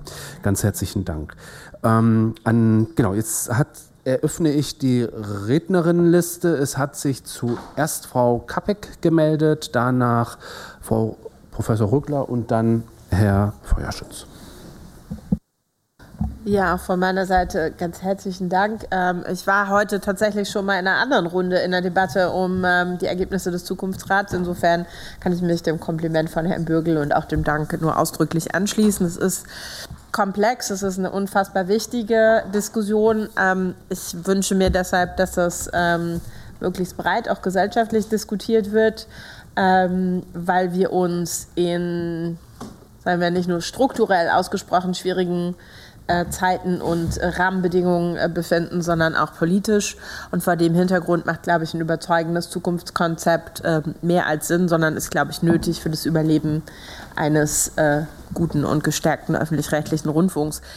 Ähm, ich will deshalb gar nicht in die Details eingehen, unter anderem, weil ich die Diskussion heute auch schon mal geführt habe, aber ich habe eine technische Frage. Ich weiß nicht, ob Sie sie beantworten können. Die ganze Frage ähm, der Beitragsstruktur einer KEF-Reform oder wie auch immer, dreht sich ja immer im Kreis, weil man am Ende immer zu dem Schluss kommt, dass ja irgendwie die politisch legitimierten Gremien, sei es die Ministerpräsidenten oder die Landtage, ähm, zustimmen müssen. Jetzt haben Sie dieses Indexierungsverfahren in den Raum gestellt. Würde sich das ähm, diesem Teufelskreis entheben oder wäre auch dies davon abhängig, dass es eine Zustimmung aller 16 Bundesländer ähm, gäbe, beziehungsweise also wie, wie würde die tatsächlich, wie realistisch ist die Umsetzung, egal was da inhaltlich dann am Ende drin steht. Ich glaube, dass das bestehende System sich nicht überleben wird, ist Fakt, da mehrere Bundesländer schon gesagt haben, sie werden der Beitragserhöhung nicht mehr zustimmen. Damit ist quasi eigentlich das bisherige KEF-System tot. Ähm, aber ob eine Reform möglich ist, hängt ja davon ab, was die verfahrenstechnische Ausgangsbedingung für eine Reformumsetzung wäre. Ich kann nur zusammenfassen, was ich von meinen Recherchen sozusagen und äh, genau, was ich davon weiß. Also ähm, genau, sowohl die Indexierung war ja in der Vergangenheit schon, äh, wurde vor fünf Jahren ja schon einmal diskutiert. Ähm, genau, und die ähm, Bewertung ex post ist zumindest kein neu erfundenes Rat. Es gibt ja auch durchaus äh, in, zum Beispiel in der Schweiz Verfahren, ähm, Beitragsaufkommen zu verteilen nach Auftragserfüllung bzw. Antrag auf diese Auftragserfüllung. Ähm, wie ich das quasi jetzt verstanden habe, und äh, bitte nageln Sie mich, mich da auch nicht fest, ist das sozusagen eine Kombination, ähm, beziehungsweise wurden diese beiden Verfahren kombiniert ähm, bei der Indexierung gab es ja zum Beispiel damals 2018, 19 war das ja auch die Frage, ähm, erstens, wo setzt man überhaupt an bei der Indexierung? Also was ist der Ausgangsbetrag, bei dem man anfängt? Und es gab auch die Kritik, dass eine Indexierung ja überhaupt ähm, dazu führen könnte, dass sich Programme bzw. Äh, Anstalten überhaupt nicht mehr dazu motiviert fühlen würden, äh, ihren Auftrag zu erfüllen. Einfach, äh, dass, dass ja dieser Druck ähm, anhand des Beitragsaufkommens ähm, quasi den Auftrag zu leisten, dass der mit der Indexierung nicht mehr gegeben wäre. Und ich glaube, da soll eben gegensteuern, dass jetzt diese Ex-Post-Bewertung stattfindet, äh, inhaltlich, ähm, dass sozusagen ähm, genau der, der, diese Ex-Post-Bewertung verhindert, dass Anstalten, ich sage es mal wirklich ganz salopp, faul werden, ihren, ihren Auftrag zu erfüllen. Ähm, aber ähm, inwieweit das umgesetzt werden soll, das habe ich tatsächlich konkret nicht nachlesen können. Das ist absolut Ländersache. Ähm, genau, ich kann, kann, mir anhand meines Hintergrundwissens nur vorstellen, warum diese, diese Verfahren sozusagen kombiniert ja. wurden und wie sie entgegenwirken sollen ich jeweils. Ganz lieben Dank, dass Sie sich da versuchen, jetzt ranzuroppen. Ich mhm. gebe mal Frau Demmer das Wort, die sicherlich das auch noch ergänzen kann. Ja, also für diesen Vorschlag braucht es eine politische Einigung äh, der Rundfunkkommission der Länder. Und die beschäftigen sich da jetzt mit. Wie sehr die sich diesen Vorschlag zu, äh, zu eigen machen, kann ich Ihnen ja von hier aus jetzt nicht sagen. Die wollen aber, so der Plan, und der ist ambitioniert, bis zum Herbst einen neuen Medienstaatsvertrag zu diesem Komplex machen. Gut, ich gehe jetzt die Rednerinnenliste durch und ich bin bei Frau Professor Rögler. Ja, von meiner Seite auch vielen Dank für den Bericht. Ähm, ja, bei mir waren sehr große Fragezeichen, äh, was äh, diesen Zentralisierungsvorschlag äh, oder dieser Vorschlag dieses Dachverbandes, der dann aber auch schon wieder abgeschmettert wurde, aber gleichzeitig auch so halb irgendwie weiterlebt. Also ich versuche das Prozedere da auch so ein bisschen zu verstehen. Es ist ein Vorschlag, der Zukunftsrat hat ja überhaupt keine rechtliche, das ist einfach nur eine Art Beratung, die von außen kommt man beschäftigt sich damit, sagt jetzt schon, Dachverband äh, wird es nicht geben. Äh, es gibt aber virtuelle äh, äh Gemeinschaftsredaktionen oder Zentralredaktionen schon und äh, das würde mich einfach interessieren, wie dieser Umbau, also wurde teilweise wurde ja schon positiv darauf reagiert. Äh, ähm, ja, die technische Plattform soll es geben für, für Streamingdienste, was ich auch total begrüßenswert finde, dass man da versucht, sehr, sehr spät, also das ist ja auch, äh, hätte ja schon vor sieben, acht Jahren oder zehn Jahren also gestartet werden können. Ähm, aber das ist ja gut. Aber wie kann man das alles sortiert kriegen? Ja? Also das ist... Äh, meine, meine hauptsächliche Frage. Und dann die zweite Frage, die ich noch hätte, es wurde ein Medienrat vorgeschlagen. Und ich habe mich dann gefragt, so ja, das ist ja so quasi eh das Gleiche, was wir hier machen, oder es ist ja nicht viel anders. Ja? So, wozu braucht man jetzt noch eine Art Meta-Medienrat? Also was ist das dann? Ja, ich, das habe ich auch nicht verstanden. Ich glaube, wir werden mit mehr Fragen aus dieser Runde rausgehen, als dass wir reingehen. Und äh, Frau Günther kann leider nicht alle Fragen beantworten, weil sie sozusagen uns ein paar Zentimeter voraus ist, was die intensivere Be ähm, Be Befassung mit dem, mit dem Thema betrifft. Ne? Ja, wobei äh, wir sollten darüber nachdenken, genau. weil es ist tatsächlich alles sehr virulent gerade. Ich komme auch aus einer anderen Verhandlung gerade, wo das ja, ja, ja, ja. Das wollte ich, also das wollte ich auch gar nicht, das wollte ich auch gar nicht negieren. Wir kommen, glaube ich, auch gleich dazu, dass es um, um, um das mögliche Verfahren geht, wie wir uns damit auseinandersetzen wollen. Vielleicht kann Frau Demmer dazu zu Ihrer Frage eine Antwort finden. Also nur äh, im Groben. Also grundsätzlich ist ja, ähm, die Ideen sind revolutionär und es geht darum, den Föderalismus äh, an den Stellen, an denen er sich in dieser Art der Zusammenarbeit als nicht so wahnsinnig produktiv erwiesen hat, zu verändern.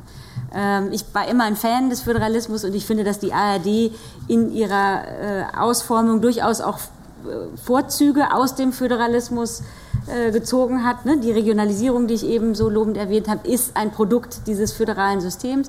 Und dennoch kann man natürlich an vielen Dingen, die wir alle machen müssen, Synergien finden. Und da muss sich aus meiner Sicht natürlich äh, das öffentlich-rechtliche, die öffentlich-rechtlichen Institutionen, ARD, ZDF und Deutschlandradio, schon auch proaktiv und gemeinsam auf den Weg machen, um vielleicht nicht die Anstalt zu gründen, aber doch an zentralen Stellen äh, gemeinsam zu arbeiten und nicht nur koordiniert gemeinsam zu arbeiten, sondern es auch organisiert zu tun, wie der Wunsch, äh, der da an uns herangetragen worden ist.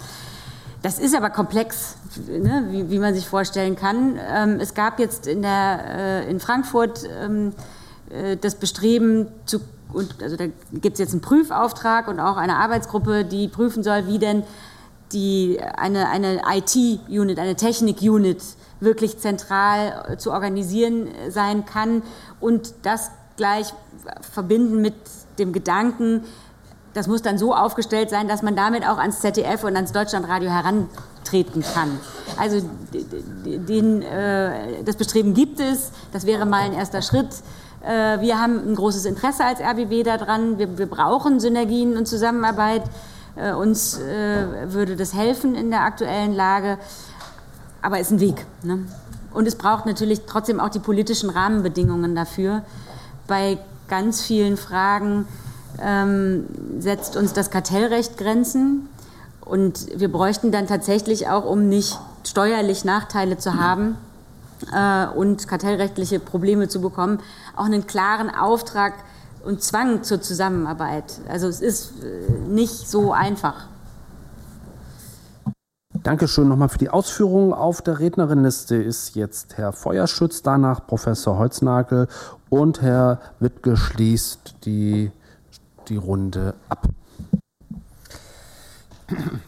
Ja, auch von mir äh, erstmal herzlichen Dank an Frau Günther, die diesen Bericht ganz hervorragend zusammengefasst hat. Ich habe mir den vorher durchgelesen, vielleicht fürs nächste Mal. Ich glaube, es wäre schön gewesen, den einfach als PDF auch nochmal den Rundfunkratsmitgliedern zuzuschicken. Ich meine, man kann ihn sich holen, wenn man daran Interesse hat, aber das vielleicht nur nochmal als Hinweis. Äh, ich habe meinen Wortbeitrag äh, damit überschrieben, Demografie arbeitet gegen den öffentlich-rechtlichen Rundfunk.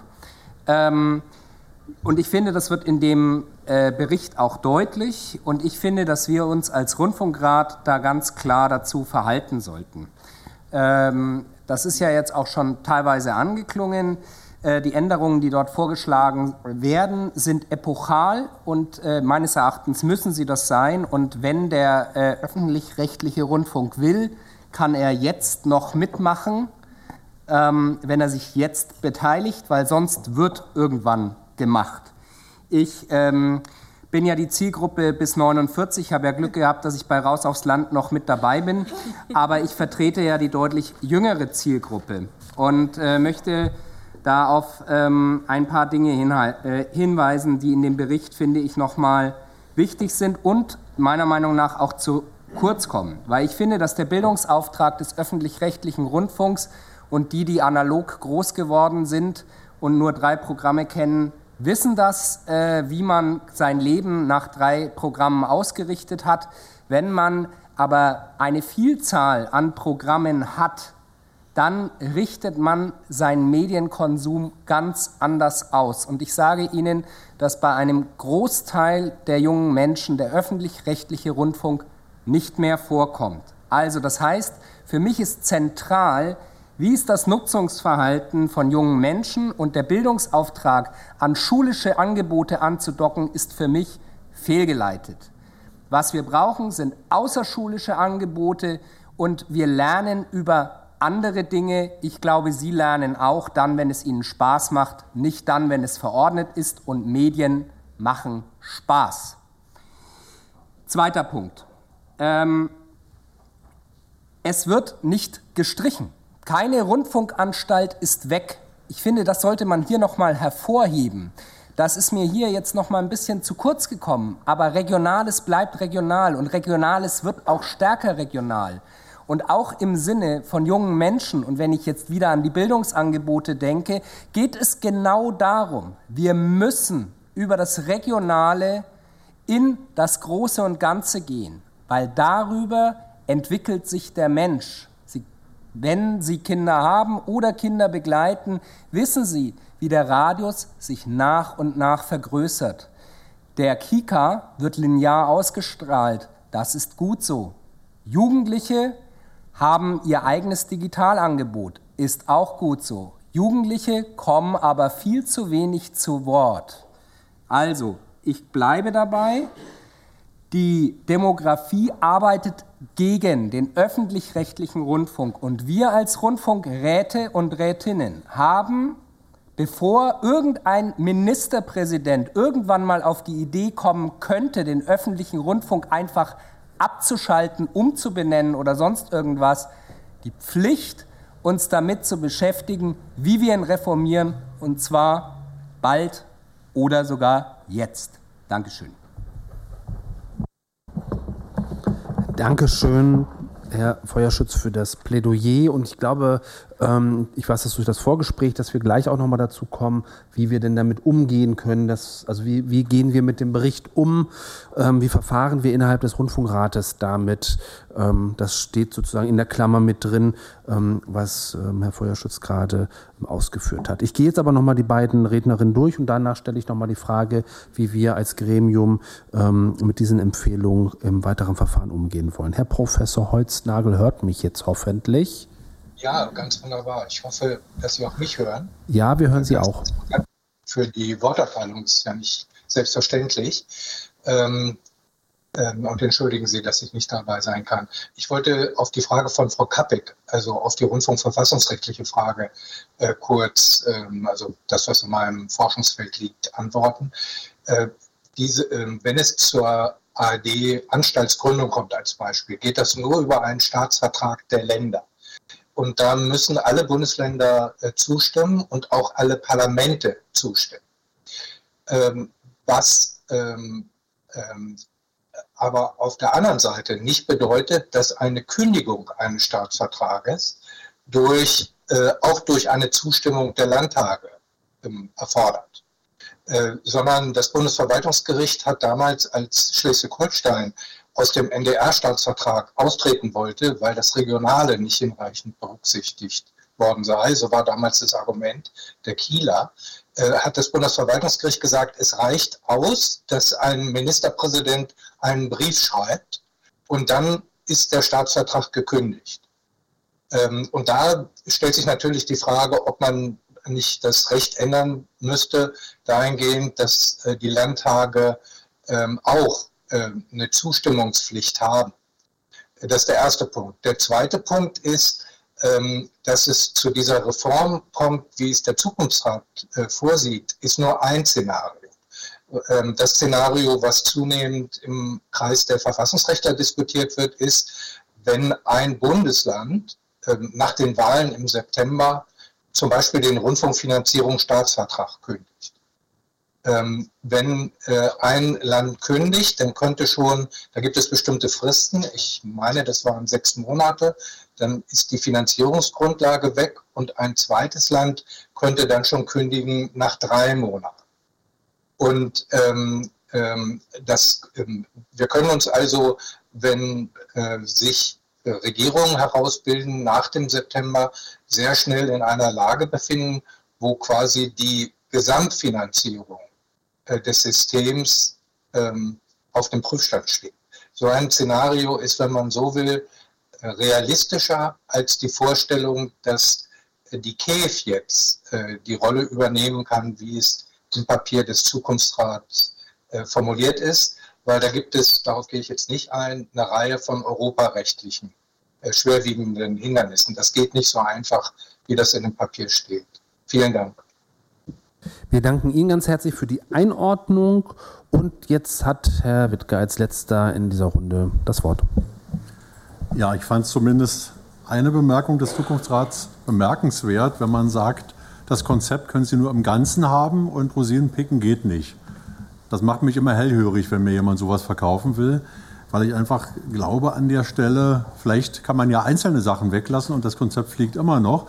Bei einer Sache bin ich überzeugt, dass es nicht fliegen wird. Wir verlieren in den nächsten zehn Jahren sieben Millionen Erwerbstätige in Deutschland. Und wir machen Spitzenkräften, die dann, ich weiß nicht, was eine kollegiale Geschäftsführung ist, ich vermute mal, auch in der Wirtschaft wird sich Finanzvorstand als Kollege der anderen Vorstandsmitglieder empfinden. Ähm, aber das sei dahingestellt. Aber wir versagen die Bezahlung, Orientierung am Öffentlichen. Versorgungsansprüche aber nicht und Jobsicherheit nach zwei Perioden ist Schluss. Also das Schlechteste aus drei Welten, wenn man so will. Das will man High-Performerinnen und High-Performern für die Geschäftsführung verkaufen. Und da ist meine Erfahrung, wenn ich auch versuche, gute Leute zu finden, entweder ist die Gage toll, dann interessiert mich die Versorgung nicht, oder beides ist nicht so toll, dann ist der Job aber absolut sicher, beamtenhaft sicher. Aber wenn ich alles drei nehme, dann wird es nicht fliegen oder man kriegt Leute, aber das sind dann wahrscheinlich nicht die, die eine Rundfunkanstalt nach vorne bringen. Also vielleicht, wenn man schon sagt, Rosinen picken nicht, vielleicht kann man ja Teile des Konzeptes zumindest sein lassen. Denn wenn das gelingt, dann würde ich sofort sagen, wer das hinkriegt und dann immer noch gute Leute begeistern kann, die wissen, nach zwei Perioden ist der Job weg. Und das ist was anderes als im Hochschulwesen, wo ich ja immer noch Lehrstuhlinhaberin oder Inhaber bleibe, wenn ich nicht mehr Unipräsident bin da habe ich große Zweifel. Also insofern vielleicht nur das Schlaglicht auf das Thema, wie findet man gute Leute. Meine Erfahrung, das ist heute schon schwer und das wird vermutlich in den nächsten zehn Jahren immer schwerer werden. Und da habe ich so ein bisschen, wenn ich höre, da soll Managementqualität mit eingeworben werden, das Gefühl im Zukunftsrat ist Luft nach oben. Danke. Danke auch für die Einordnung von Ihnen und ähm, den Ausspruch, das Schlechte aus den drei Welten. Ähm, kann ich gut nachvollziehen. Gut, wie, wie verfahren wir weiter? Ähm, wenn es keine spontane Idee von Ihnen gibt, ähm, wäre jetzt unser Vorschlag, dass wir ähm, dieses Thema in den, also den Umgang des, ähm, mit, mit den Empfehlungen des Zukunftsrates in unsere Klausur am 1. März nehmen dass wir da uns ähm, darauf verabreden. Eine Idee kann ja sein, dass wir ähm, eine Arbeitsgruppe unter Beteiligung der Intendanz ähm, gründen oder einsetzen oder, oder, oder, oder das muss man ja aufpassen, das ist ja nicht so formal, sondern eine, eine Arbeitsgruppe gründen. Ähm, wichtig wäre sicherlich, dass die Intendanz ähm, vertreten ist, um den Blick ähm, aus der Perspektive auch ähm, mit drin zu haben, wie wir damit weiterverfahren wollen. Aber das würde ich vorschlagen, dass wir das am 1. März besprechen. Ähm, und dann danke ich allen für den, für den, ähm, für den, für den Austausch. Herr Feuerschutz hat noch eine Anmerkung. Naja, äh, Sie haben ja nach spontanen Ideen gefragt. Also ich finde es schon wichtig, sich damit weiter zu beschäftigen. Und es ist ja auch äh, vorhin gesagt worden, dass an einem neuen Medienstaatsvertrag äh, bereits gearbeitet und gerungen wird. Also von daher halte ich es schon für sinnvoll, dass äh, die Gremienmitglieder hier mal in sich gehen, ob sie denn bereit wären, ähm, in so eine Arbeitsgruppe zu gehen. Also dass sie sich nicht das erste Mal die Frage stellen bei der Klausur, sondern ich finde, das steuert auf eine Arbeitsgruppe zu. Mein Plädoyer habe ich ja bereits gehalten. Warum? Und ähm, würde an, der, äh, an dieser Stelle auch meine Bereitschaft dafür schon erklären. Das ist klasse und danke, dass Sie da meinen Vorschlag auch nochmal unterstreichen. Gut, dann gehen wir am 1. März ähm, auf das Thema näher ein. Wir sind bei dem nächsten Tagesordnungspunkt und da sind wir schon. Das ist natürlich alles durchdacht, ähm, die ganze Tagesordnung. Wir sind natürlich jetzt bei der Klausur angekommen. Ähm, Sie haben eine Informationsvorlage zur Klausur äh, mit der Einladung zur heutigen Sitzung erhalten. Ähm, gerne möchte ich aber noch mal ein, zwei Anmerkungen ähm, dazu machen.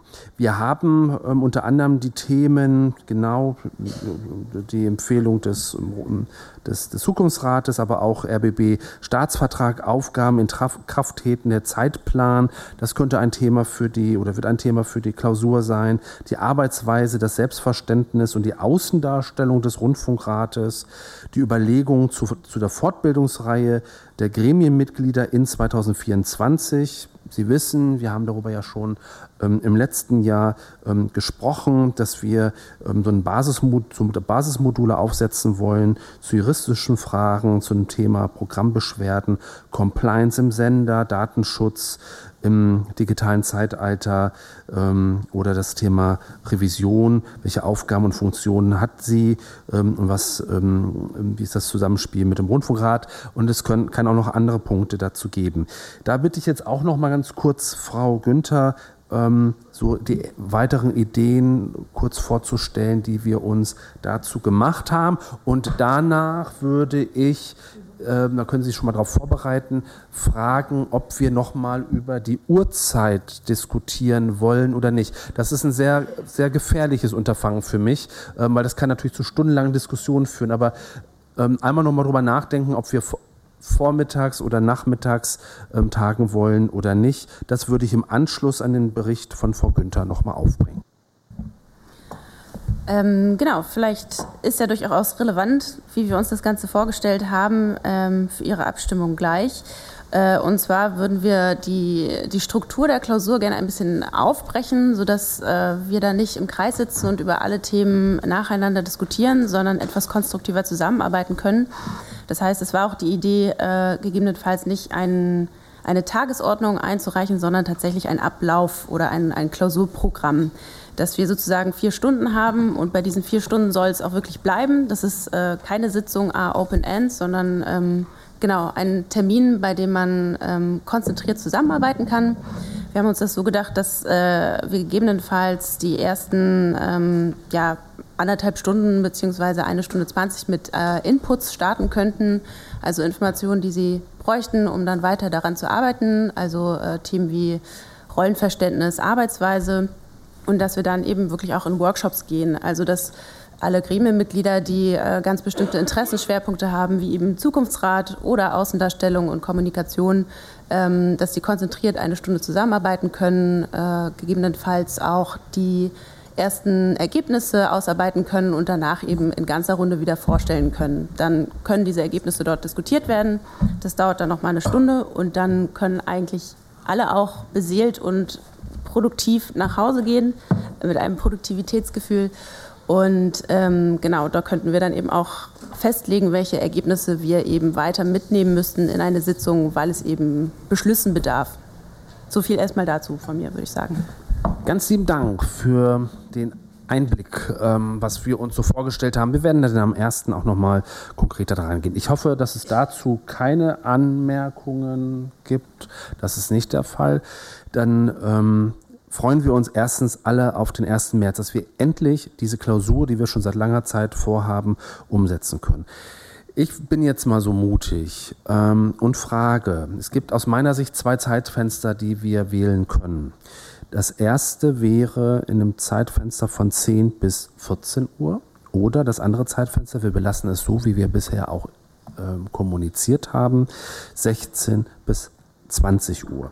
Ich möchte keine Differenzierung in diesem Fall, nur in diesem Fall. Sie wissen, dass ich da sehr kooperativ bin, aber in diesem Fall zulassen, damit wir so ein bisschen Rahmen bekommen, weil sonst wird, glaube ich, die Diskussion ein bisschen ausufernd.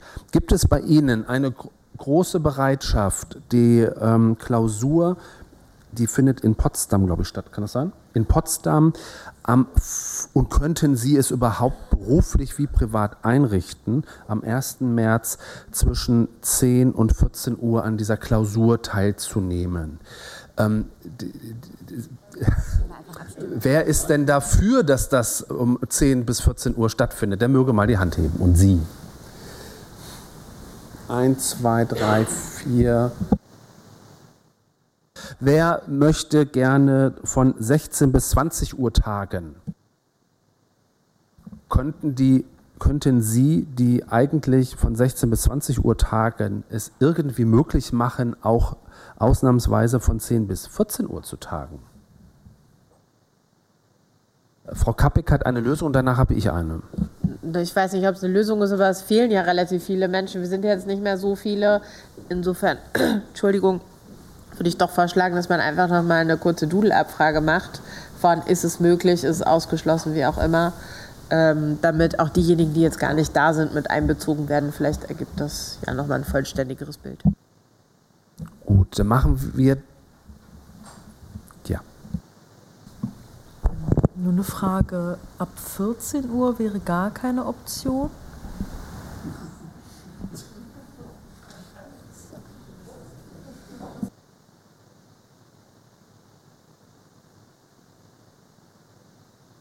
Ja. Okay, damit sagen wir, ähm, das, das, das gibt ja eine größere Mehrheit. Das geht ähm, so. Es gibt sehr viele, die jetzt gesagt haben, sie könnten dann aber auch zwei Stunden früher, das würden sie hinbekommen. Dann schlage ich jetzt vor, dass wir uns am 1. März von 14 bis 18 Uhr treffen und dann in die Tagung gehen. Sie haben eine Frage? Genau. Äh, lieber Herr Vorsitzender, wir gehen davon aus als Personalrat, dass wir zu dieser Klausur eingeladen werden, dass der, weil ja sicherlich darüber auch inhaltlich da geredet wird und vor dem Hintergrund, dass wir eine beratende Stimme haben, laut Staatsvertrag, äh, gehen wir dann davon aus, dass auch der Personalrat auf dieser Klausur zu Gast geladen wird. Ist, geht das in Ordnung oder ist das, äh, ist das äh, nicht vorgesehen? Wird das nicht vorgesehen? Es ist auch nicht vorgesehen, dass die Rechtsauskunft mit dabei ist, Rechtsaufsicht mit dabei ist und auch nicht Verwaltungsratsmitglieder daran teilnehmen. Wir wollen einmal im nicht öffentlichen Rahmen ähm, tagen und das ist sozusagen die Maßgabe und auch Wunsch aus diesem Gremium. Dann, dann lassen Sie mich äh, kurz noch nachfragen an der Stelle, da das Wort Klausur ja im Staatsvertrag gar nicht vorgesehen ist. Ähm, und es ist ja schon seinen Grund hat, dass sich der Rundfunkrat eben nicht alleine treffen soll im Hinblick darauf, dass er den Personalrat als auch die Rechtsaufsicht ausschließt. Äh, äh, wie wollen Sie das dann äh, einsortieren? Also das wäre schon erklärungsbedürftig. Genau, die Gremiengeschäftsstelle hat das geprüft und ähm, hat festgestellt, dass wir in der Lage sind, ähm, das so durchzuführen. Und wir können gerne auch noch mal das kurz im Nachgang ähm, schriftlich darlegen, warum ähm, wir der Meinung sind, dass das, das Verfahren so möglich ist. Es dürfen natürlich keine Beschlüsse gefasst werden, das ist klar. Dafür ist eine Klausur auch nicht da. Ich würde gerne damit den Tagesordnungspunkt beenden und wir haben alles weitere dazu festgelegt und schon sind wir bei der Berichterstattung aus den Vertretungen und ich bitte zunächst den Personalrat um einen kurzen Bericht. Dankeschön, liebe Rundfunkräte. Als erstes möchte ich mich noch einmal für die Möglichkeit bedanken, über die Stimmung und Diskussionen im Sender berichten zu dürfen. Als Personalrat wissen wir das wirklich sehr zu schätzen. Als Personalrat nehmen wir im Haus eine Anspannung äh, wahr, die bestimmt wird von einem Nicht mehr und einem Noch nicht. Grundlegende Veränderungen in allen Bereichen, die mit massiven Einsparungen einhergehen, wurden angekündigt. Die damit einhergehende Anspannung löst einen unterschwelligen Stress bei vielen Kollegen aus, denn sie fragen sich, was wird aus meinem Arbeitsplatz, wie sind meine Aussichten. Besonders unter Druck geraten sind die Kollegen, die einen Zeitvertrag haben, weil der jetzt eventuell nicht verlängert wird. Aber auch die freien Mitarbeitenden sind schwer betroffen und bei ihnen löst das ebenso natürlich Existenzangst aus. Kritisch diskutieren wir im Personalrat zurzeit etwas, was wir Downsizing nennen. Weniger Geld bedeutet natürlich eine Verkleinerung, aber wie klein, so fragen wir uns, darf eine öffentliche rechtliche Anstalt eigentlich werden, ohne dass sie in der Bedeutungslosigkeit verschwindet? Das Immobiliengutachten der KEF beinhaltet potenziell für uns auch ein Downsizing. Wird ein Zweckbau in einer Randlage an der Stadt dem Status des öffentlich-rechtlichen Rundfunks gerecht, stehen denkmalgeschützte Bauten wie beispielsweise dieses Gebäude eines Tages zur Disposition? Geht es bei solchen Häusern nicht auch um unsere kulturelle Identität und um steingewordene Demokratiegeschichte? Etwas, das sich nicht in Heller und Pfennig bei Ernst und Young ausdrücken lässt, aber sollte man es deshalb vernachlässigen? Das diskutieren wir mit den Kolleginnen die sich ganz bewusst für eine Tätigkeit hier in diesem Haus entschieden haben, immerhin die sogenannte vierte Gewalt im Staat. Und auch, weil dieses Haus mit seiner Verwurzelung in der Weimarer Zeit da ist und es für nicht wenige von uns ein Ansporn ist, uns hier zu engagieren. Begrüßt haben wir im Personalrat den Begriff Gehaltspopulismus, mit dem der Zukunftsrat die Diskussion über Intendantengehälter kritisierte und gleichzeitig betonte, dass gute Leute eben auch gutes Geld brauchen. Das hat einer der Vorredner gerade auch gesagt. Was für die oberen Gehaltsklassen gilt, gilt natürlich genauso für die Mitarbeitenden, die, die äh, nach Tarif bezahlt werden. Vorweggenommene Nullrunden, so wie vom Verwaltungsrat gefordert, bedeuten ganz einfach eine Verletzung der Tarifautonomie. Damit werden demokratische Prinzipien missachtet. Viele Kollegen von uns verstehen das auch als eine Kampfansage. Die Belegschaft ist nicht bereit für die Verschwendung der alten Geschäftsleitung und für das Versagen der Aufsichtsgremien zur Kasse gebeten zu werden. Das haben wir deutlich gemacht bei unserem Kennenlerngespräch mit äh, dem Verwaltungsrat. Und das haben wir als sehr gut, sehr konstruktiv wahrgenommen und wir würden das gerne fortsetzen. Erfreut haben wir zur Kenntnis genommen, dass der Rundfunkratsvorsitzende, Herr Bürgel, den RBB verteidigt hat und unangemessene Kritik zurückgewiesen hat. Denn, das vielfach politisch motivierte Downsizing in der Berichterstattung bei aller berechtigten Kritik ist nach unserer Wahrnehmung allzu oft interessengeleitet oder politisch oder sogar wahlkampftaktisch motiviert. Ministerpräsidenten, die jetzt einem Downsizing das Wort reden, und demokratisch zu fassende Entscheidungen vorgreifen, verhalten sich verfassungswidrig. Der öffentlich-rechtliche Rundfunk ist in die Defensive geraten und als Mitarbeitendenvertretung plädieren wir für eine Rückkehr zu einer differenzierten Auseinandersetzung basierend auf Fakten, Daten, Regeln und Gesetzen. Wir wollen eine Auseinandersetzung und wir hoffen darauf, die allen populistischen oder sogar rechtsextremen Thesen eine Absage erteilt und sich nicht von Stimmungsmache aus welcher Ecke auch immer, treiben lässt. Dankeschön.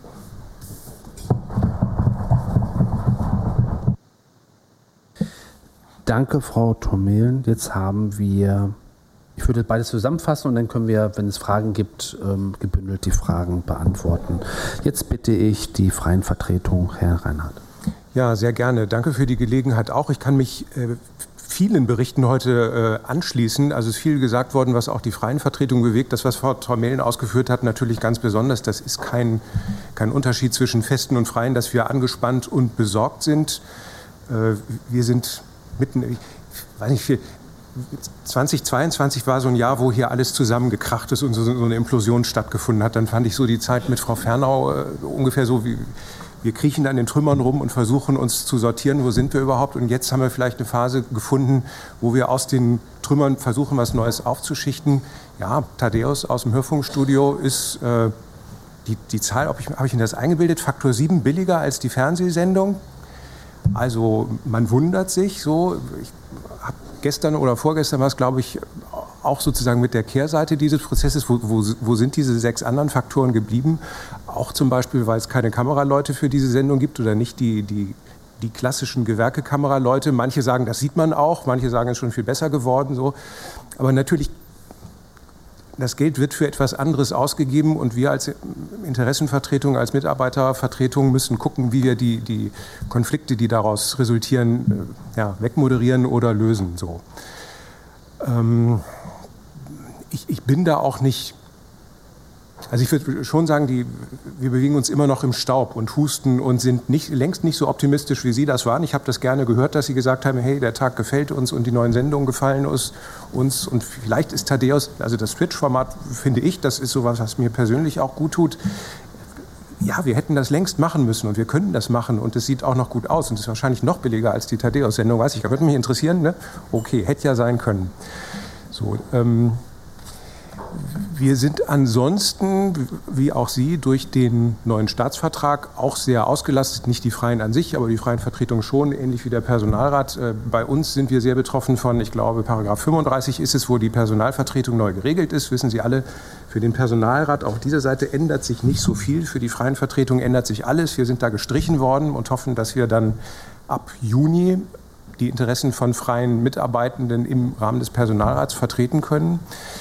Das ist mir jetzt auch erst in den letzten Wochen deutlich geworden. Wir werden häufig angesprochen, warum müsst ihr denn gehen? Ich sage, wir, wir gehen sehr gerne und wir gehen ja auch nicht. Wir kriegen nur noch mehr Einflussmöglichkeiten dazu, die durch das Personalvertretungsrecht vorgesehen sind. Und ich glaube, wir, mehr als ich dachte, müssen wir das erklären, dass da nichts verloren geht, sondern dass auch die Freien was zu gewinnen haben. Und äh, ich denke auch, der, also der, der, der ganze Sender hat was zu gewinnen. Das ist nicht nur so ein Untopfen der, der gewachsenen freien Vertretung in den größeren Topf der, des Personalrats oder so, sondern das, das ist schon ein ganz neuer Topf, der da entsteht, weil die Belegschaft zum ersten Mal seit überhaupt dann nicht mehr gespalten ist an dieser Stelle. Und das ist sicher eine gute Voraussetzung, die Spaltung auch zu überwinden. Und das brauchen wir auch für diesen Neuaufbau aus der, aus der Trümmerlandschaft, dass wir eben die, die Konflikte, die da entstehen, aus einem Guss auch in den Griff bekommen. Darum bin ich gar nicht so gar nicht so pessimistisch und eigentlich guter Dinge, dass wir da was haben. Aber wir haben da auch, wenn es im Juni losgeht, nicht so viele Fehlversuche, denn der Umbau hat ja längst begonnen. Frau Demmer hat es angesprochen, ja, die Interessenvertretungen werden da einbezogen. War, war erst gestern, dass wir uns das Wort Nullrunde ganz häufig auf Charts angucken mussten. Äh, also wir sehen die Bemühungen, uns mitzunehmen. Danke dafür. Wir sehen natürlich auch die Luft nach oben. Es ist unser Interesse, also unser aller Interesse, dass wir da, wir Freie und wir Feste werden ja später das Zielbild, was wir zusammen äh, erstellen, dann umsetzen müssen. Darum kann man sich gar nicht früh genug einmischen. Ähm, wir, wir brauchen, damit eine, sowas wie eine Aufbruchstimmung entsteht, sicher Signale. Also wir warten natürlich jetzt auf die, die, die KEF, nächste Woche ist es, glaube ich, oder übernächste so. Und dann brauchen wir auch Signale aus der Politik von den Ministerpräsidentinnen und Präsidenten, dass sie sagen, wir machen das auch. Über Indexierung zu reden, das ist natürlich toll, das ist ein schönes Konzept, was der Zukunftsrat da gemacht hat. Aber natürlich brauchen wir auch die, die Sicherheit, dass wir eine solide Basis haben. Ähm, wir warten auch auf ein Signal, nicht zuletzt des Verwaltungsrats. Hat mich sehr gefreut, dass Herr Ehlers unser Newsletter liest und das historisch, was meine Kollegin da reingeschrieben hat, hierfür erwähnenswert hält. das Treffen, was wir eine Woche vorher hatten, das Informationstreffen über die freien Vertretungen, war mindestens genauso historisch. Das hat, äh, das hat so noch nie gegeben, dass man sich auch auf einer fachlichen Ebene über dieses komplexe Thema unterhält. Hat mir sehr gut gefallen und macht mich auch optimistisch. Ähm, ja, damit will ich es erstmal belassen. Zum Zukunfts- äh, oder zum, zum äh, was der Zukunftsrat da gefunden hat, nur noch der Hinweis, äh, das wird auch unter Freien diskutiert, äh, sicher genauso leidenschaftlich wie hier es diskutiert werden wird. Äh, Indexierung ist nicht alles. Dass da eine ARD-Anstalt gegründet werden soll, statt die ARD abzuschaffen, ist natürlich auch rhetorisch ein Kniff, wo man nur klatschen oder lachen kann oder beides oder so. Und wir sind gespannt, was daraus wird. Wir diskutieren das im ARD-Freien Rat auch sehr intensiv. Äh, ARD-ZDF-Freien Rat müsste ich eigentlich sagen, während Frau Demmer sprach, kam hier eine Mail vom ZDF-Personalrat, die sich lange gesperrt haben, da bei dem Zusammenschluss der 18.000 öffentlich-rechtlichen Freien mitzumachen. Jetzt sind sie dabei und wir haben eine neue Veranstaltungsreihe zum ARD-Reformprozess aufgelegt. Herr Knifke kommt im Mai vorbei, im März machen wir den Auftakt. Wenn Sie da auch dazukommen sollten, das ist für Freie eigentlich gedacht, aber natürlich offen. Wer unseren Newsletter kennt, der wird den Link und die Termine da auch finden. Wer noch nicht hat, kann ihn bestellen. Äh, ich freue mich jedenfalls immer über Ihre Aufmerksamkeit. Erstmal vielen Dank. Dankeschön für den Bericht. Gibt es Fragen und Anmerkungen aus dem Plenum? Das ist nicht der Fall. Ihnen beiden nochmal ganz herzlichen Dank ähm, für, die, für das Einbringen der Sicht ähm, aus dem Personalrat und der freien Vertretung. Wir sind manchmal bei dem schwierigsten Tagesordnungspunkt Verschiedenes. Keine, keiner von Ihnen hat etwas angemeldet, aber ich. So, jetzt komme ich mit all meinen Dingen und Sie dürfen voller Geduld zuhören und sehen, wie die Zeit verschwindet. In, der Vergangen in den vergangenen Sitzungen ist häufiger das Thema KI, also künstliche Intelligenz, in der Programmdisposition zur Sprache gekommen. Auch im neuen RBB-Staatsvertrag sind bereits ähm, journalistische Sorgfaltspflichten zum Einsatz der künstlichen Intelligenz verankert. Andere Medienhäuser wie beispielsweise das ZDF haben bereits KI-Strategien in ihre Digitalisierungsstrategie eingebunden, um ihre Arbeit zu erleichtern und zu verbessern. So hat das ZDF, das zweite Mal das ZDF, ähm, etwa die KI-Grundsätze entwickelt, in denen die Verantwortlichen zum Einsatz generativer KI geklärt, aber auch Fragen zum Datenschutz und Kennzeichnung und journalistischen Sorgfaltspflichten beantwortet werden. Wie ich bei meinem Treffen auch ähm, am 7. Februar bei den Digitalen, bei den sogenannten Digitalen erfahren konnte, befinden, befindet sich der RBB hier in der Kick-Off-Phase von KI im redaktionellen Workflow. Programmdirektion und Geschäftsleitung haben hier zwei Aufträge an die entsprechenden Abteilungen erteilt. Die Prüfung generativer KI-Tools im redaktionellen Workflow und die Erstellung von KI-Leitlinien für den RBB sowie die technische Bereich, sowohl in technischen Bereichen als auch in der redaktionellen Arbeit. Ich möchte heute ein ganz kurzes Stimmungsbild von Ihnen erbitten, ob und wie sich der Rundfunkrat mit dem Thema KI beschäftigen möchte. Sie denken nach. Mein Vorschlag wäre, dass der Rundfunkrat sich mit einem Vortrag oder Input ähm, in der nächsten Sitzung, wenn es klappt, damit ausführlicher beschäftigt. Gibt es Widerstand? Das ist schön. Danke, dass Sie mich ermutigen. Ich finde das sehr, sehr gut und ich finde, man sollte auch da sehr viel Sorgfalt und Zeit reinlegen, weil das tatsächlich äh, eines der brennendsten Themen jetzt gerade ist und ganze im Printjournalismus werden Zeitungen komplett schon KI, äh, also jetzt die regionalen, äh, geschrieben. Also man muss schon ganz, ganz genau aufs Urheberrecht schauen, man muss genau, was macht man da. Also bin ich total neugierig, was hier entwickelt wird und was da äh, entsteht. Gut, und ich sage das mal persönlich, ich hoffe, dass Sie an der Sitzung teilnehmen können, damit Ihre, Ihr Blick und Ihre Fragen dort auch ähm, dann Einklang finden und es unsere Diskussion bereichert. Super. Jetzt sind wir beim letzten Punkt. Ähm, das ist eher eine organisatorische Frage oder Hinweis nochmal. Eine dringende Bitte der Gremiengeschäftsstelle an unsere Rundfunkratsmitglieder, dass Sie bitte der Gremiengeschäftsstelle unbedingt melden, wenn Sie vor Ort oder in digitalen Schalten sind und dort Ihre Aufgaben Aufgaben wahrnehmen, ob es bei der GVK, bei Arte, ähm, beim ARD, Programmbeirat oder sonst wo sind damit wir ordnungsgemäß ähm, alles andere, was dazugehört, ähm, einleiten können. Ich würde das mal so formulieren.